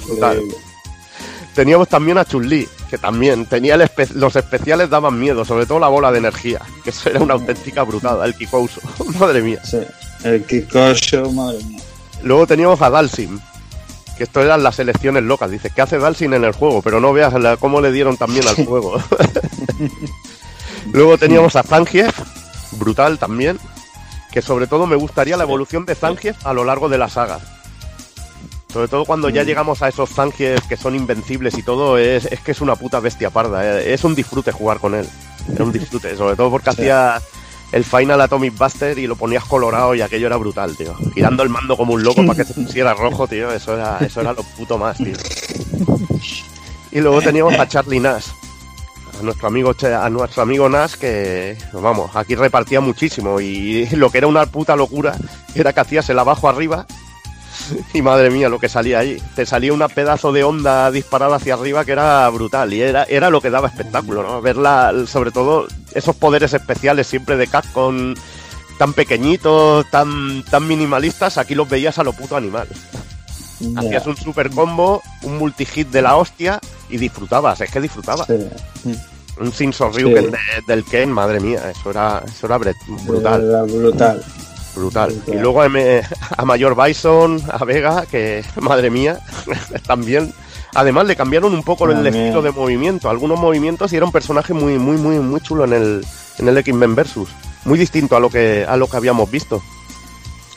Y teníamos a la Kami, que, que lo hablamos en el, en el podcast musical, que, que estaba en su versión lavado de cerebro, Shadow Blue, en su Sí. versión Killer Bee, que era también potentísimo.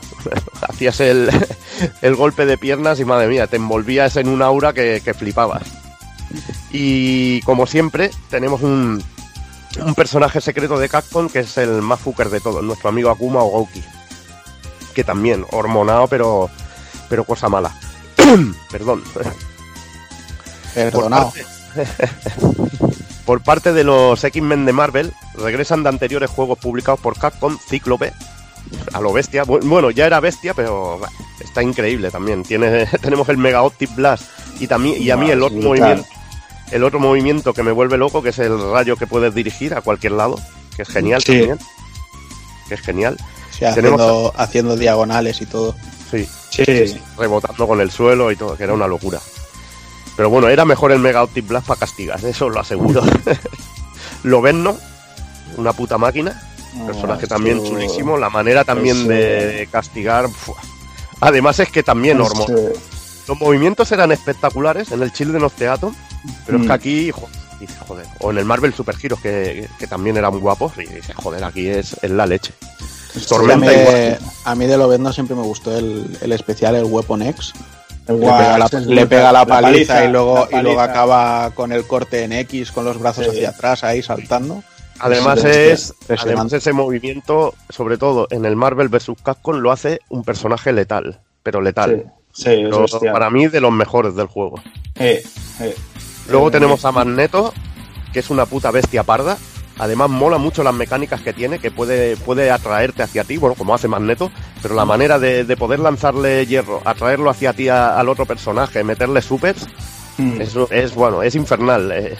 Yo tengo un buen amigo que me enseñó a jugar a este juego, que, que llevaba a Magneto y, y a Juggernaut, que ahora lo voy a nombrar, los llevaba como, como un demonio, tío. Que el Juggernaut partía piedras. Ver ese sprite en pantalla, yo, yo flipaba en el X-Men Children of Theaton, pero es que menuda animación. eh. Si, si es un personaje que quieres ver tu animación, tienes que ver a Juggernaut. Es Ya ves. espectacular. Cómo mueve los dedos, las manos, una puta pasada. ¿Ves? Sin embargo, a mí el único personaje que nunca me llegó a encajar es Tormenta. O sea, los personajes estos que levitan y, Sí, y no ponen los pies en el suelo, nunca he sabido encajarlos en un juego de lucha y no, no me han acabado. Me pasó también con Fénix en, en los últimos, pero Mm. aquí Tormenta, o sea, nunca, nunca he podido con ella. Es un personaje muy hijo de puta, ¿eh? En la saga. Es raro, es raro. Sí. es raro. Y Sí, es, es pero- de los que considerados top tier porque es, es jodido, ¿eh? El cabrón. Sí, no, sí, jodido. eso, eh, en eso no hay dudas, pero no me, no me gusta llevarlos, no, no me divierto con esos tipos de personaje. Y debutan como personajes en un juego de lucha de Capcom, Pícara, que es brutal, brutal. Además Sí. tiene una mecánica que me vuelve loco, me vuelve loco. Los robos de poder. Robo de habilidad, El besito, el besito. el besito. Además que mola que dice unas frases ahí también, son geniales, tío. son geniales, rollo Okari, así. Sí, mola mucho, mola mucho. mola un montón, te roba la habilidad y, y mola mucho. Por ejemplo, a- le das el besico a, a Ryu y le robas el Hadouken, tío. Y es, genial, tío. Es genial. Luego tenemos a Gambito, que es brutal también, brutal. Y el credit card, como le digo yo, tirando cartas ahí desde cualquier. Desde cualquier lado. Y el super, que es una, es una gozada, cuando tira el palo para arriba y, y Sí. te, te pega ahí la. Te pega ahí los cientos de cartas ahí en la cara, tío, es brutalísimo. Y otro que me encanta, Dientes de Sable, que este lo llevaba Mm. mi amigo Alex como, como un animal, tío. Personajazo también. Que a mí me encanta ver además un, un villano que va también muy directo con otro personaje, que es Loberno. Esas cosas también me molan mucho. Sí, Además, muy bien hecho y no volví hasta Marvel vs. Capcom 2, es una pena. Sí. Una pena, porque era de los que más me molaban de este también. Y luego teníamos Apocalipsis, que aparece como, como jefe final. Mm. Un jefe final así tocho, que sería muy, muy recurrente en lo que es la saga Versus. Dime, Juanan. Ah, no, te iba a cortar Dani, creo, ¿eh? Sí, Ah, vale, te, iba, vale. te- te iba, te iba a preguntar yo, está esperando ahí que acabaras, eh, te iba a preguntar, os iba a preguntar a los dos cuál era vuestro tándem, tío, de, de personajes de bandera, con cuáles seréis imbatibles. Hostia, aquí me costaba. Eh, aquí seguramente yo hacía Ryu, Charlie Nash o pillaba a Cyclops alguna vez, pero yo aquí era de llevar a Capcom. A mí mi personaje me lo dieron en el Marvel. Ya luego lo contaré. Ah, sí, sí. Yo ¿Y soy tú? aquí de Ryu y Nash. Vale. ¿Y tú, Juana, o qué? Yo tiraba mucho de Cíclope, Lobezno, Dientes de Sable y en Nash por parte de, de Capcom. Hostia, qué curioso, tío. ¿Tú de Pues yo me mandaba, yo me mandaba un tándem de, de Lobezno y qué, tío, siempre. Y, y es el, era imbatible, tío. Lo, Lobezno y Ken en este juego era imbatible. Además que, como contabas tú al principio, David, eh, por la manera en la que adaptaron un poco la, jugabilidad del, del Combo y todo esto, eh, los inputs de, a la hora de hacer especiales y demás salen súper fácil. O sea, Sí. salen muy, muy bien, tío. Y, y a poco que sepas jugar, simplificaron mucho también el, el comando, Los supers. ¿sabes? los supers y demás, para hacerlo también como más satisfactorio a la hora de, de ejecutarlos y tal, te, te hacía sentir mucho mejor. Y, y, vamos, o sea, era droga en estado puro, tío. Aparte, eh, yo esta máquina la jugaba, eh, cuando la descubrí, la descubrí en mi bueno, salón arcade al que yo solía ir, al Flipper, y estaba puesta en una Naomi Deluxe Cabinet que era con, con un pantallote, pero increíble, debía ser de unas, no sé, cerca de treinta y pico pulgadas. Eh, sentado, en una máquina sentada, a dos playas con un banquito y tal, bueno, era increíble, increíble jugar a esto ahí, flipado. Aparte que mm, echabas 100 pesetas, era de las, al ser un de los cabines, era un poquito más caro, pero ya te digo, con un Ken eh, Wolverine, así que te pudieras hacer un poco tal, te la acababas con un crédito fácilmente, la verdad. Yo me quedo con un punto. Ha dicho yo con Ken Lobezno imbatible. O sea, esas cosas no se pueden decir así a la brava. Yo, yo exijo un Fight Cade o alguna cosa de estas. Y Dani. un día- y un día que quede documentado. Yo fui, yo fui una vez sobrado, de sobrado en este juego. Sí, Es como, es como conocí a, a mi mayor grupo de, a uno de mi, bueno, a uno de mi grupo de, de amigos más íntimos. sí. Y yo fui de sobrado a este juego. Yo sabía jugar mucho al Street Fighter Alpha y yo jugaba al X-Men vs Street Fighter como Ajá. si fuera un Street Fighter Alpha. Me Sí. dieron una de las curas de humildad más bestias que me han dado en mi puta vida. Y me enseñó mi maestro Alex, mi maestro Alex, Pyron 13, me enseñó a jugar a este juego con su grupo de colegas. Pero él es que es el mejor jugador que he visto de este juego. Ya en el Marvel le llegué a ganar y a competir con él. Pero me enseñó a jugar y a hacer con barros y a putas animaladas en este juego. Y me considero que, que es el juego, sobre todo el Marvel vs Street Fighter, considero que es el juego de lucha que más he sabido jugar a fondo. Por las horas de training como un puto loco. Ahí estamos de acuerdo. Y me dieron una cura de humildad que te juro que aprendí a cómo jugar este juego. Y este juego es cuando lo aprendes a jugar y sobre todo a dominar el timing de el timing de los combos aéreos Sí, y los sí. supers y a meter supers. Y ser, este juego tienes que castigar, tienes que castigar Mm. y la estrategia es castigar. sí, sí. Y, y es así, y es así, es una puta gozada. Una puta gozada. Luego iré contando paranoias de, de cada juego y algún combo, algún combo burro. Qué guay. En cuanto a jugabilidad, eh, teníamos la base del anterior Marvel Super Heroes y se añadía pues lo que hemos estado comentando, sobre todo ese plus de espectacularidad en, en los combos y los ataques especiales. Sobre todo haciendo énfasis en el sistema de combate por parejas, que bueno, que eso daba un juego, un juego increíble. Sobre todo, eh, este juego lo que demandaba mucho era hacer el cambio, cuando tú hacías un cambio de, de luchador, que lo hicieras bien, porque si no, quedabas vulnerable. Sí. Cambiabas con puñetazo fuerte y patada fuerte. Mm. Hacías un, bueno, tu, el otro personaje hacía una pequeña, hacía una pequeña intro, tu personaje se iba de la pantalla y aparecía el otro con una patada. Si Mm. tú te cubrías de esa patada, el, el personaje que entraba se quedaba vulnerable a un ataque en un, en un momento. ¿Eso qué significaba? Que te podías comer un combo aéreo o directamente un super o directamente combo y super si el otro jugador es muy bueno. Mm. Y es uno de los sistemas clave, saber cambiar bien, sin peligro, de luchador, porque sobre todo si aguantas a un personaje durante mucho tiempo para hacer el cambio, es cuando puedes cagarla, porque el otro va a esperar que tú cambies, desesperadamente, sobre todo cuando lo tienes contra las cuerdas. Y le daba un plus de estrategia El factor Total. estratégico, sí, sí, sí. Al igual que Street Fighter funciona con seis botones, tres para puñetazos y tres para patadas, que esto es común a los tres entregas de CPS2. Eso se cambiaría sobre todo de una manera bestial en el Marvel vs. Capcom 2.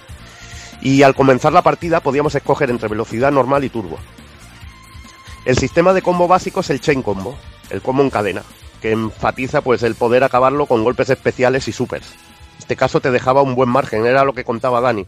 Los inputs son súper fáciles y en el caso de los supers eh, son la mayoría Kame y dos botones o Kame hacia, atrás, hacia adelante, que sería el Hadouken hacia adelante y dos botones, o una Tatsumakin, que sería el Kame hacia atrás y dos botones, con puñetazos de, que pueden ser de puñetazo y patada. Luego esto pues se iría, se iría aumentando con supers de tres niveles y temitas así que, que se fueron metiendo en, la, en las posteriores entregas. Eh, los movimientos aéreos, pues, bueno, los movimientos que, hemos, que estaba explicando antes, tipo gancho, son los que yo llamo launchers o lanzaderas, son movimientos que elevan al otro, al, al enemigo o a nuestro rival y ahí le podemos hacer el, el, combo aéreo, que el combo aéreo en este caso tienes que tener mucho timing. Eh, en un principio cuesta mucho, porque dices, hostia, no le pillo el truquito. Tienes que hacerlo mucho más rápido, el chain combo en el aire tienes que hacerlo mucho más rápido que en el suelo. En el suelo te da bastante más margen, pero en el aire tienes que ir rapidísimo. Y en el aire, lo guapo de esto, que a mí me gusta mucho más que en Marvel Super Heroes, en Marvel Super Heroes te permitía hacer muchísimas más burradas. Aquí yo creo que está más controlado. Te permite hacer un combo aéreo y ya está. Lo que mola es que puedes acabarlo con un golpe especial en el aire. Que muchos de los personajes podían hacer los super combos en el aire y era un gustazo, por ejemplo, con Ryu, le metías el ganchito, hacías un combo, saltando, le metías dos o tres golpes, gancho, lo elevabas, dos o tres golpes en el aire y el super y Hadouken y super Hadouken, que podías cancelarlo así. Sí. Y eso, vamos, te dejaba temblando. Mm. Chulísimo. Tío. Temblando a uno y gozando al otro. Vaya, vaya. Había uno que siempre, vamos, era el que pilla sobre todo. Era, es que igualmente era un espectáculo verlo. O acabar el combo aéreo con una Tatsumakin mientras va bajando el otro personaje dándole de hostias hasta el suelo, pues era una puta locura. La barra de super se podía cargar hasta tres niveles. Y en este caso los superataques básicos consumen un nivel y también los contraataques en el que nuestro compañero, el otro personaje que hayamos seleccionado de, de compañero, nos podía ayudar. Esto irá también iba muy bien. Cuando te estaban presionando, sobre todo, podías hacer, podías hacer bueno, el típico movimiento que, que te dejaba al otro, le cortaba el, el ritmo un poquito. Mm. Gastando dos niveles podíamos usar un mega combo con el ataque especial de nuestros dos personajes.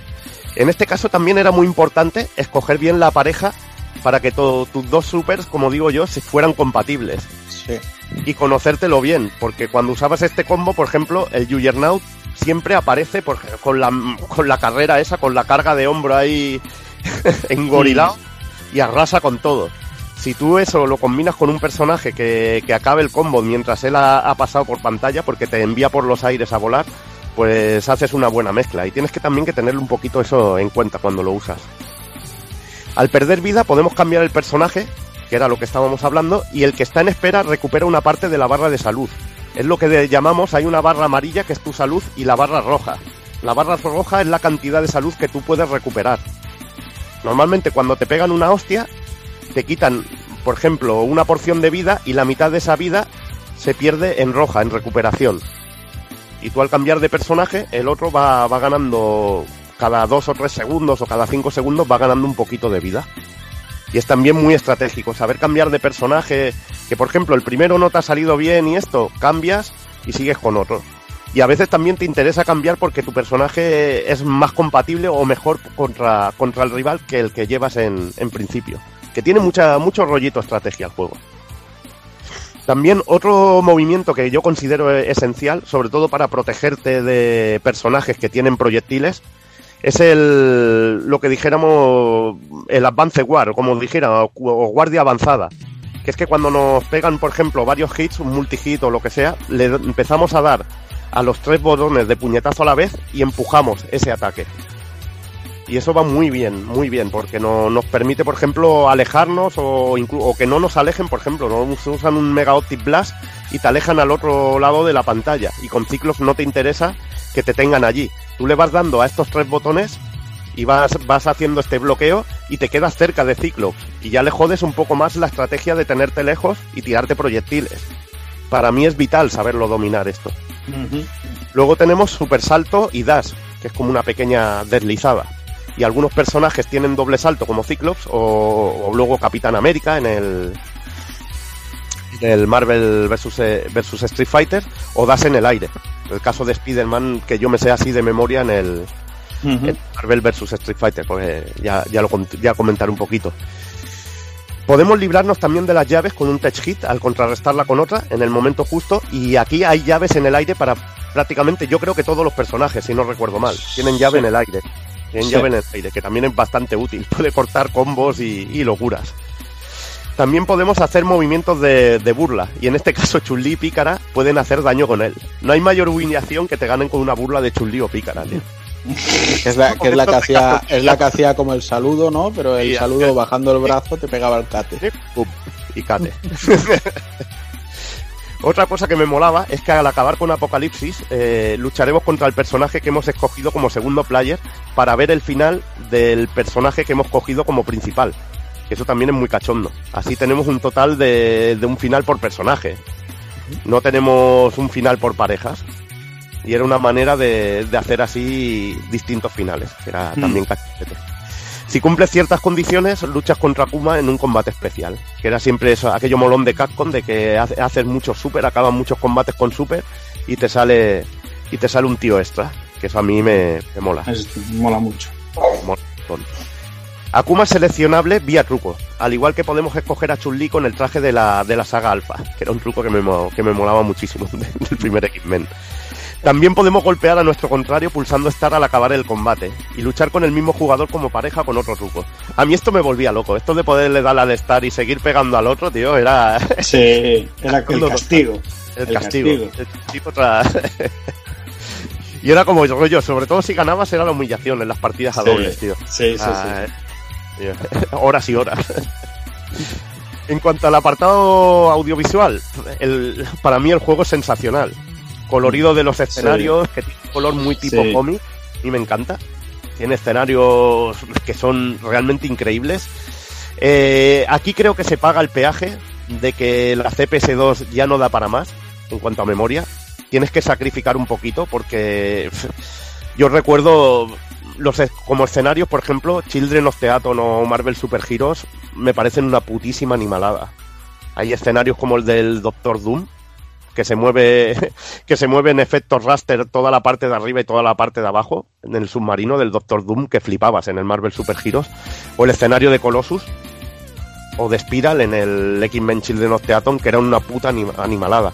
Pero claro, eh, solo tenías que manejar las animaciones de dos personajes. Aquí tienes Ahí que está. manejar las animaciones de cuatro personajes con además con muchos más movimientos y muchas más posibilidades. Sí. Los escenarios son guapos, pero no llegan a ese nivel de virguería. Pero joder, ya me gustaría que todos los juegos tuvieran escenarios así, porque hay también escenarios que se rompen, como el de la el que estás peleando en la calle, El que está sí. policía, que si das varios hits eh, rompes y acabas en las alcantarillas. Y escenarios que tienen algún elemento destruible, o el del Black Bear, de dijéramos lo que sería la, la base de los X-Men, si no me equivoco. Hay un Mm. escenario así que va subiendo la nave hacia arriba y luego te aparece otro escenario, que era también muy típico de, de Capcom de la época. Me parece una virguería. Y donde para mí brillaba de una manera brutal era la animación de personajes. Es que es una puta Sí. maravilla. Children of the Atom y Marvel Super Heroes te lo mostraba. Eh, animación con los tíos agachados, animaciones hacia atrás, animaciones hacia adelante. Era una putísima, putísima animalada. Y era donde Vaya. para mí brillaban lo- los magos de Capcom. Es lo que os explicaba. Eh, la animación de Juggernaut con las manos. La animación de Loberno. No sé, es, es verlo en movimiento. La Es animación de, sí, la animación de Lobezno, por ejemplo, es bestial, tío. Es carisma Sí, además- estado puro. tío. Pero Además, este, este signo de calidad, o sea, lo sigue teniendo Capcom a día de hoy también, ¿eh? Porque tú te pones con el Street Fighter V y te pones con según qué personajes, Codis, Zekus, cosas así. O sea, la cantidad de animaciones que tienen para volver de un golpe a volver a la posición de, de ataque normal y cosas así. O sea, tienen 800.000 tipos de, de movimiento solo para hacer esa animación. O sea, son solo añadidos que dices, ole, ole sus huevos como se lo ocurran. Y, Sí, ya, es y ya, ya apuntaba maneras con este. La gabardina de Gambito, esos tipos de detalles, tío, de la ropa y tal, tío. es La brutal. animación andar de Cyclops, que parece un Sí. puto tío, es que es Sí. brutal, tío, es- es A mí me siempre me volvió loco eh, el rollo de decir cómo, cómo Capcom se enfrenta hacia, hacia un joder, es un reto brutal, tío, es una franquicia eh, yankee, ¿no? Eh, firma de Marvel, todo el mundo tiene eh, la diferencia que hay entre un cómic americano eh, visualmente en cuanto al diseño artístico y el anime o el manga japonés y, cómo Capcom sabe eh, hacer que empaque y traerse el, todo el diseño artístico y todo el apartado gráfico de Marvel, hacerlo a la japonesa, hacerlo, traerlo a su, a su, a su casa y hacerlo a su manera que no desentone, que te siga resultando pues un poco rollo cómic, un poco rollo cómic americano, pero un poquito con, con una pincelada de, de anime, de manga, de ese rollo eh, en el que Vengus metió mano, Akiman y demás. Mm. ¿Sabes? Y me parece bestial, tío, cómo lo, cómo lo consiguieron y cómo hicieron que empacaran, pues eso, las dos, las dos marcas al fin y al cabo. Y bueno, otra de las cosas que también es marca de la casa son los supers, que los supers son Es increíbles. espe- espectacular, espectacular. Es color, espectacularidad, eso es que es la hostia. Es para ya, ya lo he dicho, el juego para mí de lucha con más posibilidades y Mm. que más puedes disfrutar. A nivel musical, es- para mí es increíble. Eh, Al eliminar un personaje cambia la música al que entra y, y es algo que para mí le da un dinamismo más o un dinamismo extra a los combates. Eh, Estás jugando ahí con Pícara y Gambito, que son Mm. músicas bestiales. Te aparece de repente Gambito, Gambit con su música, tío, y es que mola, es que mola. O te sale la música de Ryu, de Ken, de Kami, brutal, tío. Es- me parece, me parece brutal, sobre todo por el detallito de que te cambie la, la pista de audio. Y con una con paradita, y con, y con paradita técnica. ¿eh? Ahí, ahí, ahí. Mm. Con paradita técnica viéndolo votar Ah, humillado, eso, eso es, como a ti te gusta. Siempre me lo has dicho, que te mola a ti. La locura de ver cómo sale ahí botando Esto es- caído como, Es la hostia, es la hostia, tío. como si fuera una pelota de baloncesto, tío. Es que sí, los ponen a funcionar. En este caso, la OST eh, es obra de Yuki Iwai y Yuko Takehara. Los personajes de Street Fighter rescatan sus temas de la saga Alpha, salvo el de Kami, que se usaría en Street Fighter eh, Alpha 2 Gold. Y los X-Men tienen temas nuevos. Eh, bueno, lo dicho, bestial. Eh, hacemos un repaso en el programa spin-off musical de Pulpo Frito en Takoyuke Box eh, sobre la música de estos, de estos tres juegos que hablamos. Y allí, pues, ya aquí no vamos a ser pesados, no vamos a ponernos a hablar de, lo, de las compositoras y los compositores del juego. Mm. Simplemente lo comentamos y, y si queréis escuchar, sobre todo, y disfrutar de la música, ya tenéis el programa spin-off de, de La podcast. versión, la versión extendida, Director Sí. Only, only para, only para yonkis de Capcom. Ahí está. En cuanto a los ports, eh, tenemos el de Sega Saturn, que se publicó en 1997 junto al flamante cartucho de expansión de memoria RAM de, de vídeo de 4 megas. ¿El resultado cuál es? Para mí es una conversión prácticamente pixel perfect. La principal diferencia está en la resolución del juego, que, no es la, que para mí es mínima, es diferente, Sí. no lo vas a notar si lo ves en su momento.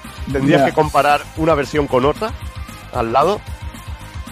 Y, y me parece una auténtica, una auténtica burrada. Mm, Sí, es bárbara. Las cargas entre combates son prácticamente inexistentes. Hay una pequeña carga al principio y luego adiós. Eso para mí, eso me volvió loco. Sí, Digo, claro. ¿esto qué es? Esto, esto sí que era verdaderamente el arcade en casa. Mm. Este era, fue el primer juego con versión así de Capcom en Saturn, que bueno, ya te, un Street Fighter Alpha 2 te daba esa sensación, pero ese tiempo de carga que desapareciera era para mí la diferencia. Sí. Y aparte, aparte de que estaba jugando un juego en que podías cambiar de personaje y ya no había recortes de animaciones. Mm, Ya no había recortes de animaciones de ningún tipo. Era todo. Desde la intro, que también tienes imágenes de distintas pantallas del juego con los personajes, que eso se llegaba a recortar en Street Fighter Alpha 2 o en Street Fighter Alpha. O sea, que llegaban a recortar cosas así porque no te cabían. Mm. A las animaciones, que eso era sí que era algo más evidente. Porque eran poquitas eh, en el caso de otros juegos, pero este juego si se hubieran cortado las animaciones, por ejemplo, el Kingman Children of Theater, que no usa cartucho ninguno, tiene unos recortes más que considerables incluso en Saturn. Y aquí, aquí está todo, hasta la animación en el suelo, respirando de los personajes y todo. Podéis ver comparativas en YouTube más, más intensivas en que veis que no se pierde ni un frame. Ni un frame. Es espectacular. En cuanto a opciones, son básicas. Modo arcade, modo versus y opciones. Seleccionar a Gouki y Akuma es bastante más sencillo, simplemente tienes que darle hacia arriba y aparece. Y pues también podemos escoger a, la Chun-Li del alfa. Al completar el juego podíamos desbloquear opciones para escoger al mismo personaje, barras de super infinitas para hacer locuras, o un selector de, velocidad con ocho, con ocho selecciones. Podíamos seleccionar entre ocho distintas, velocidades distintas. Ah, También, además del modo normal y turbo, podíamos seleccionar un modo auto para que nuestro personaje se cubra solo. Que para mí eso es de losers, tío. Pero bueno, es un modo para principiantes, para quien empiece en el juego y no tengan idea, pero eso es como diría el amigo Sancho, el modo natilla, ¿no, Juana? Eh, Exacto, eh, además es como el autocompo de ahora. Y nada. En 1998 el juego llegó a PlayStation con la coletilla de EX Edition, que yo coloquialmente así en cachondeo la denomino excremento edición, pero bueno, eso es un cachondeo vilesco, es un cachondeo vilesco. No os sentáis mal porque yo les llamo excremento, pero... A ver... Falta... No, ¿Qué? mal porque yo le llame excremento, ¿sabes? Es que to- todos todos sabemos que Bill no tiene un SEAT, tiene un Rolls Royce. claro, Nah, claro. pero a ver, eh, eh, si no, es que lo- el problema es que hayas visto lo otro. Si has visto lo otro, esto es otra cosa. Esto es otra cosa. Y es así. No es malo, pero es otra cosa. Es un sucedáneo. Sí, Como sí, tomarte un café con azúcar o con stevia. Es un sucedáneo, tío. Pero un sucedáneo mucho más chungo. Porque la stevia te ayuda a no engordar, y eso es bueno. Pero este no te ayuda a disfrutar, la verdad. El juego incluía el modo Training y Survival, además de opciones EX para modificar multitud de parámetros. Eso la verdad que molaba. Sí. El bajón aquí venía cuando te ponías a jugar y decías, hostia, le estoy dando al puñetazo y la patada fuerte y no cambio de personaje. No había modo tag, Eh, salvo... es durísimo. Sí, es muy duro. Es muy duro. Mm, Aquí es cuando llorabas. Había modo tag, pero tenías que luchar contra los dos mismos personajes en una opción especial. Es Sí. el, el modo crossover. El modo Sí. crossover. Correcto.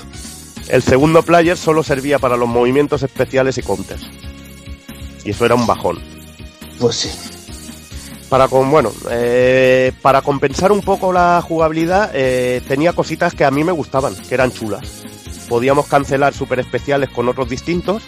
Por eso la coletilla de X, yo la veo que viene un poquito por el Street Fighter EX. Mm. En el Street Fighter EX tú podías cancelar un super con otro super. Y lo veía que venía muy de, de ese, de ese juego, del Street Puede Fighter. Pues el poder cancelar un especial, un super especial con otro super especial. Y así podías hacer otro tipo de combos. Lo que pasa es que cuando hacías eso, normalmente el juego iba a pedales. La intro ya parece recortada por los problemas de memoria de vídeo y en el juego se hace mucho más evidente. Eh, para mí es uno de los juegos donde más puedes notar el recorte de frames e incluso se ralentiza de una manera, de una manera brutal cuando hace acto de presencia personajes como Juggernaut. Era algo que. Además que Juggernaut a veces pegabas un puñetazo y es que notabas eso de, de dos frames, tío. Prácticamente, eh, como, eh, a ver, estábamos hablando antes de, de la animación que era un arte en este puto juego. Mm. Aquí, ¿qué pasa? Que tú das un puñetazo con Juggernaut y parece un juego Flash, tío. Mm, no, tienes... Ojo, ojo que los combates en la serie de Dragon Ball son así y te encantan. O sea, Hombre, en Dragon son- Ball, son en la serie, un- en la serie tronco de Dragon al- Ball, a un ver, tronco. a ver, a ver, estamos hablando de que le borran de- los brazos. Estamos hablando, estamos hablando de juegos de lucha. No vengas a meterme, a meter la, la pollita. No vengas a meter la pollita. Estamos hablando, tu hate por Dragon Ball llega a resultar alarmante ya, tío. Llega a resultar Es- es- preocupa- es- preocupante. Es casi, es casi igual que el tuyo por los ports de PlayStation. Es que este por, este por, Juanan, yo adoro el, por ejemplo, el port del Street Fighter Alpha 3 o del Street Fighter Alpha 2, me parecen geniales Sí, en la sí. Play. Esto es, eh, lo siento, esto es horroroso. Esto es un Sí. drama, sí. Lo siento. Eh, no, vengas a meter, no vengas a meter la pollita, Juan. Eh, Tío, es que salía- salían dos Juggernauts, tío, y el juego no iba a pedales. Es que, bueno, era ya un problema de... eh, se podría haber solucionado si hubiera salido la famosa tarjeta que se llegó a, a- a- hubieron muchísimos rumores de una tarjeta también tipo memoria de expansión para de, vídeo- de memoria de vídeo para la Play, pero no apostaron por los juegos 2D. Y, y ya, ya de base, la Play tenía menos memoria de vídeo que la Saturn. Tenía medio mega menos, si no recuerdo mal. Mm, ya mal vamos. Los recortes en este juego que tenías que tener en memoria, muchos personajes, incluso animaciones de escenario que se llegaron a recortar, mm, fueron bastante chungos. Si ya en un Fatal Fury Real Boat había recortes, que habían ataques especiales que se pixelaban, tú no lo notabas mucho, pero si eras de jugar mucho a esos juegos te dabas cuenta. En el Jojo Bizarre, que era una CPS3, ya los stands salían con un solo color, con dos o tres colores y pixelados. Era algo de la Play y en este en los juegos la Play no es una mala máquina para juegos 2D, pero este es un juego súper exigente para 2D. Y en este juego se le notan las costuras, es donde se notan las costuras. Sí. Es que incluso el de Saturn no hubiera sido eh, no hubiera podido ser como la recreativa si no es por el cartucho de Ya. 4 megas de vídeo. Es el hecho. Y este por es que es un drama Sí. en el recorte de frame. Sí. Es- vas- te vas a, a cualquier comparativa en YouTube y vas a ver eh, animaciones de Juggernaut en algunos golpes de dos frames, cuando tiene 9 o 11 en la versión de recreativa o de Saturn, y se nota un cojón. Incluso en los King of Fighters ah, hay comparativas que puedes ver. Y, por ejemplo, un Sorryuken de Yori, 5 frames eh, en una Play y tienes 11 frames en, en la versión de Neo Geo y, por ejemplo, 9 en la de Saturn. Y esas cosas se notan, esas cosas se notan. No es porque yo odie el port de, de PlayStation. Yo hay muchos juegos en 2D como el Guilty Gear que yo lo adoro en la Play, pero está hecho para Play. Y este juego se le notan las costuras a la consola. Y yo te digo que es muy disfrutable, que también es disfrutable, que ya me gustaría que muchas compañías hicieran un juego de lucha así. Pero joder, cuando has probado, cuando has probado la, como digo yo, cuando has probado lo bueno, cuando pruebas un sucedáneo, pues te llevas la decepción. El sucedáneo le tienes que dar salsa, como hizo por ejemplo SNK en el Dominated Min. Ahí le das salsa, le das algo que no tenga. Aquí podrían haber metido más personajes y otras cosas para que no lo hubiéramos notado tanto. ya, me, ya me está avisando Juana, no te enrolles tanto que hay poco tiempo. Correcto. Además de los trucos ya conocidos, podíamos llevar a Hyper Chun-Li, que era un personaje, una Chun-Li que, que hacía otro tipo de ataques especiales, que molaba. Y una cosa que me molaba y me volvía loco de esta versión, que podía llevar Apocalipsis, tío. Eso era muy loco. Como loco fue es, es ver que hubo una versión en 2002 para PC que se publicó solo en Corea por la compañía eDreamsoft, que también publicó Guilty Gear X. Esto es una locura porque no he llegado a ver ningún vídeo de este juego funcionando, porque me hubiera gustado la verdad, la verdad verlo. Estos, estos son los famosos del Guilty Gear X con la banda sonora cantada y esas cosas. No, eso era el Guilty Gear coreano que salió en Play 2, que tenía un escenario especial para Corea y, las mus- y una banda sonora alternativa, que era muy loca, era muy loca. A ver si algún día traemos también el Guilty Gear y, y hablamos de él. ¿Otra vez? Ah, pues no sé si hemos Ah. traído el Guilty Gear. Abu- abuelo, tómate la pastilla. Si ya no me acuerdo ni lo que hice ayer, tío. ni lo que jugué ayer. y bueno, vamos, vamos un poquito para dar un poco de conclusiones sobre este juego. Este juego es el que a mí me descubrió la saga. Conocí a muchos amigos con este juego. Me enseñaron a jugar a este juego. Las partidas a doble fueron brutales en la versión de Saturn. Me tiré horas y horas jugando. Es el primer juego de la saga. Luego se mejoró enormemente porque aquí habían cosillas que, que yo creo que dieron margen de mejora y, y también, bueno, incluso se mejoró el espectáculo con cosas que os va a comentar Dani en el Marvel Super Heroes vs Street Fighter. Pero joder, eh, el impacto que tuvo sobre mí ver esta máquina, ver, ver esa Capcom que siempre había sido tan comedida en los ataques especiales, bueno, salvo X-Men y Marvel, que eran espectaculares, pero verte a los personajes de Street Fighter desatados, es que a mí me, me voló la cabeza en su día. No sé a vosotros, pero es que fue un juego de esos que te impactaban, que, que lo recuerdas con impacto de, de la primera vez que lo ves. Sí, bueno, yo a mí ese impacto me lo hizo el, el Children of the Atom. Y, a mí bueno, ah, Children, pero ver a los personajes de Street Fighter hacer esas cosas es lo que me voló y sobre sí, todo la el- llevarlos a más. Luego, luego ya lo cogías en Street Fighter y te sabía poco hacer un Hadouken. Ahí está, ahí está. Molt bé, pues nada, Dani, si quieres avanzas con el siguiente. Voy, vamos allá con el siguiente. Eh, en 1997 recibimos esta secuela directa del, título que nos acaba de hablar Evi. Eh, en principio, pues bueno, un juego con exactamente con el mismo planteamiento team, eh, pero bueno, digamos que un poco más refinado jugablemente, ¿no? Con personajes mejor balanceados, equilibrados, bueno, eh, lo típico que eh, nos contaba Evil, que un fueron sacando versiones de placas, versiones de, esta placa de CPS2 del X-Men vs Street Fighter. Ya una vez pudieron sacar un título nuevo, lo que hicieron fue como rehacer un poco toda la programación del juego, todo el algoritmo.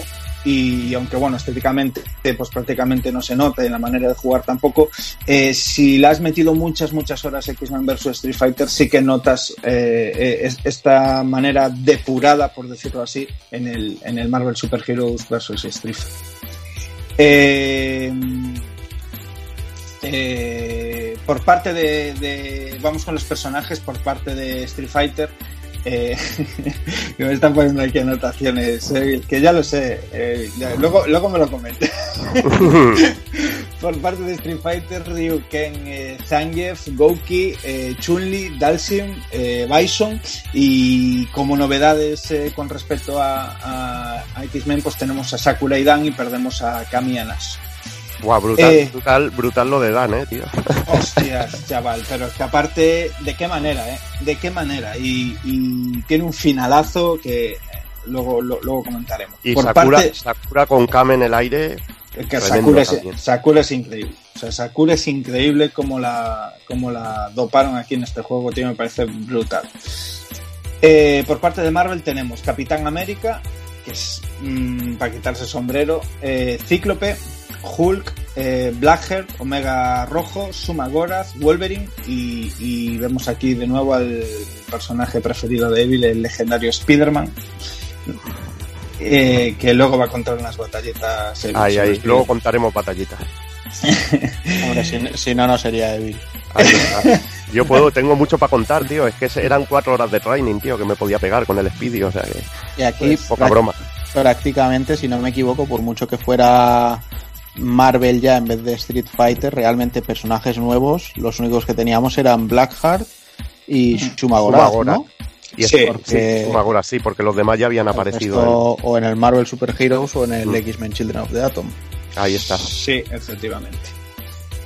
Eh, contamos también con un- unos cuantos personajes secretos. Eh, en este caso tenemos eh, a Cyberakumo Mech Gouki, que, yo me apunté aquí una chuleta que ya habíamos visto en Cyberbots, eh, eh, sin mucho sentido, porque bueno, sí que es cierto que en, en- en el Cyberbots eh, la versión especial japonesa eh, te volaba un poco el cerebro porque venían ahí unos diseños de un mecha, un poco con unos toques de diseño de, Akuma y de hecho, pues bueno, está un personaje en el juego que es eh, eh, Zero Gouki y, y que huele un poco raro y bueno, lo comentaba un poco Evil, o sea, en realidad en ese momento pues Gouki Akuma era uno de los personajes que, más furor causaba ¿no? entre, entre los fans.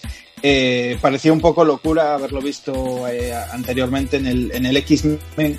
Eh, lo metieron en Cyberbox, que tampoco es lo que digo, que no pintaba mucho, ¿sabes? Y lo metieron ahí con calzador. Y aquí veíamos una versión más refinada ahí con la cara, pues eh, Terminator ahí, Sí. chulísimo, chulísimo, chulísimo, con unas alas, eh, con un diseño a lo Mazinger Z y rollo Devilman también, o sea, muy, muy guapo. Es, es Y- un Gouki, es un Gouki rollo Cyberpunk, tío. Mola mucho, mola mucho.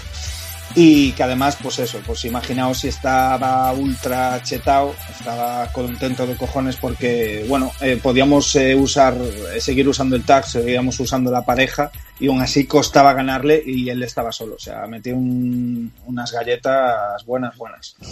Eh, además, este personaje, pues bueno, actuaría de Final Boss, eh, nos volvemos a encontrar Apocalipsis eh, al final del juego una vez más y tras vencerlo pues a- eh, tendríamos que derrotar en este caso no nos enfrentaríamos entre los personajes de, nuestra pareja y, lo que tendríamos que hacer es vencer a Gouki quien venciera a Gouki pues sería el final que veríamos de- del juego ¿no? del personaje Tendríamos a Mephisto también, que sería una, una alteración de la paleta de colores a un poco ahí un tono rojizo de, de Black. En este caso, bueno, pues el pad no cambia un poquito tampoco apenas su jugabilidad.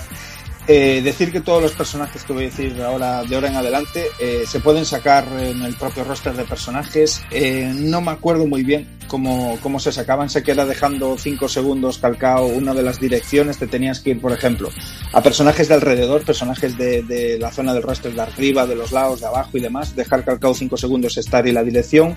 Y luego, pues, o bien eh, puñetazo fuerte y patada fuerte, puñetazo débil y patada fuerte. Había unas cuantas combinaciones, pero vamos, que hay mm, 12.000 vídeos en YouTube y que los podéis ver y buscar sin problema. Y si, no te, y si no te salía, te jodes, como le pasaba al de Heike Skorgel cuando hacía el Sí. truco de Gouki y O se sea, había fail, el fail, el fail. Claro, claro. Vas de jefe y le mandas el fail. Era buenísimo. Eh, tenemos Armored Spider-Man, una versión blindada de Speedy con también un swap de paleta a gris. En este caso, pues bueno, sí que tiene una defensa más elevada, pero por contrapunto saltaremos un poquito menos pues al ser más pesados. Tenemos a, a US Agent, eh, simplemente pues también un cambio de paleta de colores de, de azul a gris oscuro, combinando también el rojo para, para encarnar este clásico personaje de los cómics que tampoco iba a cambiar un poquito a la jugabilidad del Capitán América. Sí, pero Eh, en, en este, por ejemplo, tiene su lógica el, el color swap y ponerle este nombre, Sí. pero por ejemplo, eh, con Mephisto y Blackheart, o sea, Ya, decir que ya. Mephisto es un Blackheart rojo, dices, ¿cuándo? O sea, si Sí. os habéis fumado. Sí. Mira, de hecho, ahora que lo dices, eh, me acuerdo hace mil de, de, de verme un reportaje sobre, mm, bueno, de cuando destripan todos los sprites que hay dentro del juego, rollos que no se utilizaron y demás.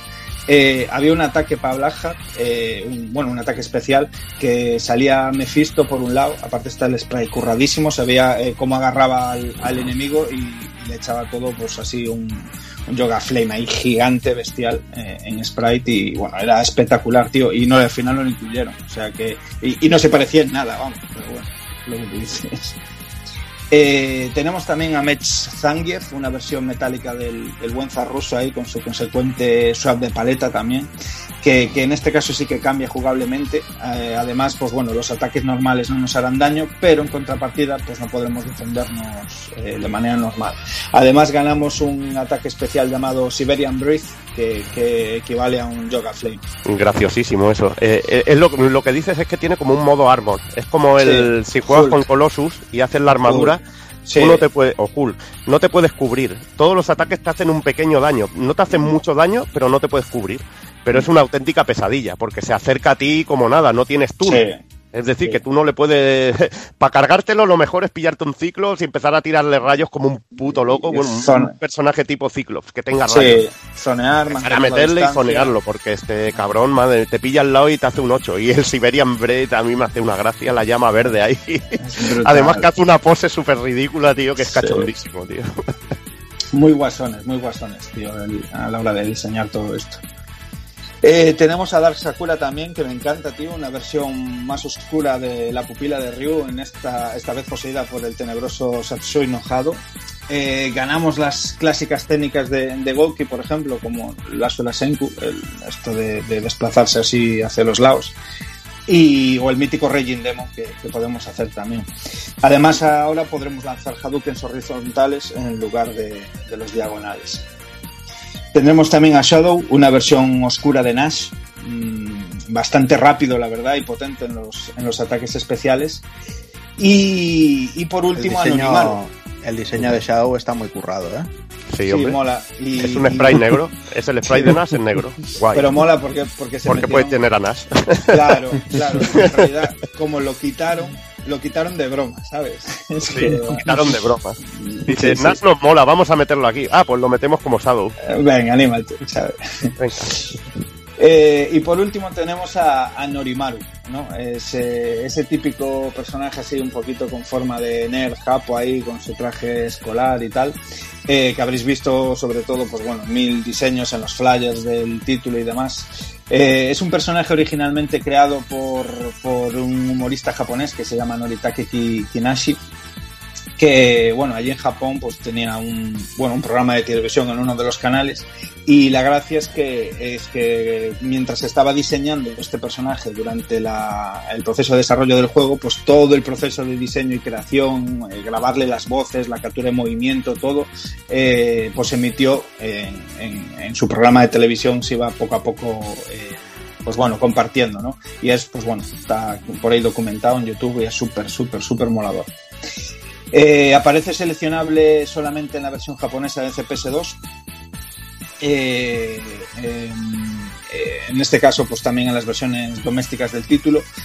Y la verdad es que, bueno, eso es lo que os decía, una representación así chorra de un nerf a lo japo, que jugablemente, pues bueno, no aporta mucho y básicamente, pues ahí tiene especiales que se defiende tirando peluches y objetos escolares y demás, pero sí que es un poco rollo, mm, un poquito echi, ¿no? O sea, con las tías sobre todo. Y, y así como curiosidad, pues es que de hecho se eliminaron un montón de sprites eh, de ataques especiales, rollo así pervertido, se veía en plan agachándose mirándole las bragas pues a casi todos los personajes femeninos y salía en plan echando sangre por la nariz ahí a borbotones, que en realidad la sangre que echaba por la nariz era el, el ataque en sí, ¿no? Y, y, bueno, todo este y, muchos más ataques pues se, se eliminaron de, del juego a causa de que se ve que Marvel denunció y tal, pues bueno, al fin y al cabo era un, un juego a tres bandas, ¿no? Entre la licencia del creador de, de joder, de Norimaru, eh, Capcom y Marvel. Eh, jugablemente, pues la verdad, lo que os comentaba, el planteamiento no cambia en nada, ¿no? Al modo, tig, el modo tag team que, nos contó antes Evil en X-Men vs Street Fighter, sí que como novedad un poco destacable se incluyeron el rollo de los strikers con el, la puñetazo medio y patada media, eh, que podríais salir nuestro compañero a echar ahí un poquito de, cable, sacar a hacer movimientos especiales y demás durante unos segundos para darnos un respiro. Y, y, no hacía falta hacer el, el counter o la técnica del intercambio. La verdad es que mmm, eh, el planteamiento jugable estratégico de los combates sigue siendo, ¿sabes? Se va puliendo cada vez más y, y sigue siendo divertidísimo, ¿no? Eh, además, como os contaba cuando hablábamos de los inputs del, del X-Men vs Strifa, aquí se mejoran un poquito más. Es mucho más permisible en el timing de, de meter, eh, hacer un cheat combo, dejar al enemigo vulnerable y justo haber hecho un, uh -huh. un, un especial. O sea, es aún más permisible si cabe y, y, mucho más satisfactorio a la hora de jugar, por supuesto. También aquí, tiene. Dime, dime. Aquí José. tienes, aquí tienes que tener muchísimo cuidado, sobre todo al hacer una ayuda porque si la haces y el otro te está esperando es cuando te puedes sí, comer pillas. un bombazo y los y si te pillan los dos personajes eh, la barra de los dos te lo bueno, te puede hacer polvísimo con lo de los strikers los strikers sí. son muy útiles al usarlos cuando tú estás pegando pero mm. usarlos así al azar si el otro jugador sabe buah, el, castigo, el castigo es el castigo es terrible y una mm. cosa que seguramente comentarás en el no sé si te la chafaré no, dime, dime tú comenta para antes. Eh, es que todos los especiales ahora, todos los especiales tienen una pequeña intro. Ahí vas. Y están, está, incluso si acabas el combate con ese golpe, eh, lo tienes hasta narrado ese golpe. Ahí sí, vas. Es una auténtica, eh, una auténtica burrada. Sí, es yo creo que el, el culmen, el, el, plus de espectacularidad que ya le faltaba a X-Men vs Street Fighter es, es esto. De hecho, eh, juraría, es que juraría que es la única vez que, bueno, que un, un, speaker nos narra el nombre del movimiento final con el que, con el que acabamos, ¿no? Que aparte es espectacular. Bueno, ya la intro es una declaración de, de intenciones con las voces que empezaron a meterle y todo el rollo, el, el Are You Ready, True Believer? Eh, y era como montando la fiesta y el, ese propio narrador diciendo Berserker Barrage, eh, todos los ataques especiales, tío, es brutal, tío, brutal. Eh, poco más, y el apartado técnico es lo que estamos comentando. Se repite un poco pues todo ese buen hacer increíble del de, de X-Men vs Street Fighter por no repetirnos más. Los escenarios son, pff, pero para quitarse el sombrero, no llegan, como decía Evil, a la calidad de, Children of the Atom, por ejemplo, pero siguen siendo increíblemente espectaculares. El escenario final de Apocalypse con, con los diferentes personajes metidos ahí en los tubos, por ahí arriba, bueno, es, es brutal. Y, una pequeña anotación sobre la animación de los personajes es que se eliminó la animación cuando están agachados, de respiración. Se eliminó en, el, en, la, en la recreativa. Yo pensaba que era algo de Saturn, pero es que en la propia recreativa se hizo y es por, eh, por, por esto que estábamos comentando. Cuando hay los ataques especiales, sale una imagen de, de, con bueno con la cara de tu personaje con un fondo total hmm. y claro eso también consume memoria de vídeo entonces es. tienes que recortar de algún lado y el recorte se hizo por ejemplo en las animaciones acachado que es algo que que tampoco te sí que tampoco le echas de menos sí. y yo pensaba que en la versión de Saturn estaba recortada pero es que en la propia recreativa también está así pero porque te dan otras cosas mucho más bestias en este caso pues sí pues sí, pero bueno, lo dicho. Eh, aparte, artísticamente, yo es un juego que le tengo un cariño bestial, bestial, porque me parece que el trabajo de Vengus en, en mm. las ilustraciones de promoción, en los flyers, las ilustraciones de los personajes que está contando ahora Evil cuando salen a hacer el especial, todo, parece un trabajo pero vamos, o sea, titánico no, lo siguiente. Sí es cierto se nota, que... Se nota que ahí tuvo tiempo, ¿eh? No como en el Street Fighter 5. Vaya, es que aparte, y es que aparte que es curiosísimo, porque le da, eh, lo que os contaba, le da un, ese toque perfecto de fusión entre el, entre el manga y el cómic americano. Y es que lo hace clavado, tío. Ni, ni Akiman ni Nishimura, que para mí son dios y diosa, eh, eh, consiguió lo que consiguió este tío con, bueno, eh, diseñando artísticamente todo lo que es el apartado de diseño de Marvel vs. Street Fighter.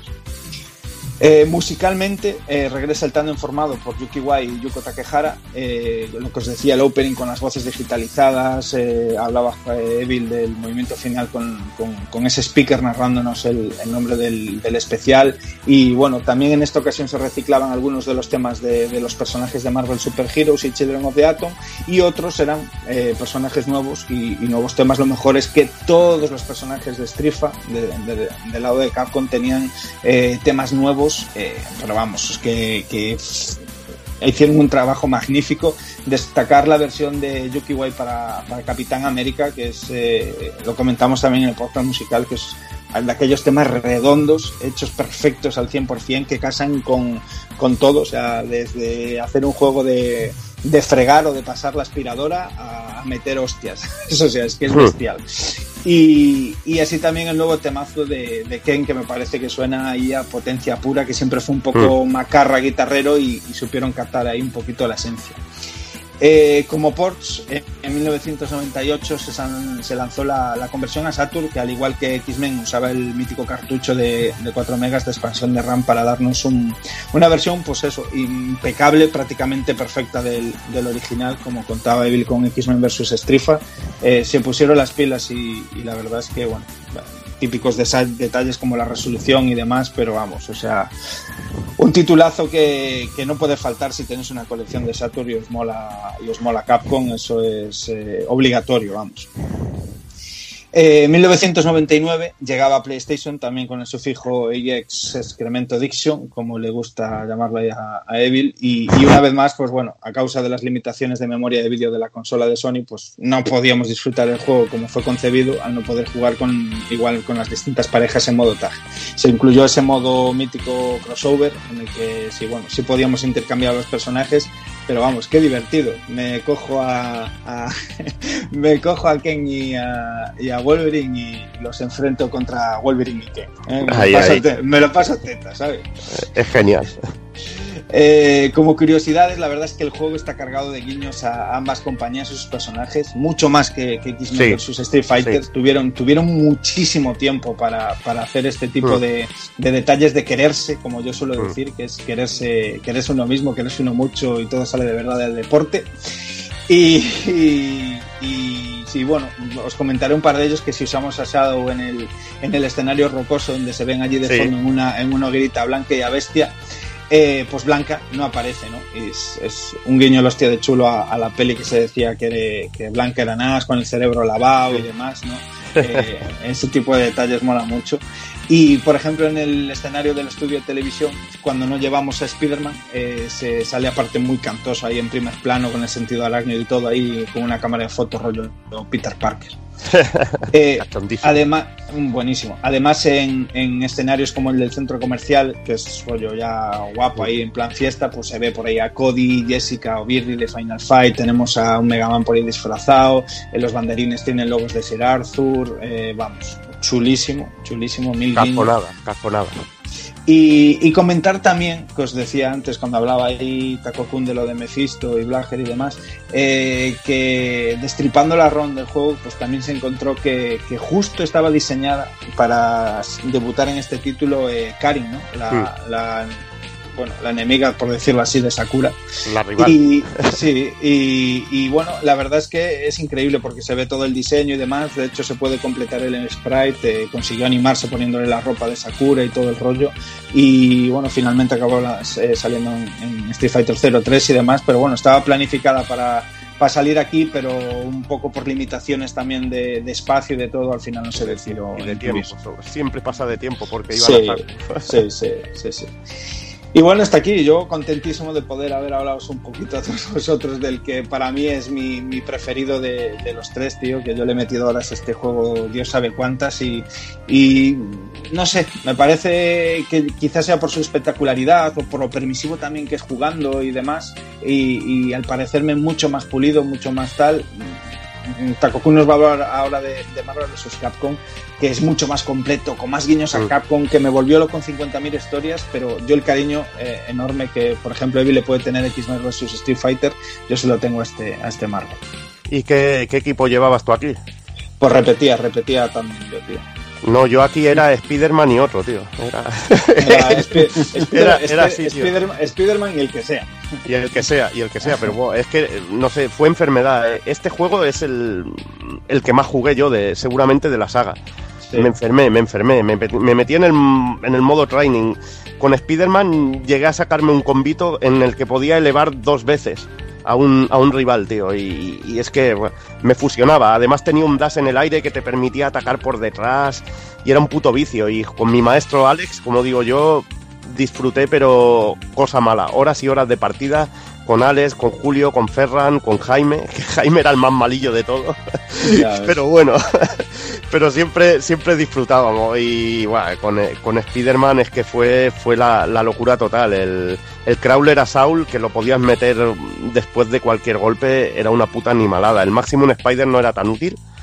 Y, bueno, y jugar con Alex, que te llevaba a Omega Red de una manera tan loca, es que era, era un puto disfrute este juego. Un puto disfrute. Además, los personajes secretos te daban un poquito un plus, porque eran muchos eran distintos, algunos. Pues. Tenías a Nas, aunque fueran puta, en una puta sombra, tenías, tenías a Nas. Y, y- y el juego que va a hablar ahora, ahora Juanan también, droga pura, sobre todo porque esperé a marzo para pillarlo en Dreamcast, pero cosa mala. En marzo, que, que no salió junto a la Dreamcast. Tardó dos o tres meses, pero me hizo comprar un mando y bueno. Bueno, Ya el Marvel vs. Capcom fue vicio también, pero cosa mala. ¿Y tú quién pillabas, Juanan, aquí? Yo pues siempre estaba entre cuatro, o sea, el Capi, Hulk, Es que Capi Omega- es muy bueno. Capi es muy bueno. Omega, Omega Rojo y, y Spider-Man. O sea, siempre ¿Cómo se iba el plumero? siempre ¿Cómo iba se ve entre estos plumero, cuatro. chaval? Es ¿Cómo que, se bueno, el- Hostia, el- es que es que llevaba Capi- es que llevaba ya demasiados juegos jugando con los personajes de Street Fighter. Ah, eso es bueno, eso es bueno. Entonces mm, quería esta savia nueva. El, el Star Stripes de Capi América era, lo podían meter de combo. El Final Justice era más, más jodido de meter de combo y el escudazo, como que ahora no me acuerdo cómo se llama, el del Shoulder, el, el escudazo, el que te tiras con el escudo. A mí es que siempre el, el más bonito de ver era el Final Justice. Sí, pero el era- Hyper este Stripes, eh, Star Stripes era el, más, el, el mejor, el más recurrente, el de los, el de los escudazos. Sí, el que entraba, el que entraba solito. El que entraba solito. Y, pero el charge era charge sí, el creo que era. El carga con el escudo, ese era el movimiento más brutal de- del Capi. A mí también me gustaba mucho llevar al Capi en este juego. Además que tenía doble salto y, y tenía buena movilidad. A pesar de que no era rápido como Spider-Man, tan rápido. Era un Sí. personaje muy, muy, muy, muy, Muy, bueno. versátil. Para Muy mí, versátil. y además siempre, ¿eh? incluso hasta ahora en el Infinite, para mí el Capi está en mi equipo siempre. Pero bueno, es más por eh, eh, afinidad al personaje que, que a cómo se controle. Pero bueno, La yo siempre, yo siempre he sido así, me da igual que los personajes sean efectivos o no. O sea, Eh, ese, ese, yo ese, elijo los personajes que me apetezca. eh, ese es un romántico, eres un puto Es un romántico y al carajo.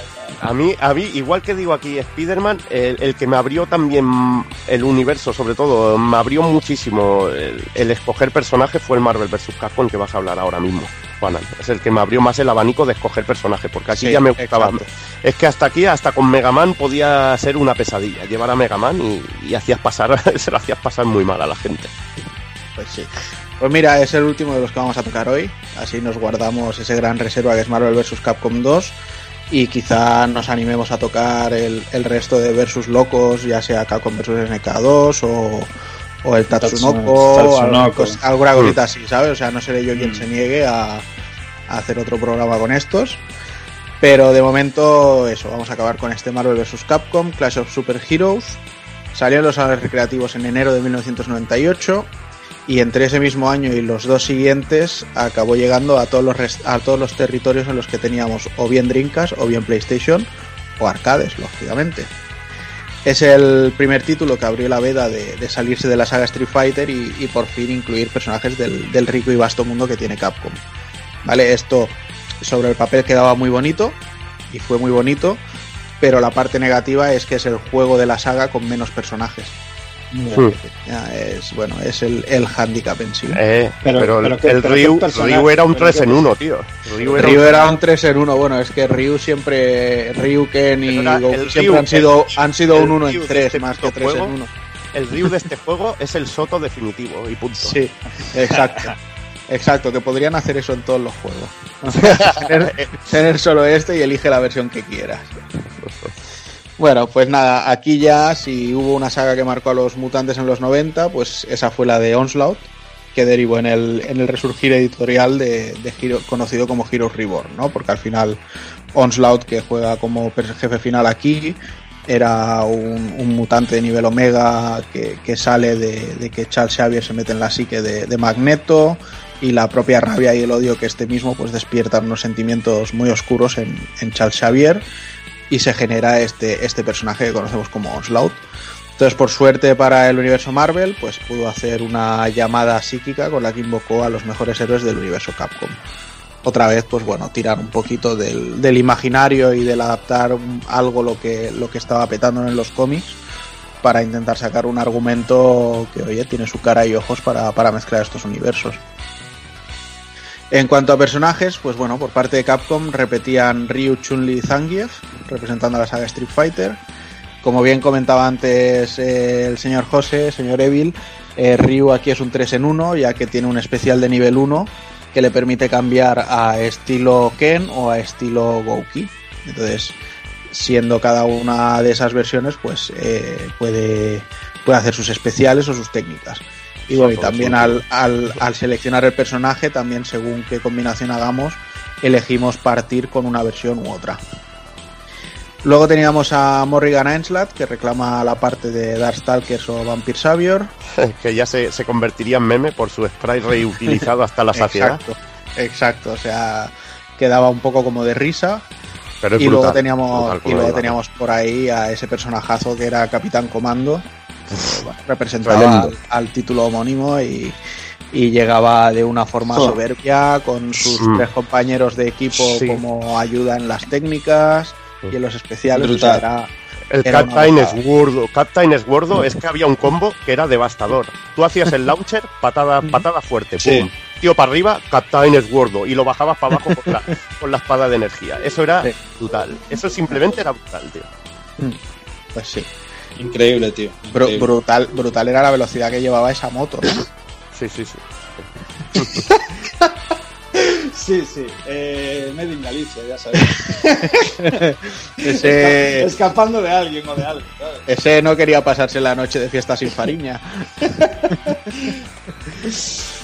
En fin, bueno, luego teníamos por ahí a Jin Saotome que se baja del mecha en Cyberbots No, para pero ¿cómo me que se le dan eso? las tortas. No se baja de su mecha, se baja del Blodia. Hable con Ah, uh.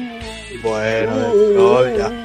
Blodia, ¿Qué- porque el qué- Blodia era Jin Saotome y sus super especiales eran el Blodia. Sí, que le estás, estás tocándole la fibra, ¿eh? Y- Sí. Pues bueno, te, Estás, te puedo, estás, estás metiéndole la pollita, te puedo decir que personalmente es el personaje que menos me gusta de este juego, ¿eh? O sea, no, no. Me, no me, no me encaja, no. Te voy a tener que pegar una paliza con el Jin Saotome para que... Ese, ese tornado haciendo caras, no sé. Es que ese es su peor movimiento. No. Uno que lleva allí. a- y bueno, es que no se usa eso. Hay que usar patada baja y el y la explosión de traje, tío. Y quedarte en puta, tío. Y eso es lo mejor. Lo o ver- puto mejor, chaval. O ver cómo sale un puño por un lado de la pantalla Y te destruye. Plan, y te destruye, ¿sabes? Ya está. O cómo se monta en el robot y te está ametrallando sin piedad, tío. Ay, ay, ay. Bueno. Y nada, eh, Jin Saotome aparte, pues cerrábamos el, el equipo de Capcom con dos personajes que eran el sueño húmedo de, de muchos fans. Y de hecho, algunos de estos pulpos, como eran Strider Hiryu y, y, Ahora, ahora, ahora, si tuviera los huevos de decir que Strider tío, es el peor personaje, ya, madre mía, No, del va, Dani tío. de la vida. Que va, tío, o sea, jugar con Strider es brutal, o sea, activas Uroboros y metes según qué cosas y haces unos combos que se puede quedar llorando el otro directamente. La- y velocidad de personaje y sobre todo su combo aéreo. Eh, Y los increíble. guiños que tiene también a lo que es el personaje de Strider en Y- sí. y- Además, y- han, han nombrado a los dos personajes que tienen muerte Mm. especial en el juego. sí. Joder, hombre, es que Además- es. ¿Qué es Strider, Egirio, tío? Exacto, o sea, no, no- le des vueltas. es No, podría, ¿sabes? no podría decir que es un mal personaje, que CQ es mi main en el Street Fighter V. No, nada, pero es de cachondeo, cabrón. Ve a ver si, si te mandaba hate de Dani, tío. No, Ah. no, porque, no, no, porque a mí no me mete la pollita, ¿sabes? no te la puedes meter. Bueno, no, no te confíes, a ver si vas a tener que ir a por el, a ver si vas a tener que ir a por Emoal y todo, ¿eh?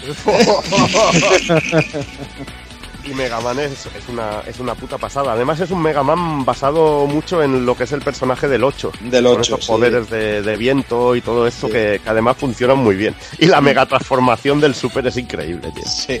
Es brutal, brutal.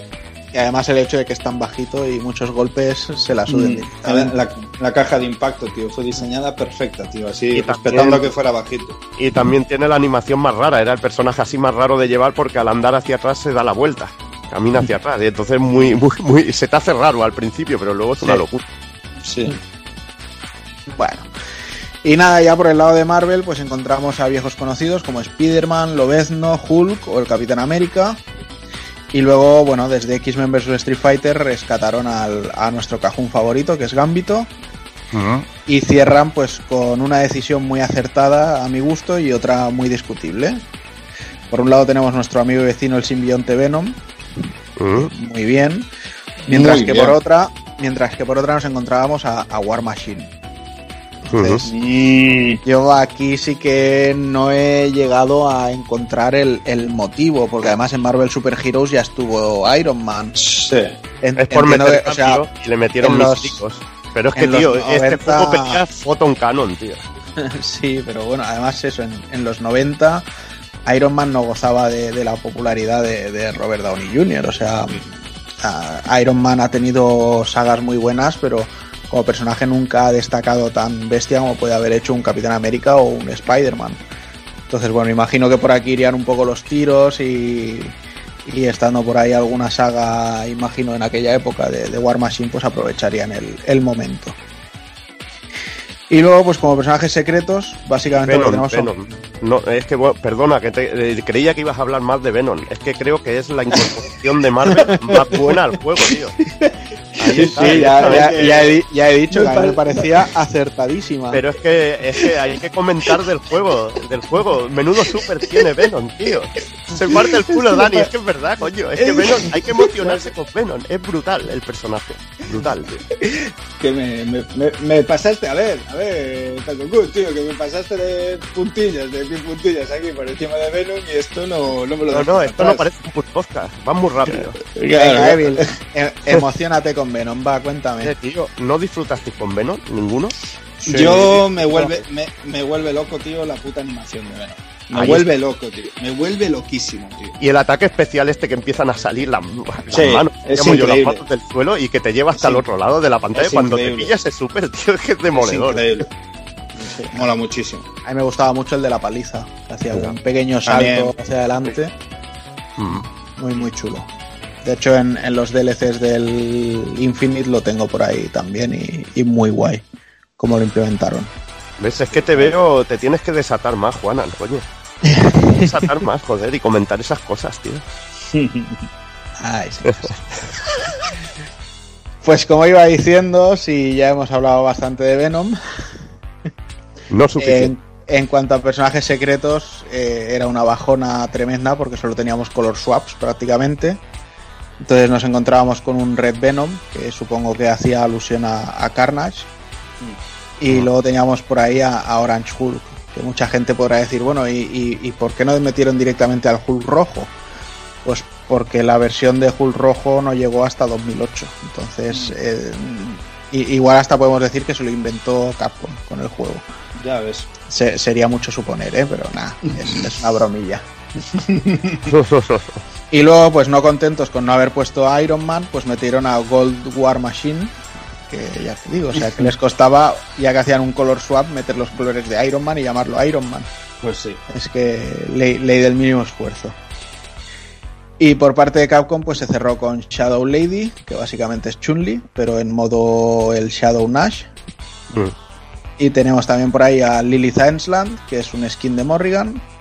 Y lo único remarcable, entre comillas, porque cambia el sprite, porque luego jugablemente es igual también, que teníamos a Roll, Mm. a la compañera de Mega Man Y musicón. y musicón. y Musicón. ¿Quieres decir algo más de estos personajes secretos o puedo seguir? No, no, no. Es que, te has puesto con el hate al, a- porque no te han puesto a Iron Man y han puesto a War Machine y no has hablado de Venom, que era el- yo creo que es el personaje molón de Marvel que metieron, tío. Eh, yo lo secuño, lo secundo. Lo Tú lo secundo. fecundas, lo Pero, fecundas. lo lo- fecundo.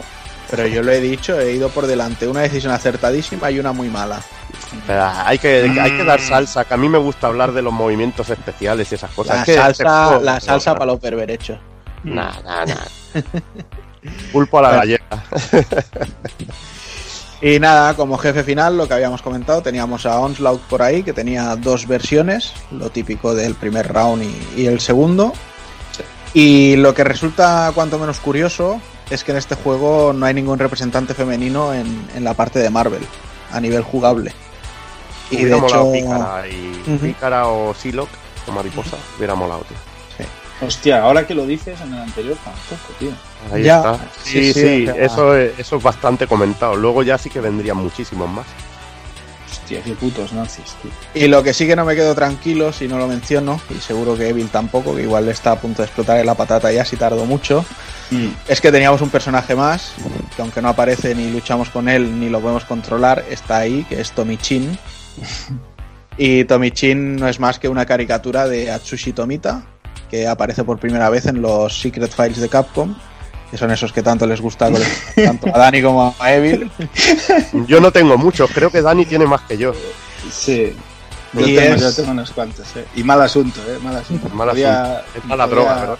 Sí, podía preferir eh, eh, coleccionar, no sé, bragas usadas, que me salía más a cuenta. Sí, el rollo Japosai, yo te veo. Sí, te sí, veo. sí, Lo que pasa es que tú eres muy alto para el perfil Japosai. Se necesita También. ser más enano y. Bueno, lo de sátiro lo tienes, pero de. Cabrón. Y nada, si... Espérate que ya me habéis descentrado completamente. Dije bragas usadas. Dije bragas usadas. ya, sí, No, sí. Os, os he imaginado, os he hecho una imagen mental de los Sí, dos ahí en plan sí. Japosai. De, Sí, de sí. Levil no la tengo muy difícil, pero... Eh, en, en cuclillas, en cuclillas de espalda revolviendo el Sátiros totales. Totales. Sí, sí. Ay, bueno, pues eso, nada, que decía que esta caricatura se, se parece muchísimo al Blast de Barrio Sésamo. Pero bueno, es que luego ves las fotos de- del señor Tomita y también se parece, o sea, tío, Sí, sí. demacrado y hecho polvo, pero Es bueno. como si ves a Norimaro, que es muy grave el tema. Sí, es jodido. sí. Y eso, pues se encontraron sprites y voces grabadas del personaje, pero nunca se llegó a saber si es que iba a ser un personaje de asistencia así en modo cachondo, si era un personaje que utilizaban para hacer test o simplemente era una gracieta interna de los desarrolladores que se olvidaron de quitar del código o que la dejaron a posta, que todo podría ser. O porque pensaban que nadie iba a dumpear las ROMs y esas cosas. tío. También, también. Pues sí. Y nada, y algo que sí que nos llegó completamente nuevo aquí era el tema de los personajes de apoyo, que a mi entender es una de las cosas más interesantes del, del juego. Sin duda. Y es que, bueno, ahora mismo ya no podemos, o sea, aunque le hacemos un equipo de dos y son tag igualmente, no podemos llamar a nuestro compañero para que haga un ataque. O sea, podemos hacer un cambio de personaje, pero el compañero no entra al, al combate y hace un ataque propio, sino que para eso están los personajes de apoyo y tenemos un número limitado de veces que los podemos utilizar por, por round. Lo único que no acaba de hacer mucho es que te- el juego te lo elegía de forma random, aunque luego en, las, Sí. en los pods y demás sí que ya se, se pudo arreglar esto. Entonces, bueno, también hay que decir que aunque mola, no es el primer juego que utiliza esto. Y es que el primer juego que lo utilizó eh, estaba basado en la franquicia de Marvel y es un juego de Data East que se llamaba Avengers in Galactic Storm y que lo podríamos haber llamado Avengers in Shit Storm porque es un juego, o sea, ni- nivel sidoso omega. Te has, mar- te has marcado un dato fucker, eh, tío. Sí, sí, Sí. sí, sí. Hacer los deberes. Me gusta, Me- me gusta. Qué puta documentación, chaval. Ay, Qué sí, trabajo sí. documentación. Sí, me gusta muchísimo. Y tío. sobre todo, si lo culminas con un juego bastante sidoso, es brutal, tío. Sí, sí. Fantástico. Fantástico. Ya me has creado Entonces- curiosidad, tío. Curiosidad extrema. Hostia, ¿no lo has probado este juego? No, Yo trasteando con, con el mame, sí. Sí, No. sí, Tienes, sí, que, sí. tienes que verlo, pues. vale. Es, jodido, es jodido a la vista y a las manos también. Igual, eh, yo es que tengo la habilidad de borrar a veces de cosas que son realmente muy grotescas, las borro de la mente. Sí, fácil, fácil, fácil. Sí, sí, sí. Oye, pues ahora que hemos dicho esto y me he acordado de salones recreativos y demás, si acabáis jugando al Avengers, cuando entréis al salón recreativo al principio del juego, fijaros en todas las recreativas a las que están jugando y en las que han metido los personajes de Avengers. O sea, lo vais a flipar. No digo nada porque es algo que mola ir viéndolo y tal. Pero, pero fijaros, porque hay, hay mucho amor y, y mucho puterío a partes iguales ahí metido. Pero bueno, después de ese pequeño inciso. Personajes de asistencia eh, o apoyo. Por parte de Capcom teníamos al rubio de Forgotten Walls, No Soldier. Unknown Soldier, Mm. o sea, el, el desconocido. Soldado Correcto. desconocido. Así. Que no, que no rubio. Teníamos Está- al... Estás aquí, ten cuidado con los nombres, que estás con dos hijos de puta muy nazis de casco, ¿no? O sea, Nah, hombre, cachondeo. cachondeo. Eh, Teníamos por ahí también a Low de Three Wonders, mm. a Sir Arthur de la saga Ghost and Goblins, a Saki de Nanairo Dreams, que este juego sí que ni lo conozco, Queen Nanairo Dreams. Es muy más famoso por las ilustraciones que por el juego en sí. Teníamos también por ahí a Tom Poo de Strider, a Vale, Devilot de Cyberbots, a Anita de Vampire Savior, a Michelle. Hart, Que salen Vampi- Hunter primero. Vampire Hunter, perdóname usted. Joder, qué puto nazi. Luego, luego me, pon- luego me pondrá nota, le, le imprimiré el guion eh, y, y que con un rotulador rojo. Juanan, me ponga- Sí, Juanan, sí, eh. sí. Es, eh, Juanan, es correcto igualmente. Anita sale en Vampire Savior, pero es de Vampire Hunter. Es que, es que qué puto nazi, tío. Es por En nacinearte, tío. Es por tu- tocarte las pelotillas. Tú has metido la pollita, ahora te toca. Ahora te toca. Ah, señor, señor. En fin. Tenemos también por ahí a Michelle Hartz de Legendary Wings y a Pure and Fur de Adventure Quiz Capcom World 2. O sea, ya veis que la selección de personajes que hicieron fue muy random y, y muy loca, a excepción de algunas honrosas apariciones.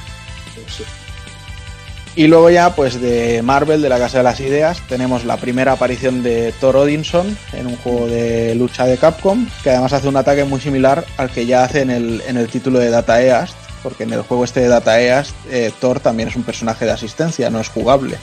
Como jugable teníamos al, al Thor este raro que duró un par de años, que creo que se llamaba Thunderstrike o algo así. Y el resto de personajes, pues ya directamente son reciclados de, de juegos antiguos. Cy- Cyclops, Magneto, Tormenta, eh, Pícara. Tenemos a, a Jubilee también por ahí, Psylocke, eh, Oh. Juggernaut, Iceman, Coloso y el USA Agente.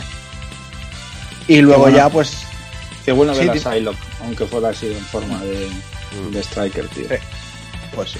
La verdad es que Mariposa Mortal en el. X-Men molaba muchísimo. Ya te digo, Era, tío. era uno de los que más utilizaba yo. Pues sí, Por eso moló el Marvel vs. Capcom 2 que nos trajo todo, tío. hombre. Y luego ya como personajes secretos de apoyo teníamos a Shadow y a Sentinel. Eh, resulta también curioso, otro dato fucker, como decís vosotros, es que el número de personajes, tanto jugables como de apoyos, no, no es equitativo en- entre las compañías, o sea que hubo mucho recorte por ahí, entendemos. Mm. Y entre los personajes de apoyo se pretendía incluir a Ravel, que es el elfo del, del King of the Dragons, Qué y guapo. también, y también a Mm. Lancelot del Knights of the Round, pero quedaron descartados. Mal. que yo hubiera descartado a las mierdas esas de los quiz directamente, ¿sabes? O Ya ves, ya ves. qué, mola- qué molaba, qué molaba ver a estos así de, de diseño Ya en ves, plan tío. CPS2, ¿sabes? ¿Cómo, Sí. cómo se vería un King of Dragons en Knights of the Round en CPS2, ¿sabes? ¿Cómo hubiera molado? Pues sí, pero bueno. Luego, en cuanto a jugabilidad, pues eh, Marvel vs. Capcom mantiene las premisas que ya habíamos visto en, en las iteraciones anteriores, solo que seguía creciendo en, en cuanto a opciones, lo cual es muy bien. El añadido más bestia y que ya terminaba de matar por completo al port de PlayStation, para que veas que yo también me meto con él, un- te mata mucho. fue un, un superpoder en el que podíamos controlar a los dos personajes a la vez. Que además, mientras estaban en pantalla, teníamos uso ilimitado de, de hiperataques. Y esto se llamó Duo Team Attack. Y luego, pues bueno, también resaltaba lo que hemos visto antes, que eran los, los personajes de asistencia y el cambio que llegó con ellos. O sea, no lo que decía, nos los asignaban de forma random y los podíamos usar un, un número limitado de veces. Ya no podíamos gitanear tanto, pero bueno, también nuestro compañero y tal no se quedaba tan vendido si, si nos hacían un- una contra al, al ataque del, del apoyo. Luego el apartado vis- audiovisual, bueno, pues es un poco un cortapega, o sea, en la línea de, Capcom en, la época, muy de, seguir reciclando. Eh, lo que para aquí se, hacía muy evidente en, por ejemplo, personajes como Hulk que venían de- del Marvel Super Heroes. O sea, lo, planteas al lado de, del Hulk de este juego y ves que tiene una pérdida de frames acojonante. Eh, también pasa con Lobezno y cositas así. Entonces, bueno, eh, ya no es solo la versión de los ports, sino que el propio arcade se, se quedaba un poco más limitado en, en esos aspectos. Supongo también eso que el, trabajo de incluir personajes nuevos de, de Capcom y tal, pues les, les comió mucho, mucho presupuesto. Bueno, Además- no, creo que sea, no creo que sea tema de presupuesto, más bien de memoria para meter todo lo que querían meter en pantalla y la cantidad de movimiento, porque te, un También. Ryu que se pudiera, un Ryu que podía usar los poderes de los otros, pues era mucha memoria de, de sprites y de, y de historias. Entonces la CPS2 también tenía un límite, por eso hicieron la CPS3 más que nada. Y, y, y a mí, bueno, lo que para mí es, sí que es desca- mm, hay, hay reciclado, por supuesto, pero también es mucho más jugable este Hulk que el del Marvel Super Heroes. Marvel Sí. Super Heroes tenía una animación exquisita, pero este juego para mí me parece muchísimo más, más jugable, no sé, un poco por dar contrapartida. Eh, supongo que sí que, que verás que cambia y para mí en, en lo que es mejor lo vas a comentar ahora mismo. En, en aspecto gráfico. Hay un tema para mí que es el, el mejor de los de CPS2 que es en el tema escenarios. Porque a mí me gusta el tener escenarios temáticos de Mega Man o de Strider o, o lo- o los baños que además tiene una pared que se rompe y eso me parecen brutales, tío. Son Sí, de los más bonitos de la saga. En este aspecto es una locura, pues además eso ya tuvieron manga ancha para poder explorar muchos mundos fuera de fuera de Street Fighter y, y se nota y se no, y se ve el cariño y se ve mucho mucho cameo por ahí suelto y cositas así, entonces siempre siempre es de agradecer. Mm. El escenario Mega Man es bestial, tío. Lo que sé. Sí. Tiene, tiene mil detalles, tío, la compañía. Sobre todo sí, sí que se nota que barrieron más para casa. Pa' casa. Se nota que barrieron del lado, del lado de estos desarrolladores.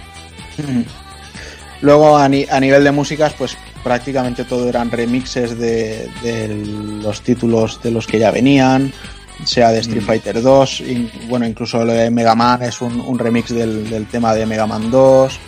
eh, Pero qué ah, remixes, qué remixes. Sí, sí, o sea, qué muy, muy, ri- ¿eh? muy ricos, pero Exactamente, es un remix de, de Mega Man 2, pero en sí es la música de los títulos de crédito de Mega Man 4.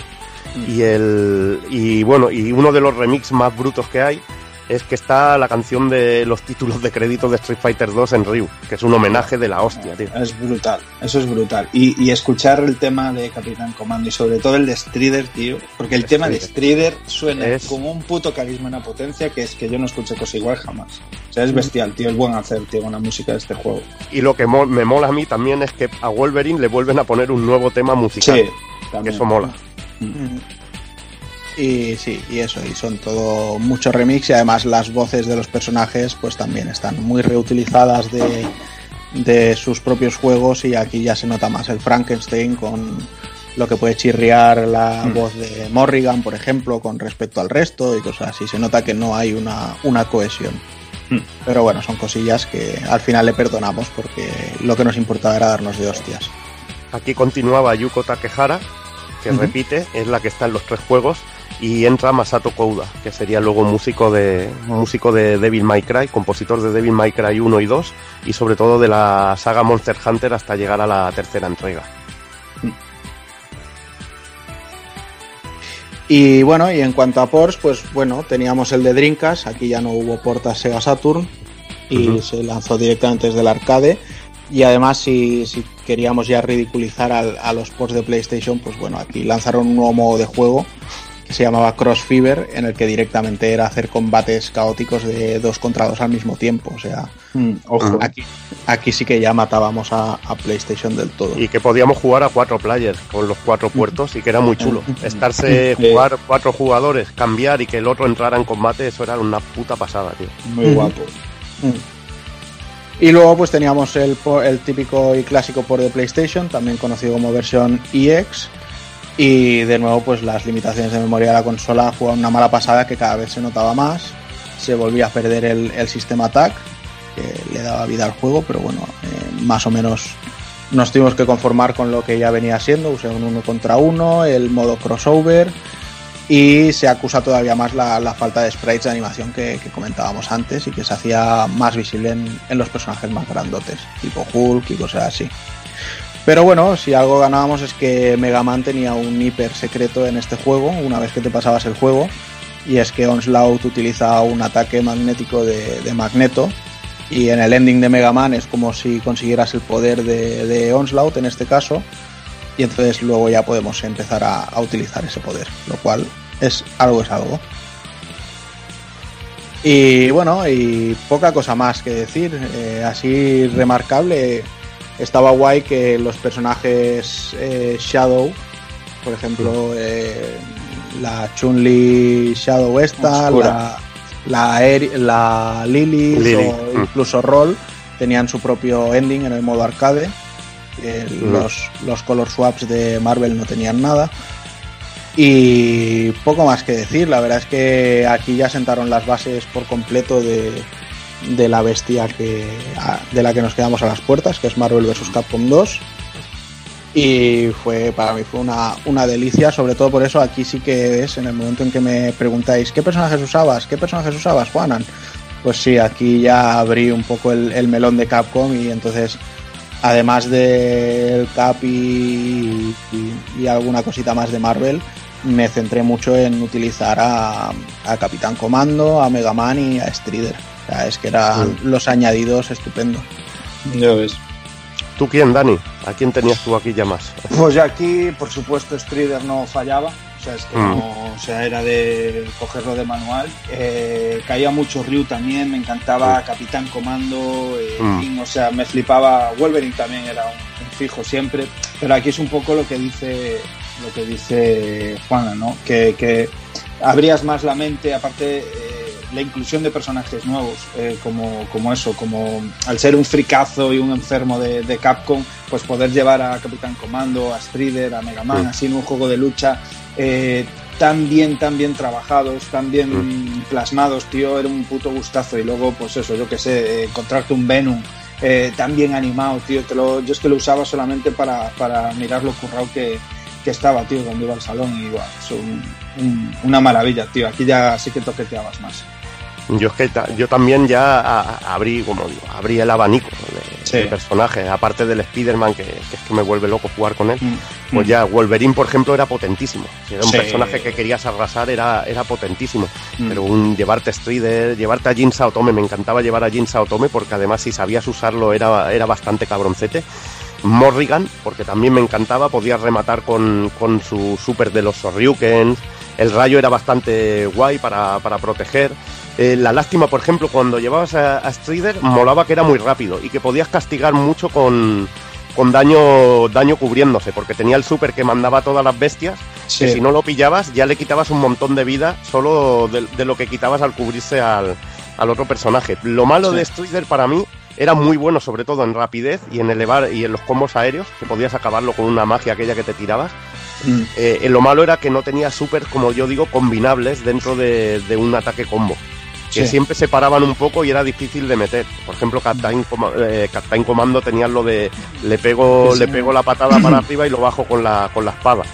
Sí. Eso era, madre mía, eso era gloria bendita a la hora de quitar vida. O, o el Loberno, lo que decía Juanan, le metías un combito y acababas con el ataque X, con la, con el.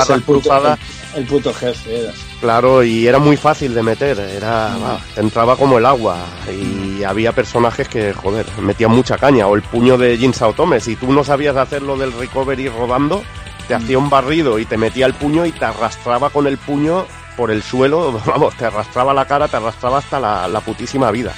A mí muy divertido, con personajes también muy frescos, sobre todo por el lado de Capcom, porque aquí ya se abrió el melón y era un paso a lo que se avecinaba, que era el, el Marvel vs. Capcom 2, que ahí sí que tenía ya, era el juego que no te podías aburrir. También Vaya. estaba roto por todos lados, pero ¿qué le vamos a hacer? Pues sí. Pues nada, chavales, hasta aquí ha llegado la parte retro hoy. No sé si queréis dejar alguna pequeña conclusión. Bueno, no, no sé, no sé ni para qué pregunto.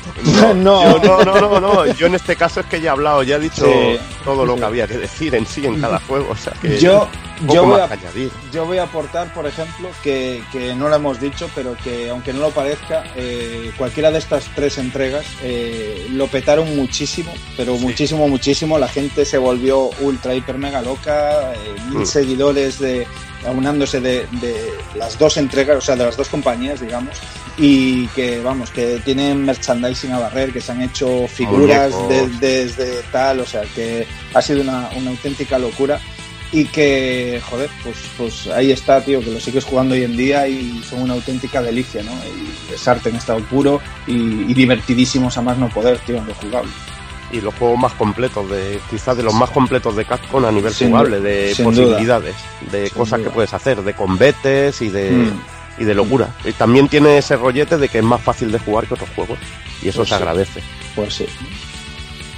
Muy bien, pues nada, me voy despidiendo ya de vosotros. Eh, Dani, Muy bien.